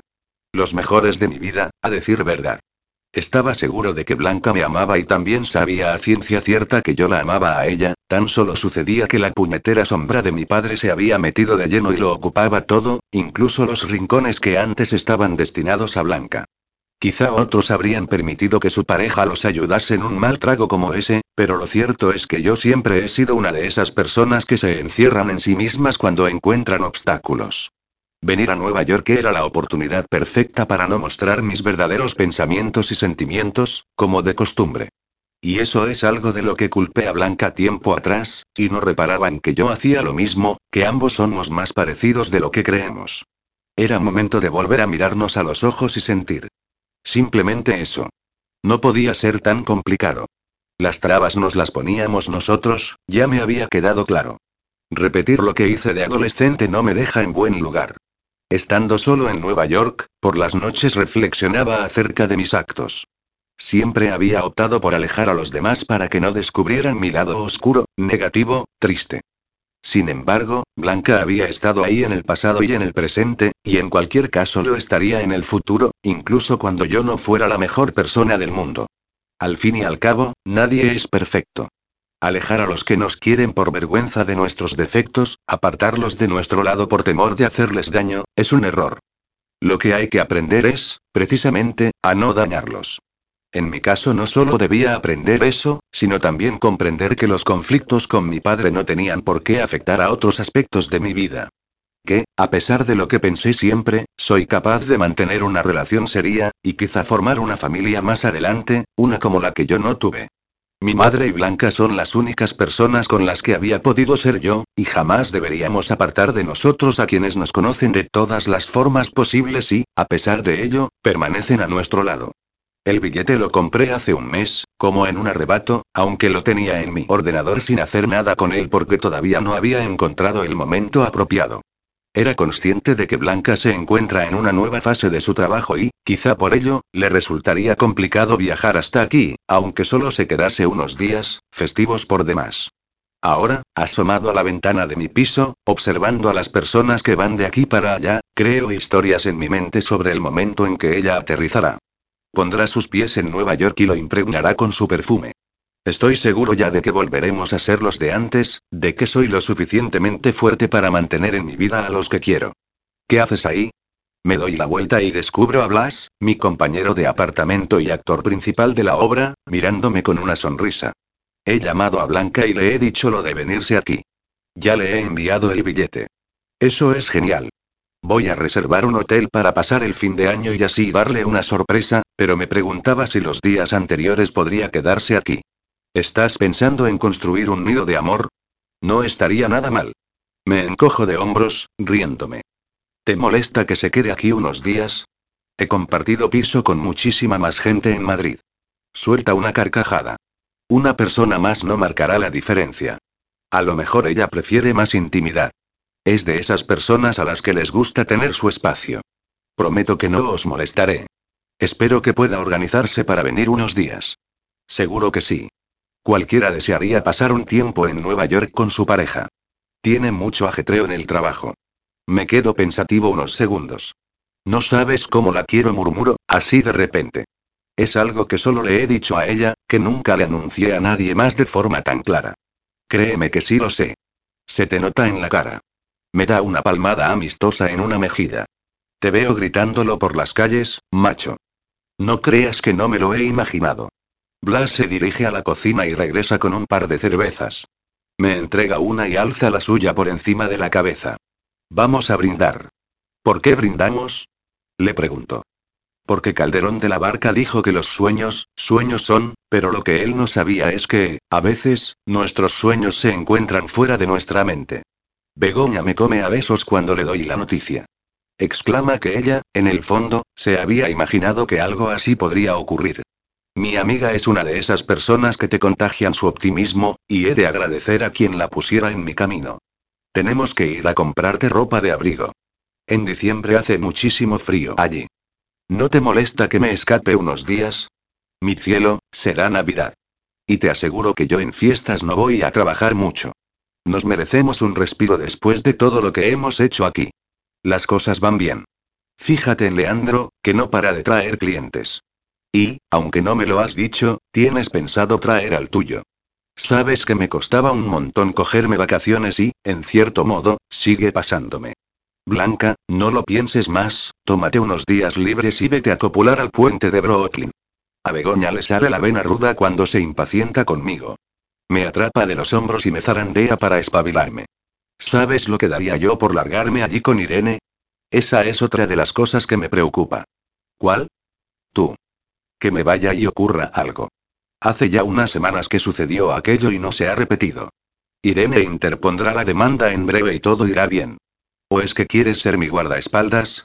No, pero me arrepentiría para siempre si te pasara algo mientras sí. Cariño, ya soy mayorcita. He sido yo la que ha roto un matrimonio, dice con amargura. No es verdad. No has hecho eso. La tomo de la mano y le dedico una mirada cargada de intenciones. Bego, ¿estás contándome todo? Sé sincera conmigo, por favor. ¿A qué te refieres? ¿El marido de Irene es peligroso? ¿Sí o no? Claro que no. Aparta las manos de mis hombros y se da la vuelta. Begoña y le rodeo la cintura y la obligo a que me mire de nuevo. ¿No ha ocurrido nada más de verdad? No, Blanca, no contesta con irritación. Está mintiéndome. Lo noto en su mirada esquiva. Por unos segundos también atisbo en sus ojos una sombra, pero de inmediato se recompone y me dedica una sonrisa que, esta vez, sí es sincera. En cualquier caso, vive me pide, y recalca las dos sílabas de la última palabra. Has estado esperando esto desde que Adrián se fue.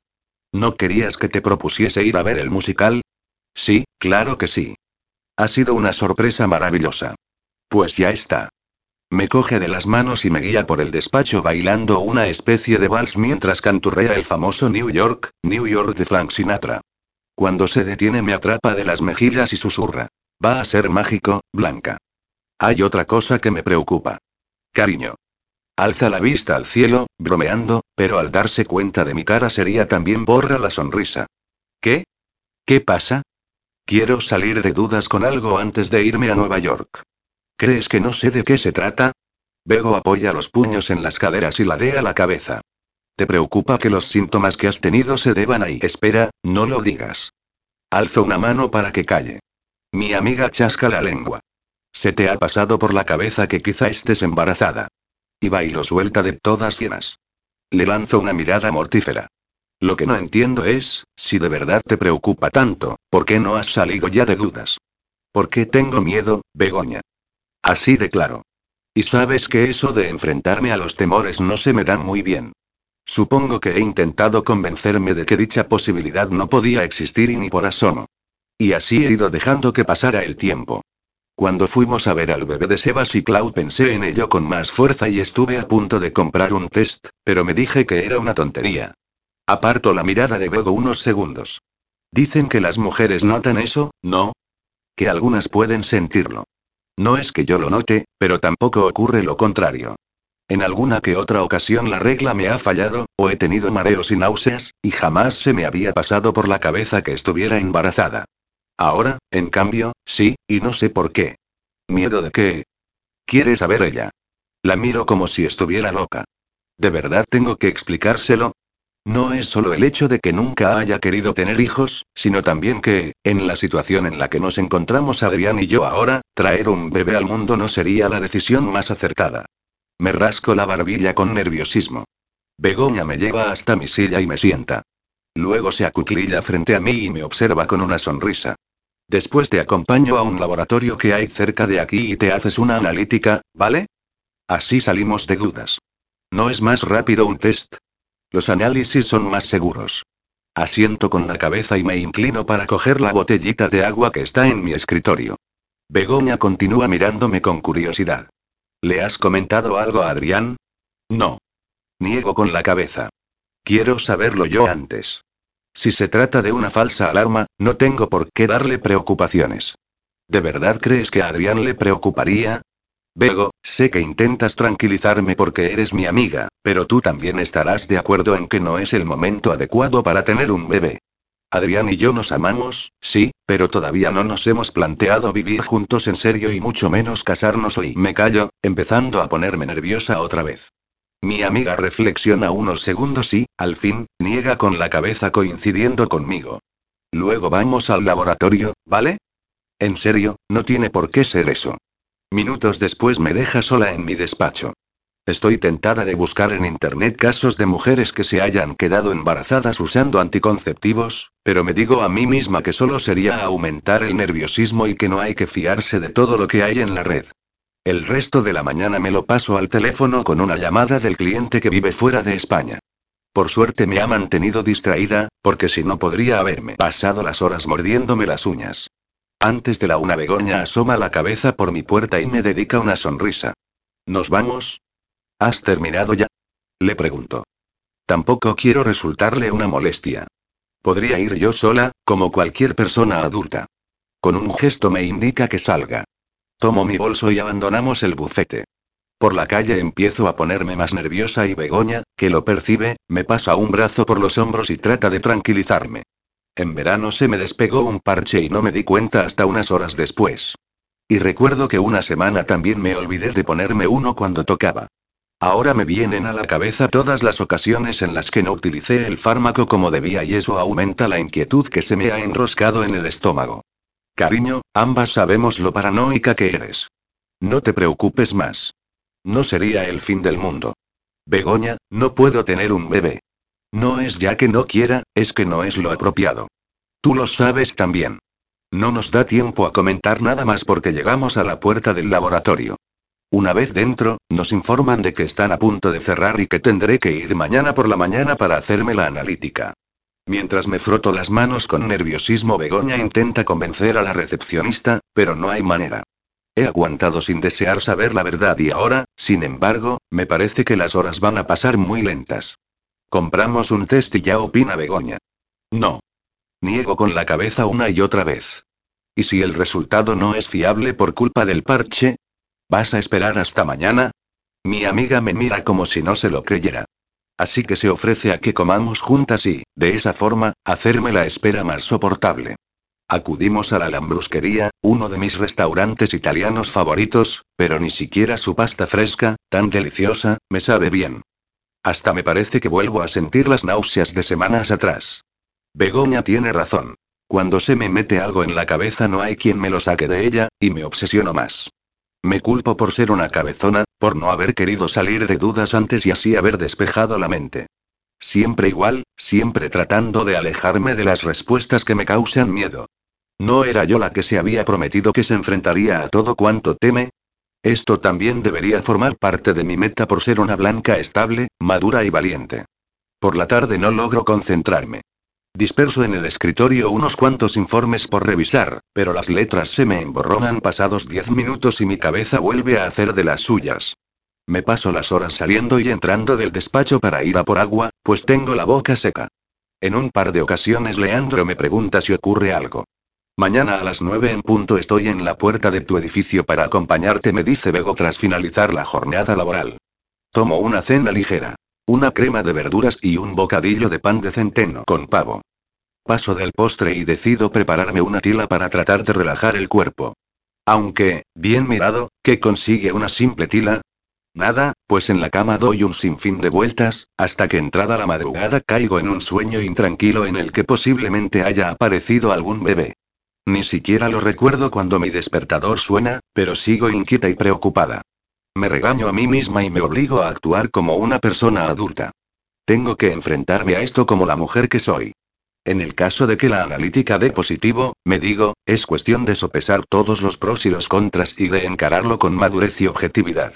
No obstante, cuando salgo del portal y me encuentro con Begoña deduzco de su mirada que debo de tener una cara terrible. Pásese a última hora de la mañana, que ya estará el resultado, me informan en el laboratorio tras hacerme el análisis. No sé cómo lo consigo, pero las llamadas telefónicas que hago a algunos clientes resultan satisfactorias y Begoña se siente orgullosa de mí. A la una ya estamos preparadas para conocer la respuesta. Bueno, realmente no sé si yo lo estoy. La recepcionista me entrega un sobre cerrado con una sonrisa y le devuelvo otra. Los pocos minutos que tardo en pagarme resultan eternos. ¿Crees que esa mujer sonreía tanto porque es positivo? Pregunto a Bego muerta de preocupación. Cielo mío, sonreía porque es amable, supongo, y ya está. Mi amiga me detiene en medio de la calle. ¿Vas a abrirlo o lo hago yo? Prefiero hacerlo en el despacho. Bego lanza un suspiro, como si yo le resultara un incordio, y me coge del codo para encaminarme al bufete a toda prisa. Creo que también tiene muchísimas ganas de conocer el resultado, y no sé ya si por la misma razón que yo. Sé que entiende que la situación entre Adrián y yo es totalmente inestable, además de la distancia y otros asuntos, pero también es de las que piensa que para cuidar de un bebé tan solo se necesita amor, mucho amor. En mi opinión, sin embargo, quizá eso sea posible en otras familias, en otros casos, pero no funciona conmigo. Una vez en el bucete Begoña me acompaña por el pasillo hasta mi despacho. El sonido de su taconeo está a punto de provocarme una nueva jaqueca. Me observa con toda su atención mientras apoyo el trasero en el escritorio y toqueteo el sobre. ¿Qué voy a hacer si es positivo? Pregunto angustiada. Begoña no dice nada, tan solo ladea el rostro con seriedad. Cojo aire y abro el sobre con manos temblorosas. Cuando veo la respuesta no puedo evitar cerrar los ojos, frotarme con los dedos la comisura de los labios y pellizcarme el inferior. Begoña no acierta a adivinar la respuesta por mis gestos, de modo que me arranca el sobre para echarle un vistazo. Bueno, pues ya está, cielo. Ha salido negativo. No estoy embarazada, y no puedo más que sentir alivio. Siempre he pensado que un chiquillo necesita estabilidad, comprensión, una familia que lo ayude a aprender del mundo que lo rodea. Quizá todo tenga remedio menos la muerte, como dice mi madre, pero Adrián y yo llevamos muy poco tiempo juntos como pareja y jamás hemos tocado esos temas. No sé lo que opina él al respecto, y a mí nunca se me ha pasado por la cabeza preguntárselo porque yo tampoco lo tengo en mente. Además, ni siquiera nos encontramos en nuestro mejor momento. Begoña me da un abrazo y me informa de que va a pedir comida china para las dos. Por la forma en que me miraba antes de salir por la puerta sé que se preguntaba qué habría hecho en el caso de que el resultado hubiera sido positivo. La verdad es que ahora mismo no quiero pensar en eso y agradezco que mi amiga sea una persona tan prudente. Decido pedir cita con mi ginecóloga. Parece que como el período navideño se acerca muchas mujeres tratan de hacerse revisiones para pasar unas buenas fiestas, con lo que hasta principios de diciembre no consigo hora de visita. Mi doctora me sonríe de manera afable mientras le explico el motivo de mi presencia en su consulta. Vamos a ver qué tal estás. Me indica que me quite los pantalones y la ropa interior, y me espera para hacerme una ecografía. Son muchos años ya de revisiones, pero no por ello dejo de sentirme incómoda. Ella estudia la pantalla con su sonrisa imperturbable y me dice, no veo nada raro. Tus ovarios están bien. De regreso a la mesa le pregunto, ¿pueden ser efectos secundarios del parche? Después de llevarlo durante tantos años, no. Niega con la cabeza. Lo que sí puede hacer es acentuar esos síntomas que has padecido. Las jaquecas, por ejemplo. Pero las causas deben de ser otras. Fija la vista en la pantalla del ordenador. Te pido un análisis de sangre y salimos de dudas con lo que sea. No te preocupes. Posiblemente se deba al estrés, como tú me has sugerido. Durante un par de días doy la lata de Begoña con que debería haber solucionado todo antes, hasta que ella una mañana se molesta y me grita que al final todo ha ido bien y que con eso debería quedarme. Tiene razón, pero lo cierto es que últimamente está bastante irritable y me pregunto si ha ocurrido algo más con el marido de Irene y no quiere contármelo. Sé que a Bego no le gusta que la atosiguen, de manera que me guardo las dudas hasta que decida abrirse a mí. En las últimas semanas Adrián contacta conmigo más a menudo. Me envía WhatsApps, a diferencia de antes, que prefería escribirme correos. Y, a pesar de la diferencia horaria, esos mensajes a través del móvil hacen que lo sienta más cerca. Alguna vez que otra me telefonia, y oír su voz me fortalece, si bien los días pasan mucho más lentos. Cuando se acerca mi viaje a Nueva York decido ir de compras, aunque he quedado con Begoña para que otro día me acompañe a buscar un vestido bonito. Al regresar cargada con las bolsas mis ojos captan un conjunto de lencería maravilloso en Intimissimi. Es negro, con un poco de encaje en el borde del sujetador y una braguita culot de lo más sensual. Estoy indecisa unos segundos, pero luego entro en la tienda y curioseo un rato porque sigo dudando si comprarlo. Ya me he gastado una pasta. ¿Puedo ayudarte? Me pregunta la dependienta al percatarse de que llevo allí bastantes minutos dando vueltas como una tonta. Estoy mirando. Le dedico una sonrisa. ¿Te ha gustado algo? Ese conjunto es precioso. Señalo el del escaparate en el que me he fijado. El negro. Es fantástico, coincide la chica.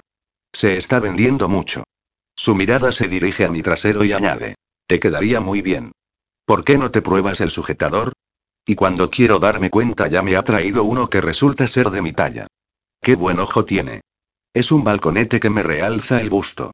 Miro de reojo la braguita, que también es preciosa, imaginándola en mi cuerpo. Esto le encantaría a Adrián, estoy segura. ¿Te viene bien? Oigo decir a la dependienta al otro lado del vestuario. Sí. Exclamo. Me apresuro a quitarme el sujetador. Decidido. Me lo compro. Hacía tiempo que no me otorgaba un capricho y la ropa interior siempre ha sido uno de mis fetiches.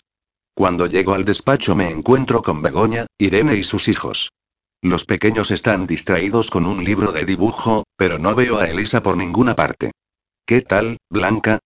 Irene me besa en la mejilla con suavidad. Elisa ha preguntado por ti, dice en ese momento Begoña. Chica, qué bien le has caído. ¿Dónde está? Pregunto, ansiosa por verla. En el aseo. Minutos después la chiquilla aparece con su flequillo rosa tapándole el ojo y con unos vaqueros negros y rotos en las rodillas. Desde aquí me llega su fragilidad, su timidez, su tristeza. Quiero saber de ella. ¿Cómo podría acercarme más?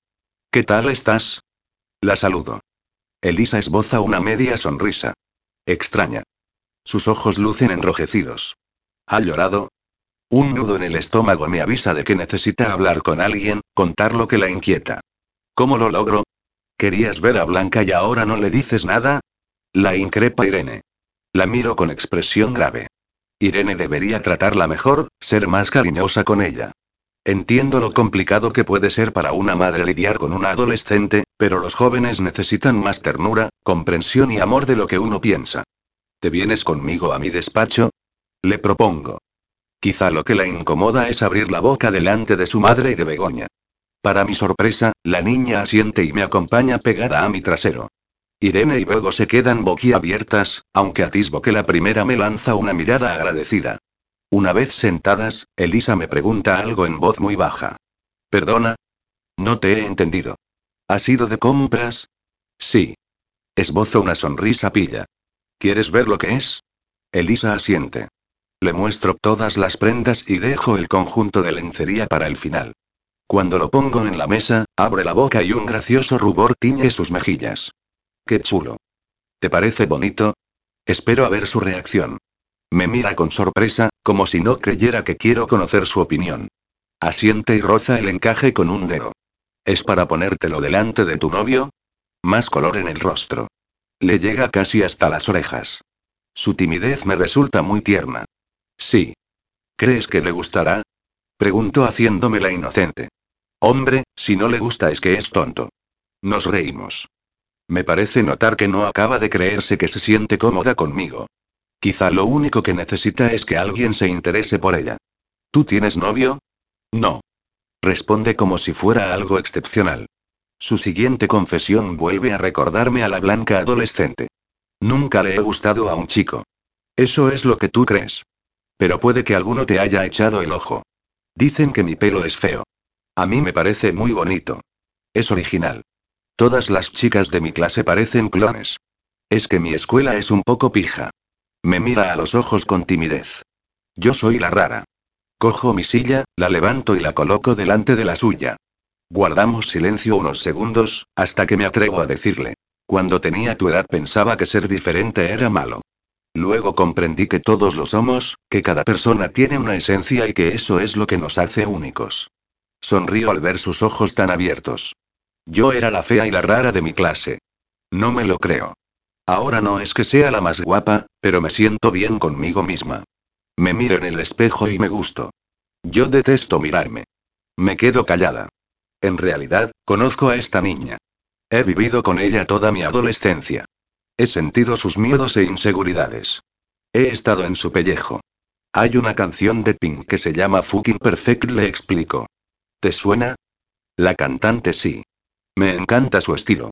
Pues escucha esa canción. Titubeo un instante antes de preguntarle. ¿Qué tal te ha ido hoy en la escuela? Bueno, y se encoge de hombros. Ya sé que nos conocemos muy poco, pero y carraspeo. Elisa esquiva mi mirada. Debo ir despacio. Esta chiquilla es como una gacela asustada. Me caes muy bien. Si alguna vez necesitas ayuda con los deberes, puedo echarte un cable. Yo era la empollona. Se echa a reír y me fascina ese sonido. Cuando lo hace, sus facciones se relajan y parece una adolescente más, sin preocupaciones. Tengo que hacer un trabajo que es un rollo. ¿Sobre qué? Sobre un libro. Pero no me lo he leído todavía. Me aburre. ¿Y lo tienes que hacer tú sola? La pillo desprevenida. Se pone a juguetear con el arito de su nariz, posando la mirada en cada rincón del despacho excepto en mi cara. Sí. Me está mintiendo. Lo percibo en sus gestos nerviosos, en el ligero temblor de su voz. Sin embargo, decido no preguntarle nada más. Ya se ha abierto bastante por hoy. Si necesitas algo, ya sabes. Le dedico una sonrisa amistosa. Me voy a Nueva York pronto, pero puedes ponerte en contacto conmigo siempre que quieras. ¿Te vas a Nueva York? Su rostro vuelve a serenarse. Sí, de vacaciones. Por unos segundos parece triste. Sin pensarlo mucho, estiro el brazo y la tomo de la mano. Al principio se muestra recelosa, incómoda ante mi contacto. No obstante, segundos después se relaja y no aparta la mano. Para cualquier cosa de la que quieras hablar, estoy aquí. Sé que charlar con los padres es, en ocasiones, difícil. Pero, ya ves, yo no soy tu madre. Solo soy alguien a quien le caes muy bien. ¿Por qué? Pregunta con la barbilla alzada, un tanto recelosa. ¿Necesito un motivo? Simplemente, me pareces una buena chica. Mi madre no piensa eso. ¿Y qué piensa? Le gustaría que me vistiera como ella quiere, que estudiara más y que me relacionara con las chicas de mi clase. Ya sabes cómo son las madres y compongo un exagerado gesto de fastidio que saca a Elisa una sonrisa. ¿Tienes WhatsApp? Apúntate mi número y, cuando te apetezca, me escribes. Para ese trabajo que has de hacer, por ejemplo. Me dices qué libro es, porque a lo mejor lo he leído. Cuando se marchan me dirijo al despacho de Begoña y la miro desde la puerta, apoyada en el marco. Ella esboza una sonrisa comprensiva. Elisa te recuerda a ti, ¿verdad, Blanca? No respondo. ¿Crees que se meten con ella en el colegio? Irene nunca me lo ha contado, solo que no tiene muchas amigas y que tiene un carácter difícil. Quizá Irene ni lo sepa. Lanzo un suspiro. Solo pretendo que esa niña sepa que hay gente dispuesta a ayudarla en lo que sea que le ocurre. Begoña se levanta, camina hacia mí a paso rápido y me da un fuerte abrazo. Cariño, eres excepcional. Por eso Adrián te ha pedido que vayas, porque se ha dado cuenta de que tener a alguien como tú en la vida es maravilloso. Y esa noche, como para confirmar las palabras de mi amiga, me llega un WhatsApp de Adrián cuando ya estoy en la cama. Ya no queda nada para que estés en Nueva York, Blanca. Estoy esperándote, aquí. Me quedo dormida con una sonrisa en la cara y con el móvil apoyado en la almohada. 12. Muchos años antes, los dos jóvenes observaban ensimismados el cielo. Desde la montaña se veían a la perfección los aviones que pasaban. Les encantaba imaginar a dónde se dirigirían, qué personas viajarían en él y cuáles serían sus sueños. Hacía un calor de mil demonios y se habían comprado cucuruchos en la heladería favorita de Blanca, en la que muchos años después el destino haría que Adrián se reencontrara con su padre para marcar un nuevo camino en las vidas de esos dos jóvenes que, entonces, tan solo esperaban con ansia el paso de un nuevo avión. Un día no muy lejano yo estaré dentro de uno, comentaba siempre el chico, deseoso de descubrir nuevos lugares. A Blanca, por el contrario, le daba un poco de miedo imaginarse en las alturas, surcando el cielo. Aunque, por otra parte, cuando un avión nos sorprendía una sensación de rebeldía pugnaba por abrirse paso en su pecho. Y es que volar también comportaba libertad, algo que ella buscaba desde hacía demasiado tiempo. La chica se metió el último pedazo de cucurucho en la boca y lo masticó con deleite. Casi toda la comida la engordaba, de manera que ya no le importaba zamparse un dulce más. Y, por si fuera poco, estaba toda esa ansiedad que le entraba cuando se avecinaba un nuevo curso. Eso significaba regresar al instituto, a ese lugar que tanto temor le provocaba. Una cárcel, solía pensar ella. Quizá nuevos profesores, nuevos libros, pero los mismos compañeros y ellas. Las muchachas que la atormentaban. Alguna vez había pensado en pedir a sus padres que la cambiaran de instituto. Sin embargo, pronto desestimaba esa idea puesto que en el pueblo tan solo había dos, y al otro iba Adrián. Él podría haberla defendido si otros chicos se hubieran metido con ella. No obstante, la vergüenza de descubrirse como una débil miserable se le antojaba mucho peor que el maltrato. Y, además, el miedo a todo lo concerniente al pueblo siempre estaba ahí. La desconfianza. El hecho de creer que siempre, fuera a donde fuese, se encontraría con el desprecio de la gente. No se dio cuenta de que Adrián se había arrimado mucho hasta que le acarició el labio superior con un dedo. Le sorprendió tanto que hasta dio un brinco y se echó hacia atrás, como repelida por una fuerza sobrehumana. Adrián también se sobresaltó y apartó la mano con brusquedad. La miró con el ceño fruncido. ¿Qué pasa? Le preguntó extrañada ante esa cercanía. Adrián y ella eran amigos, sí, pero ninguno se acercaba al otro más de lo estrictamente necesario. Charlaban, se contaban sus cosas, hasta cierto punto, claro, hacían los deberes juntos, pero nunca se habían abrazado o dado un beso, ni siquiera en las mejillas. Por ese entonces, Blanca continuaba siendo aquella niña a la que el contacto le resultaba tremendamente complicado y Adrián era un adolescente a quien mostrar afecto a una chica le parecía una cursilata. Nada, que te habías manchado con el helado. El chaval se encogió de hombros, aturdido. Ninguno de los dos comentó más. En ese momento no se habrían imaginado, por nada del mundo, todo lo que ocurriría pocos años después. Cómo ambos desearían acercarse el uno al otro, descubrir sus pieles y explorar el camino del sexo y el amor juntos. Aún así, aunque no se lo confesaron, en ese preciso instante notaron algo. Y fue que el contacto entre ellos, más allá de las palabras, estaba bien. Era agradable, sereno, familiar. El sonido que se avecinaba les sirvió de excusa para olvidarse del asunto. Un avión. Ambos se concentraron, con los ojos posados en el cielo, para imaginar una historia. Mira qué bajo vuela este. exclamó Adrián señalando el aparato con un dedo. ¿A dónde crees que va? A Italia respondió Blanca con la nariz arrugada.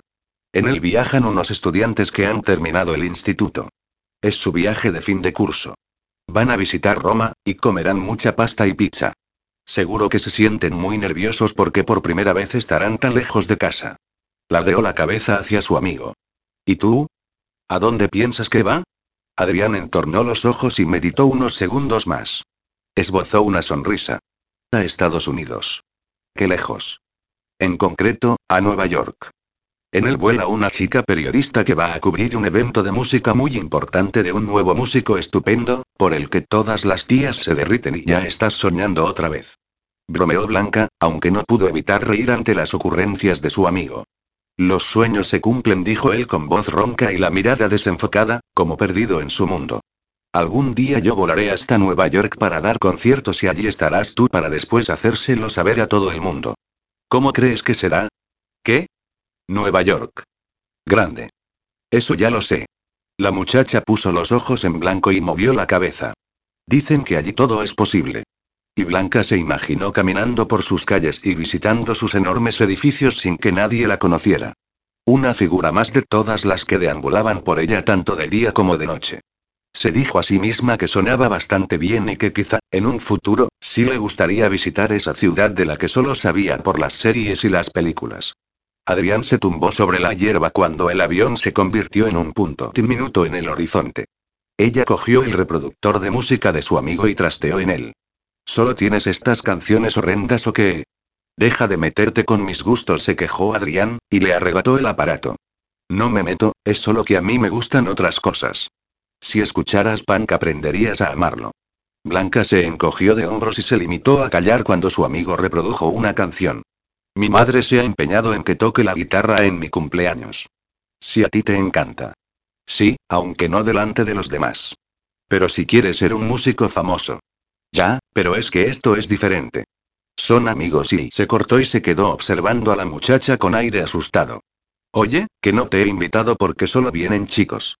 No te preocupes, que tampoco me apetece, disimuló ella, aunque por cosas como esa se preguntaba en alguna ocasión si Adrián era verdaderamente su amigo. Ya sé lo que haréis. Hablar de rock y de tías. ¿Delante de mi madre? ¿Desde cuándo os importa eso? Blanca sonrió. Se tumbó al lado de Adrián, aunque sin rozarlo. Las nubes movían en el cielo despacio, pero el tiempo pasaba rápidamente y ambos bajarían al pueblo y se irían a sus casas. Blanca, a pensar en la cercanía del nuevo curso. Adrián, a imaginarse tocando ante miles de personas. Nueva York murmuró el chico medio dormido, y Blanca se vio a sí misma con él paseando por sus grandes avenidas mientras comían un helado gigantesco. Mientras espero sentada en el avión recuerdo aquellas tardes de verano en las que Adrián y yo contemplábamos el cielo y nos imaginábamos dentro de uno. Me acuerdo a la perfección de que él soñaba con pisar Nueva York y darse a conocer en el ámbito musical y, aunque por aquel entonces creía que sería un cantante de punk rock, está cumpliendo su sueño de todas maneras. No es la primera vez que viajo en avión, por supuesto, pero lo cierto es que estoy muy nerviosa. Es como si me dirigiera en busca de un nuevo destino, aunque tan solo voy a pasar allí las vacaciones. Sin embargo, siento que estas son diferentes, pues estoy convencida de que en la mágica ciudad de Nueva York volveremos a ser nosotros pero distintos, al mismo tiempo, para saber amarnos bien. Recibí la última llamada telefónica de Adrián hace dos días. Me aconsejó que cogiera ropa de abrigo y me preguntó si me importaba compartir piso unos días. Para después tenía una sorpresa preparada, añadió. Y aunque nuestra conversación fue cercana, no me atreví a decirle que lo quería. Cuando se lo conté a mi madre se alegró muchísimo, si bien, por otra parte, estuvo dándome la lata con que le daba miedo que subiera a un avión después de todos los accidentes aéreos que había. Además, también le asustaba la idea de que yo anduviera por Nueva York y me atracaran. Mamá, que está allí Adrián. Eso, que te cuide. Y el próximo año espero que estéis aquí los dos para celebrar la Navidad, que me deja sola. Claro, es que tu hijo pequeño no pinta nada. exclamó mi hermano con mala cara. Es verdad, mamá, tienes a Javi aquí. Déjala, todos sabemos que tú eres la favorita de la familia. No digas tonterías, Javier. Lo regañó mi madre, y le dio un capón. Lo que pasa es que, ahora que por fin toleras el pueblo, sería bonito celebrarla juntos. Tan solo estuviste aquí la Nochebuena del año pasado después de tanto tiempo, y me había hecho a la idea de que esta también sería así. Javi me pidió que hiciera un montón de fotos y que le buscara alguna neoyorquina guapa. Visité a Clau y Sebas, y hasta jugué un rato con su hijo. Es lo que tiene estar feliz, que sale lo mejor de ti. Elisa me hizo algunas preguntas sobre un libro que yo había leído en el instituto, de modo que no me fue difícil enviarle algunas ideas por correo electrónico. Ayer Irene se pasó por el despacho y me comentó sorprendida que notaba a la niña más alegre que de costumbre y eso, en cierto modo, me satisfizo. Me hizo ver que puedo ayudar a Elisa. En cuanto al trabajo, he dejado solucionados ciertos temas. La semana pasada una clienta vino a verme porque quería presentar una demanda para que su exmarido no se llevara al hijo de ambos durante las vacaciones de Navidad. Por un momento pensé que mis planes se trastocarían, ya que la mujer estaba empeñada en ello. Sin embargo, gracias a la intervención y al carácter conciliador de Leandro, conseguimos que cambiara de opinión y se mantuviera la custodia en las vacaciones tal como se había establecido en un principio. La salud mejoró una vez que conocí el resultado del análisis. Tenía anemia, de ahí las jaquecas y los mareos y, por consiguiente, las náuseas. Estaba anémica debido al déficit de hierro y de vitamina B12. De niña en ocasiones la sufría, pero hacía mucho que no. El médico de cabecera me regañó por descuidar mi alimentación y me recetó un tratamiento. Mi ginecóloga me recomendó descansar del parche durante unos meses. Medité acerca de las dudas que tuve sobre un posible embarazo. Llegué a la conclusión de que ya no se trataba de mi miedo atroz a ser madre. En realidad, en lo único en lo que había pensado era en la inestable situación entre Adrián y yo, y de ahí vinieron todas mis inseguridades. He de confesar que tomé una decisión que me ha hecho sentir orgullosa de mí misma porque no ha sido por testarudez, sino porque de verdad me notaba preparada. Llevaba reflexionando sobre ello desde la última vez en que pisé la consulta y supe que era el momento. Tenía cita con Emma el día del gordo de la lotería, el 22 de diciembre, y me dije que ese sería mi premio particular. ¿Eres millonaria? bromeó Emma. Era la primera vez que la oía decir algo gracioso y no pude evitar sonreír. Ella me devolvió el gesto y luego preguntó, ¿Cómo vas de ánimos? Estoy muy bien. ¿Qué tal con Adrián? Me voy de vacaciones a Nueva York. Emma se subió las gafas con un gesto de sorpresa. Por unos segundos pensé que me diría que era una idea pésima. Borré a la antigua Blanca desconfiada de un manotazo porque, en realidad, Emma no parecía molesta. Eso significa que todo marcha a la perfección. Creo que esta es nuestra última oportunidad para amarnos bien. Y sé que vamos a conseguirlo. Mi psicóloga dejó su libreta en la mesa, como si ya no necesitara escribir más sobre mí. Me pregunté si ella también era consciente de que iba a dar un paso enorme. Uno real y definitivo, por fin. He venido para decirte que quiero seguir por mí misma, le confesé, un poco nerviosa. Emma asintió y no mostró sorpresa alguna. Jugueteé con las mangas de mi camisa y proseguí. Noto que he dejado mis temores atrás. Y, aunque haya puesto en ello todas mis ganas, también lo he conseguido gracias a ti. ¿Sabes cuál era tu error, Blanca? Que nunca decías adiós a nada. Creías que sí, pero no. Lo que hacías era guardar las cosas para no verlas, aunque continuabas aferrada a ellas. Jamás habías mirado esas cosas realmente y de una vez por todas, no las habías soltado. No habías dejado atrás a aquella chiquilla temerosa, te habías conformado con crear otra personalidad. Sus palabras me asustaron porque, en cierto modo, tenía razón. Pero meses atrás me había prometido que sí iba a hacerlo y, aunque no en todo, en muchas cosas lo he conseguido. Siempre has sido como dos personas distintas, continuó Emma, y su timbre de voz sonó emocionado. En el ámbito profesional muestras determinación, control y dirección. En tu vida personal, sin embargo, te cuesta más. Antes eras como un barco sin timón, pero ese timón puede llegar a manejarse y creo que, aunque quizá no al 100%, sí has avanzado mucho. Esbozó una sonrisa que me pareció más sincera que nunca, como si se sintiera orgullosa de mí. Sé que vas a lograrlo. Esta vez sí. Desde que entraste por esa puerta hace unas semanas me di cuenta de que los miedos y las inseguridades que te trajeron hasta aquí por primera vez han desaparecido. Volviste simplemente porque necesitabas un empujón, pero uno muy pequeño. Guardó la libreta en uno de los cajones antes de añadir. Iba a proponerte muy pronto que continuaras por ti misma. Sus palabras me hicieron sentir más fuerte. Guardamos silencio unos segundos más y, al final, me levanté del silloncito y Emma hizo lo propio de su asiento. Extendí una mano y ella, para mi sorpresa, me abrazó. Te agradezco todo lo que has hecho por mí. Lo hemos hecho las dos, me corrigió, y me arrepentí de haber desconfiado de ella. Quizá en alguna ocasión sus consejos no fueran los más correctos, o no me lo parecieran, pero en el fondo yo tampoco fui fácil. Espero que todo te vaya bien. Lo digo con sinceridad, añadió mientras me acompañaba hasta la puerta. Es hora de volar, Blanca. Despliega esas alas tan grandes que tenías escondidas. Y si en algún momento me necesitaras, para lo que sea, estaré aquí. Salí de la consulta con el pulso palpitando en mis venas, con la conciencia tranquila y la certeza de que había hecho lo correcto. Me marcho con una bonita imagen de Emma, esa que tuve en mi primera sesión, cuando me ayudó a comprender que los valientes no son los que no tienen miedo, sino los que temen y continúan viviendo y luchando. Begoña, por su parte, se ha encargado de insistir en que me olvide de todo por unos días y disfrute. Anoche cené con ella para despedirnos y la abracé como si no hubiera un mañana. Blanca, últimamente estás demasiado empalagosa. Fingió que se quejaba, aunque su sonrisa la delataba. ¿Vas a estar bien sin mí? Oye, que no eres imprescindible, bromeó. En serio, que sí. Todo marcha. Sé cuidarme sola. Ahora tienes que hacerlo tú contigo misma. Además, que no te quedarás allí para siempre, son solo diez días de nada. Ya lo sé, pero no puedo evitar sentirme inquieta. Disfruta de todo lo que Nueva York y Adrián van a ofrecerte. Las horas en el avión me resultarán interminables. Tómate un copazo de vino y duerme. Nos echamos a reír y, cuando nos callamos, Begoña me miró con cariño. A la tercera va la vencida, Blanca. En esa ciudad os enamoraréis más que nunca.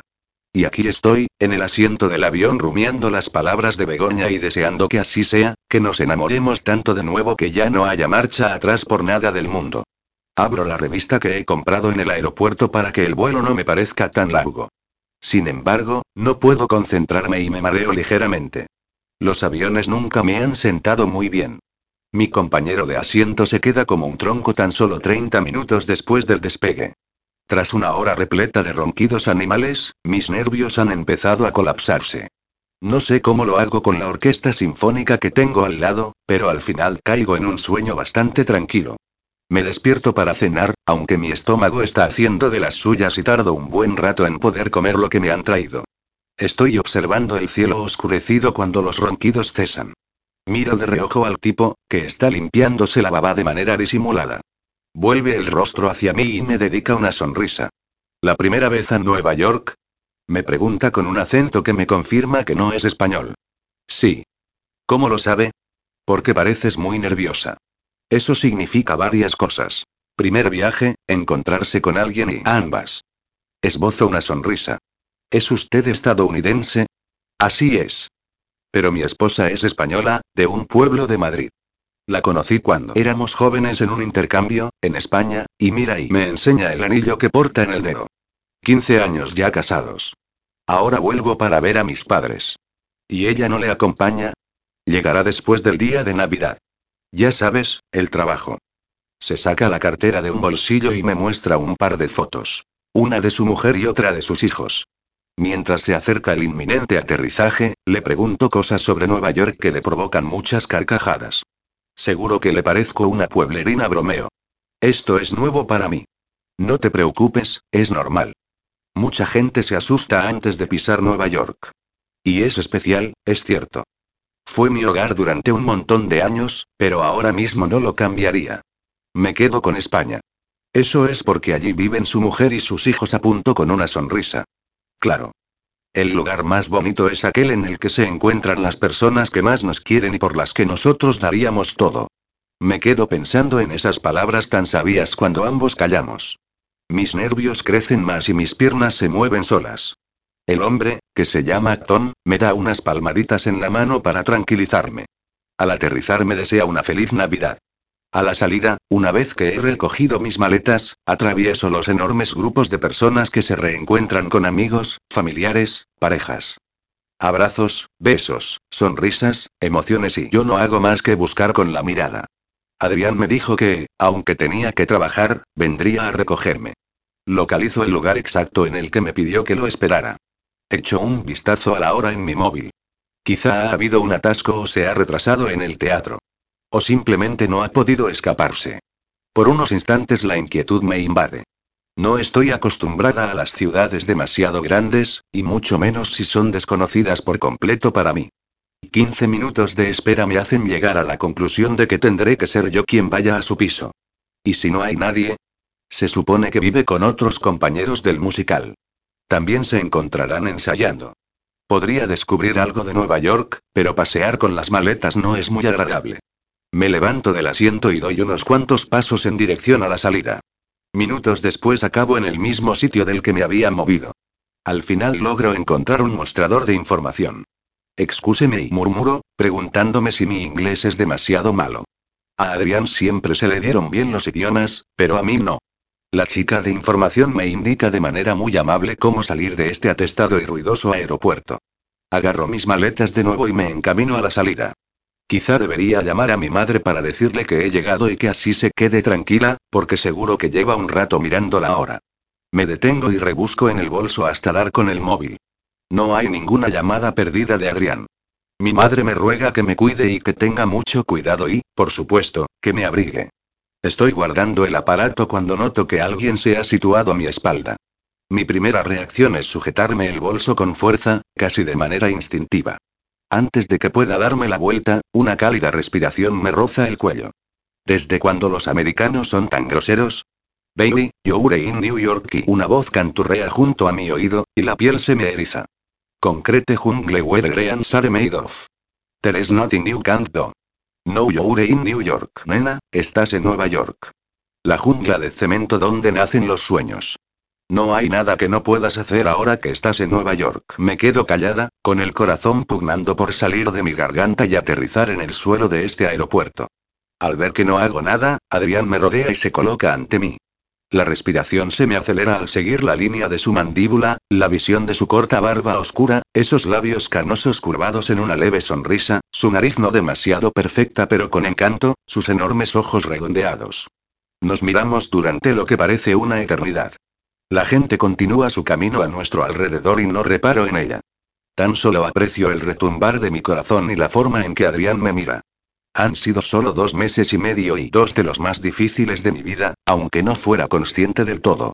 He pasado por ellos de puntillas, tratando de no dar demasiada importancia al asunto, convenciéndome de que todo iría bien. Y ahora, por fin, lo tengo a mi lado. Hola me saluda con una risa nerviosa al ver que no reacciono. Y el sonido de su risa es el que me despierta, el que crea un huracán que se desliza desde los dedos de mis pies hasta mi cabeza. Mis músculos se mueven solos. Alargo los brazos y me lanzo hacia Adrián, que me espera ya con los suyos abiertos. Bienvenida, Blanca me susurra con su nariz en mi cuello. Me huele y yo tiemblo bajo su abrazo. De nuevo, en el hogar. Mi hogar es él. El lugar más bonito. 13. Cierro los ojos y suspiro. Su tacto se me antoja lo más perfecto del mundo, lo apropiado para mí. Blanca, la que creía que el amor no existía, ahora mismo se encuentra flotando a miles de metros por encima de aquí. Desde que asumí que quería empezar una relación con Adrián, abandonar todos los miedos y olvidar el pasado, me siento ante las puertas del cielo. Su presencia ya no me empuja hacia el infierno, donde antes me veía consumiéndome. Mi piel arde ante el contacto de la suya, pero de una forma pacífica, serena. El mundo tiembla bajo mis pies, pero para encaminarme a un lugar familiar y no a uno devastador. Las emociones que me desbordaban han ido convirtiéndose en algo que iba pegándose a mi piel de manera natural, como debería haber sido siempre. Ya lo dije anteriormente. El amor no tendría por qué doler. Lo hace, sí. En ocasiones demasiado. Hasta que poco a poco acaba por sanar todo ese daño anterior. Espero que a Adrián le ocurra lo mismo, porque ese es el auténtico camino que tenemos que tomar para que funcionemos como pareja, con independencia de los otros problemas de nuestras vidas. Deja que te mire, me dice con voz ronca, y me empuja con suavidad hacia atrás para repasarme de arriba abajo. Se me escapa una suave risa. Pensaba que ya no vendrías. Lo he tenido difícil en el trabajo. Pero, como saben que la Nochebuena es tan importante, me han permitido salir antes. Sus dientes delanteros asoman y se clavan en su labio inferior. ¿Cómo echaba de menos contemplar ese gesto de cerca? ¿De verdad nos molestarán? Pregunto inquieta. No puedo evitar que me salga a la vena profesional. No importa, Blanca. Tenía que recibirte. Esboza una sonrisa maligna. Lo cierto es que te he espiado un poco. He visto cómo te sentabas y te levantabas un par de veces, y cómo ibas al puesto de información después de mirar la hora con cara de mala leche. Seguro que ya estabas odiándome. Lo que me preocupaba era no saber salir del aeropuerto. Adrián ladea el rostro para disimular su risa. Alarga el brazo derecho y me toma de la mano. Sus dedos se enlazan en los míos y me los quedo mirando casi con devoción. Esperaba que el encuentro fuera extraño, pero su presencia es tan familiar como lo era meses atrás. ¿Nos vamos? Asiento con una sonrisa. Coge una de mis maletas y nos dirigimos a la salida de la mano. Como antes. Como cuando paseábamos por Valencia. A pesar de todo, necesito alguna señal más que me confirme que todo ha vuelto a la normalidad. Aunque quizá debemos ir despacio. Vas a vivir la increíble experiencia de viajar en el metro de Nueva York. Muy diferente al de Valencia, ¿Sabes toda esa gente que se hacina allí en los vagones a las ocho y media de la mañana? Dice. Pues ahora piensa en el doble. Y es bastante lioso, aunque ya me manejo mejor. Un día me perdí y fui a parar a saber dónde. Me río como una chiquilla tonta. No puedo evitar sentirme feliz y emocionada por pasar la Navidad con él, juntos de verdad por primera vez en nuestra vida. Apenas soy consciente de nada mientras nos dirigimos al metro, puesto que no soy capaz de apartar la vista de su sonrisa. Espero que no te importe que durmamos en el piso unos días. ¿Y después? Indago con curiosidad. Me comentaste que tenías una sorpresa. Luego estaremos nosotros dos solos, contesta, misterioso. ¿Se van todos tus compañeros? No, pero y se calla, sonriente. Ya lo verás. No puedo contártelo. Lo miro simulando que me enfado. Adrián se echa a reír y se incorpora para ceder su asiento a una mujer embarazada que porta consigo otro niño bastante pequeño. Me levanto yo también para colocarme a su lado. En un momento dado me empujan y mi cara aterriza en su pecho. La alzo y lo descubro observándome con una sonrisa y las pupilas dilatadas. Puedo notar el calor que emana de su cuerpo y, por unos segundos, me noto excitada. Estiro el cuello y arrimo mi nariz a la suya al tiempo que clavo la mirada en sus labios. Necesito besarlos, perderme en ellos. Justo cuando estoy a punto de hacerlo, Adrián me avisa de que hemos llegado a nuestra parada. Nada más salir un sinfín de aromas, barullo y colores impacta en mis sentidos. Me quedo parada en la boca del metro, mirando a un lado y a otro mientras Adrián intenta disimular su orgullo. Bienvenida a Kens anuncia abriendo los brazos. A medida que caminamos nos topamos con un montón de tiendas cuyos propietarios son asiáticos y latinoamericanos. Me sorprende la cantidad de saris coloridos que venden aquí. Puede que antes de marcharme me compre uno como recuerdo. Son preciosos. ¿Sabes quién vive aquí? Nicki Minaj. No me digas que la has visto. Chillo. Para otras personas quizá no sea tan asombroso encontrarse con un famoso, pero a mí me resulta chocante. No, pero me lo han contado, y a lo mejor nos topamos con ella algún día. Adrián me arrastra hacia adelante, esquivando a unos y a otros como si hubiese vivido aquí toda su vida. Creo que en Kens también vive Lucky Liu. Ya sabes, uno de los ángeles de Charlie. Vuelve a tomarme de la mano y me insta a caminar con más rapidez. Quiero mostrarte algo. Me dedico a observar el trasiego de las calles, por donde pululan transeúntes sonrientes portando bolsas de regalos. Se me contagia la alegría de la multitud, y también a Adrián, y ambos nos reímos cuando se me escapa una exclamación debido a la hermosa iluminación. Y yo que pensaba que la decoración de la plaza del Ayuntamiento de Valencia era lo más. Bromeo mientras observo ensimismada algunos escaparates. Esto es increíble, Adrián. Esto no es nada, me dice con tono misterioso. Diez minutos después me infiere. Estamos en la intersección entre la calle 166 y la avenida 23. Disfruta, Blanca. Me quedo muda ante el maravilloso espectáculo que se agolpa ante mis retinas. Una hilera de casas decoradas e iluminadas me obliga a ensanchar la sonrisa. Contemplamos cada una en silencio, y siento que el corazón me palpita cuando llegamos a una que es mucho más especial que las otras. Es enorme y se nota que la han decorado con muchísimo cariño. Toda la fachada está repleta de adornos de Navidad, de luces, de figuras de Papá Noel, de muñecos de nieve y de otros personajes navideños. Hasta hay un Bob Esponja con un gorro rojo. Numerosas luces parparean al ritmo de una melodía navideña que sale de un altavoz situado en algún lugar de la casa. Ladeo el rostro hacia Adrián y lo miro con estupefacción. Nunca había visto algo así. El dueño, Kevin Lynch, la decora desde hace ya dos décadas. Empieza a montarlo todo en septiembre y no termina hasta el Día de Acción de Gracias. Desde ese momento, su casa puede visitarse hasta pasada la Navidad. Señala la siguiente, también muy bonita, aunque no supera esta. Su vecino y él compiten de manera amistosa. Y mira eso y señala con un dedo las ventanas del segundo piso y, al dirigir la vista hacia ese punto, descubro unas escenas familiares. Solo en casa. Exclamo sorprendida. Sí. Adrián se ríe. Exhibe diversas películas navideñas. Y dicen que el dormitorio de su hijo se convierte en la tierra de Santa Claus. No puedo creérmelo. Muevo la cabeza, completamente fascinada. Es fantástico, de verdad. Nos miramos durante unos segundos en silencio. Nuestros rostros brillan a causa del efecto de las luces. Gracias por enseñarme todo esto, digo con sinceridad. De repente Adrián me suelta la mano y me acaricia una mejilla muy suavemente, con lo que el corazón se me acelera. Hay mucho más, Blanca. Todavía nos queda tanto por hacer y va a ser una Navidad especial, murmura, y en sus ojos advierto que lo dice en serio, que me necesita tanto como yo a él. Durante un instante vuelvo a estar tentada de besarlo. Sus labios se muestran ante mí húmedos, carnosos, entreabiertos. Estoy mirándolos con insistencia cuando Adrián me atrae a su cuerpo y me abraza. Nos quedamos un rato así. Yo con la cabeza posada en su pecho, escuchando su corazón y las canciones navideñas. Cierro los ojos y me limito a sentir, a vivir, a aspirar el aroma que desprende su cuello. ¿Nos vamos?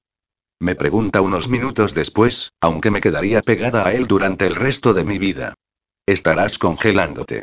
La verdad es que hace un frío de mil demonios, contesto al tiempo que me aparta para frotarme los brazos y hacerme entrar en calor. Abandonamos la calle mágica muy a mi pesar, pues me ha parecido un lugar de lo más romántico. Me dejo guiar hasta que llegamos a un bloque de apartamentos un poco antiguo. Quizá no es lo que esperabas. Por dentro no está tan mal, que conste. El edificio tiene ascensor, pero lleva un tiempo sin funcionar. Por suerte, Adrián vive en la segunda planta, aunque gracias a que ya no fumo he mejorado mucho mi condición física. Al entrar en el apartamento, Adrián abre los brazos y anuncia. Bienvenida a mi morada. Y la tuya por unos días. Aprecio cierta emoción en su voz. Disimulo una sonrisa y me dejo guiar.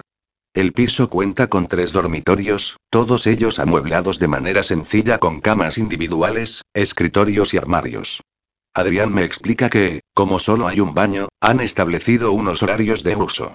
El salón tampoco es muy grande y los muebles son viejos, pero lo cierto es que todo esto tiene su encanto. Los propietarios de este piso son unos ancianos que ahora viven con su hija. Son muy amables, me informa mientras me pasea por toda la casa. Los ojos se me abren al máximo al descubrir la cocina de gas. Adrián observa con semblante divertido todas mis reacciones.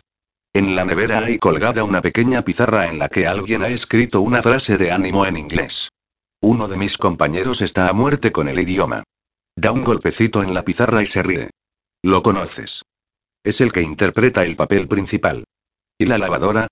Pregunto, al no verla por ningún lado. Es compartida. Todos los vecinos lavamos la ropa en el sótano. Hay unas cuantas. Como en las películas y las series murmuro con los ojos brillantes. Me muestra también las vistas, bastante bonitas. Desde su dormitorio se ven algunas casas individuales con pequeños jardines, todos ellos decorados con infinidad de luces. Al regresar al salón descubro un árbol de Navidad en el que no había reparado y que, para mi sorpresa, es natural. Me acerco, y un agradable y fresco aroma se cuela por mi nariz. Mientras contemplo las bolas rojas y doradas, Adrián se sitúa a mi lado. Me habría gustado montarlo contigo, pero uno de mis compañeros se empeñó en que hacerlo el día 24 era muy tarde. Os ha quedado bonito, comento, sorprendida todavía por el hecho de que sea natural. ¿Qué te parece el piso? No es muy grande, pero nos basta. Me encanta. En serio, insisto al ver sus cejas fruncidas. ¿De verdad a tus compañeros no les importará que esté aquí? ¿Una chica guapa bajo su mismo techo? Claro que no. Se ríe con jovialidad y yo tampoco puedo reprimir otra sonrisa. Desde que he llegado estoy pletórica. Además, serán solo unos días. No nos da tiempo a hablar de nada más porque en ese preciso momento se abre la puerta de la calle y entra uno de sus compañeros. Hola. Nos saluda con entusiasmo. Blanca, este es Blas, el actor que interpreta a Segismundo. ¿Te acuerdas de él, no? Me lo presenta Adrián. Por fin dejará de darnos la lata. Bromea el chico. Lanzo una mirada a Adrián de reojo. Él se frota el cabello de manera disimulada, como si le diera vergüenza que me entere de que ha hablado de mí. ¿No seré una molestia? Pregunto a Blas. Por supuesto que no. Sacude una mano. Tampoco es que estemos mucho en casa. Blas se muere de hambre y nos pregunta si queremos comer algo. Creo que es mejor que Blanca duerma un poco, dice Adrián. Luego se dirige a mí. Estarás cansada después de tanto avión y el cambio de hora. Y te quiero despierta para esta noche, añade con un tono misterioso. ¿A qué hora debo estar lista? Yo te despertaré. Me mira con ojos risueños. Este es el Adrián con el que me reencontré, con el que compartí mis horas antes de lo ocurrido con su padre, y eso me emociona, me hace sentir tranquila y, al mismo tiempo, expectante. Cuando Blas se marcha a la cocina y nos quedamos solos siento la tentación de proponer a Adrián que se acueste conmigo. Únicamente notarlo a mi lado, apreciar el calor que desprende su cuerpo. Pero antes de que pueda componer la frase se me adelanta y me informa de que tiene que ultimar unas cosas para el musical. Solo quedan tres días, de modo que lo entiendo. Me tumbo en la cama de su dormitorio vestida, sin deshacer la maleta, preguntándome cuál será la sorpresa que me ha preparado. En algún momento pensé que el reencuentro sería incómodo, complicado, pero lo cierto es que la presencia de Adrián es tan natural como siempre, como si no hubiéramos estado separados estos meses y jamás hubiéramos tenido problemas. Uno enorme para él. Me preocupaba que tardara en recuperarse, incluso que no lo lograra. Mientras reflexiono sobre todo esto, rodeada por el agradable aroma que desprende su almohada, noto que los párpados me pesan y, al final, caigo rendida a pesar de haber dormido durante el vuelo. Blanca y un suave zarandeo. Nado entre las aguas del sueño hasta que comprendo dónde estoy y entreabro los párpados. Veo el rostro sonriente de Adrián cerca del mío. Le devuelvo el gesto, amodorrada. Supongo que querrás ducharte. ¿Crees que en 40 minutos estarás lista? Asiento y salgo de la cama mientras él sigue con la mirada todos mis movimientos. Son tan solo las 5 y 20 de la tarde, pero aquí los horarios son distintos. Rebusco en mi maleta sin saber muy bien qué debo elegir. ¿Qué me pongo? ¿Tienes ahí dentro algún vestido de noche? Pregunta alegre, señalando mi equipaje. Saco el vestido negro con media espalda al aire que Begoña insistió en que cogiera para celebrar Nochevieja y quizá también para el estreno del musical. ¿Este te parece bien? Lo estiro en la cama y Adrián se acerca. Al colocarse detrás de mí, como llevo el moño que me he hecho para dormir, su respiración cálida me acaricia el cuello y el pulso se me acelera.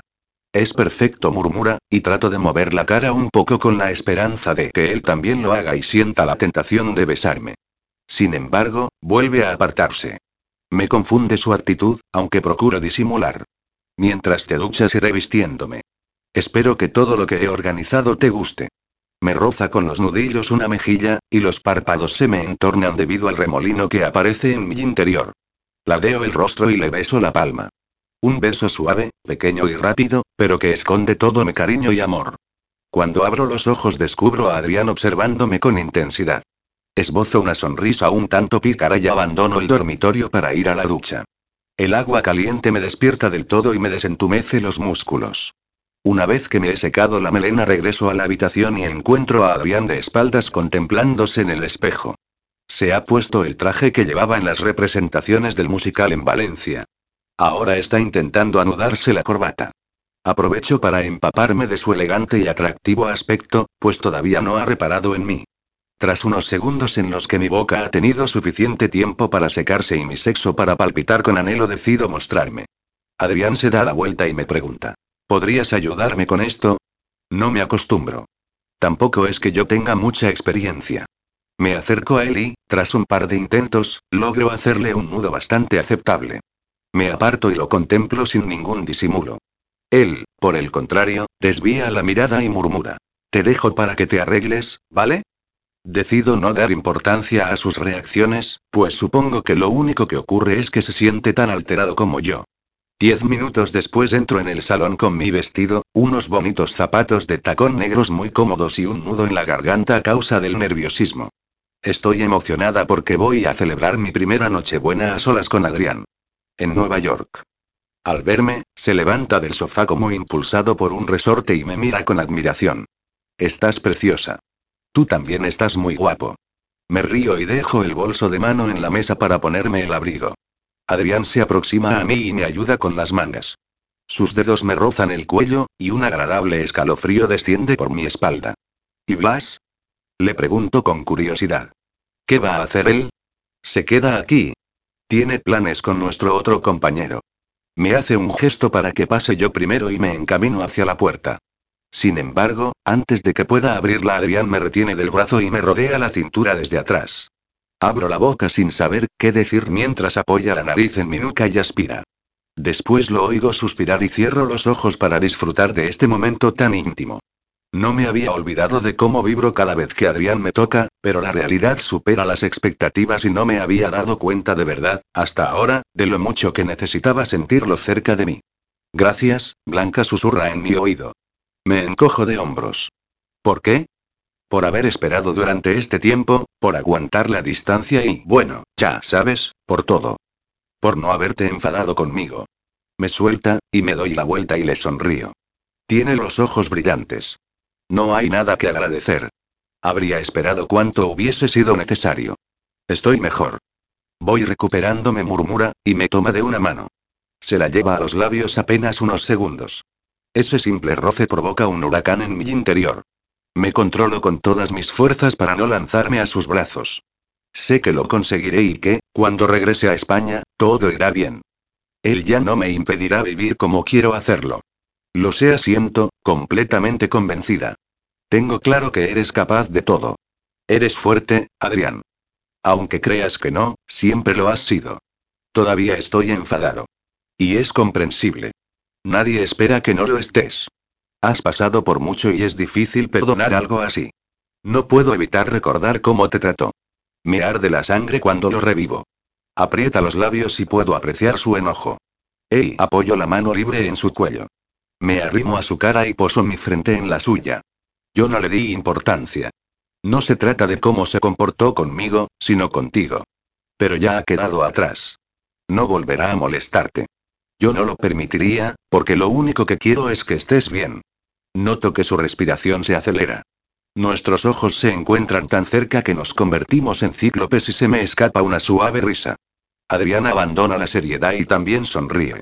Por unos segundos pienso en contarle lo que me ocurrió en Valencia, las dudas que tuve acerca del posible embarazo. Sin embargo, llego a la conclusión de que este no es el momento oportuno. Entonces me da la vuelta y me obliga a retroceder un paso. Señala hacia arriba.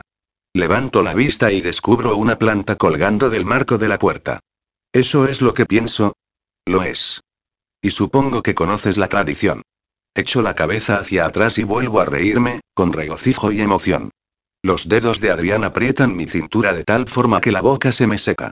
Me suelta para subir las manos hasta mis mejillas y me mira con anhelo. Tan solo sus labios llenan mis ojos, unos labios creados para mí, para besarme y entregarme el cielo. Entonces sí, mi boca se entreabre con cautela para recibir la suya. Me acaricia con suavidad al principio y luego las yemas de sus dedos se hincan en mi rostro con un poco más de fuerza. La punta de su lengua se asoma tímida hasta encontrar la mía. Noto la fusión de nuestras respiraciones y, poco a poco, nos besamos con más ganas. Nuestras lenguas luchan tibiamente al tiempo que mis manos buscan enterrarse en su cabello. Adriana abandona mis mejillas para cerrarme de la cintura de nuevo y pegarme a él.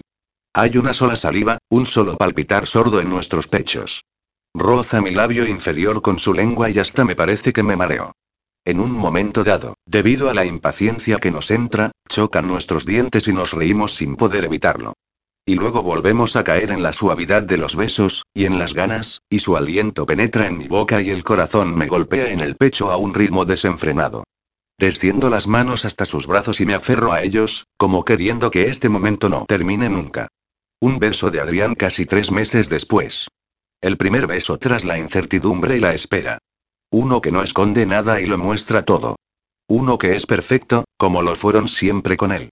No sé si hemos permanecido mucho tiempo así o apenas nada, pero lo cierto es que cuando abandona mis labios para coger aire me quedo con los ojos cerrados un poco más, sumida en este instante extraordinario.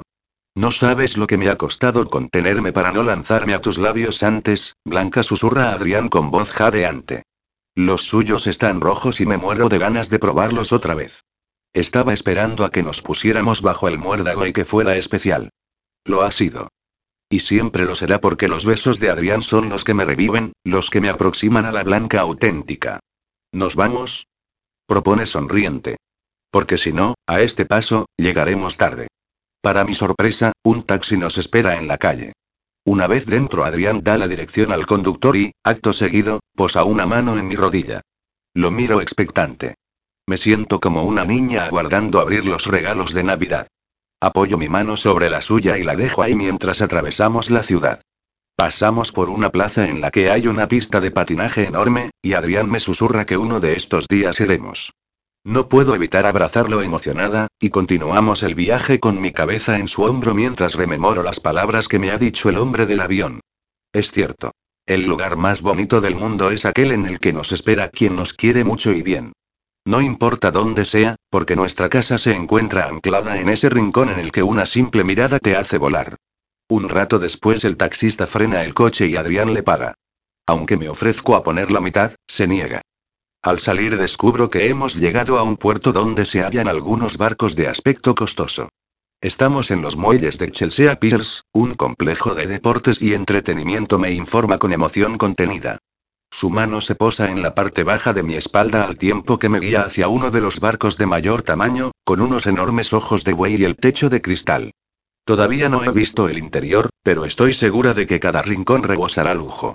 Nos detenemos un segundo ante la pasarela para contemplar la nave. Adrián me pasa el brazo por los hombros y me atrae hacia él. Me señala el espectáculo con la palma abierta. Bienvenida al crucero Bateaux, Blanca. Mi corazón se llena de la misma emoción que Adrián ha imprimido en sus palabras. 14. Un hombre vestido de etiqueta nos espera en la entrada del barco.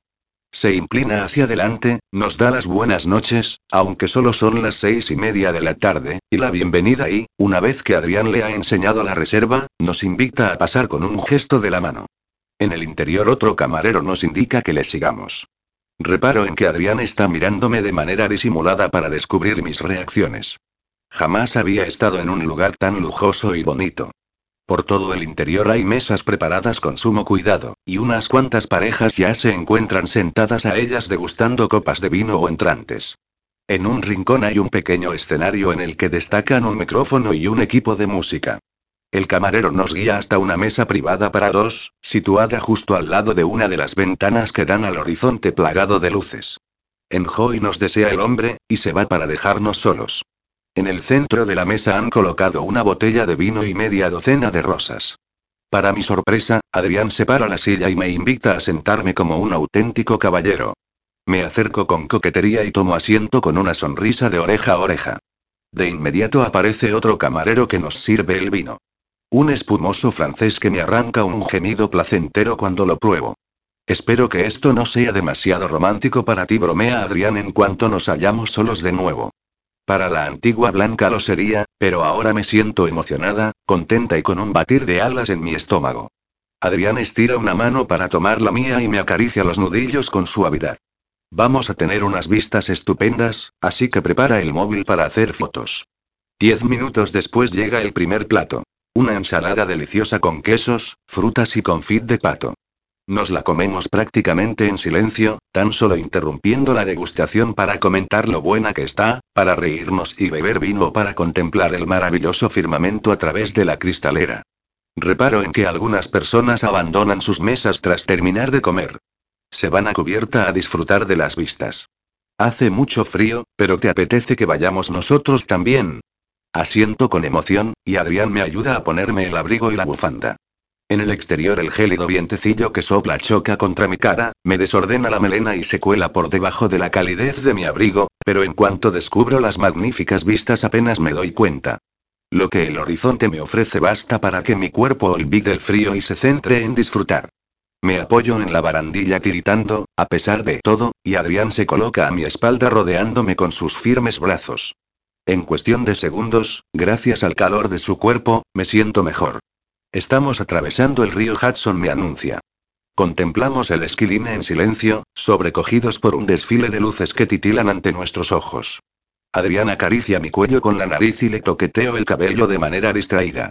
A nuestro alrededor la gente toma fotos y, al igual que nosotros, las parejas se abrazan envueltas por esta atmósfera de romanticismo.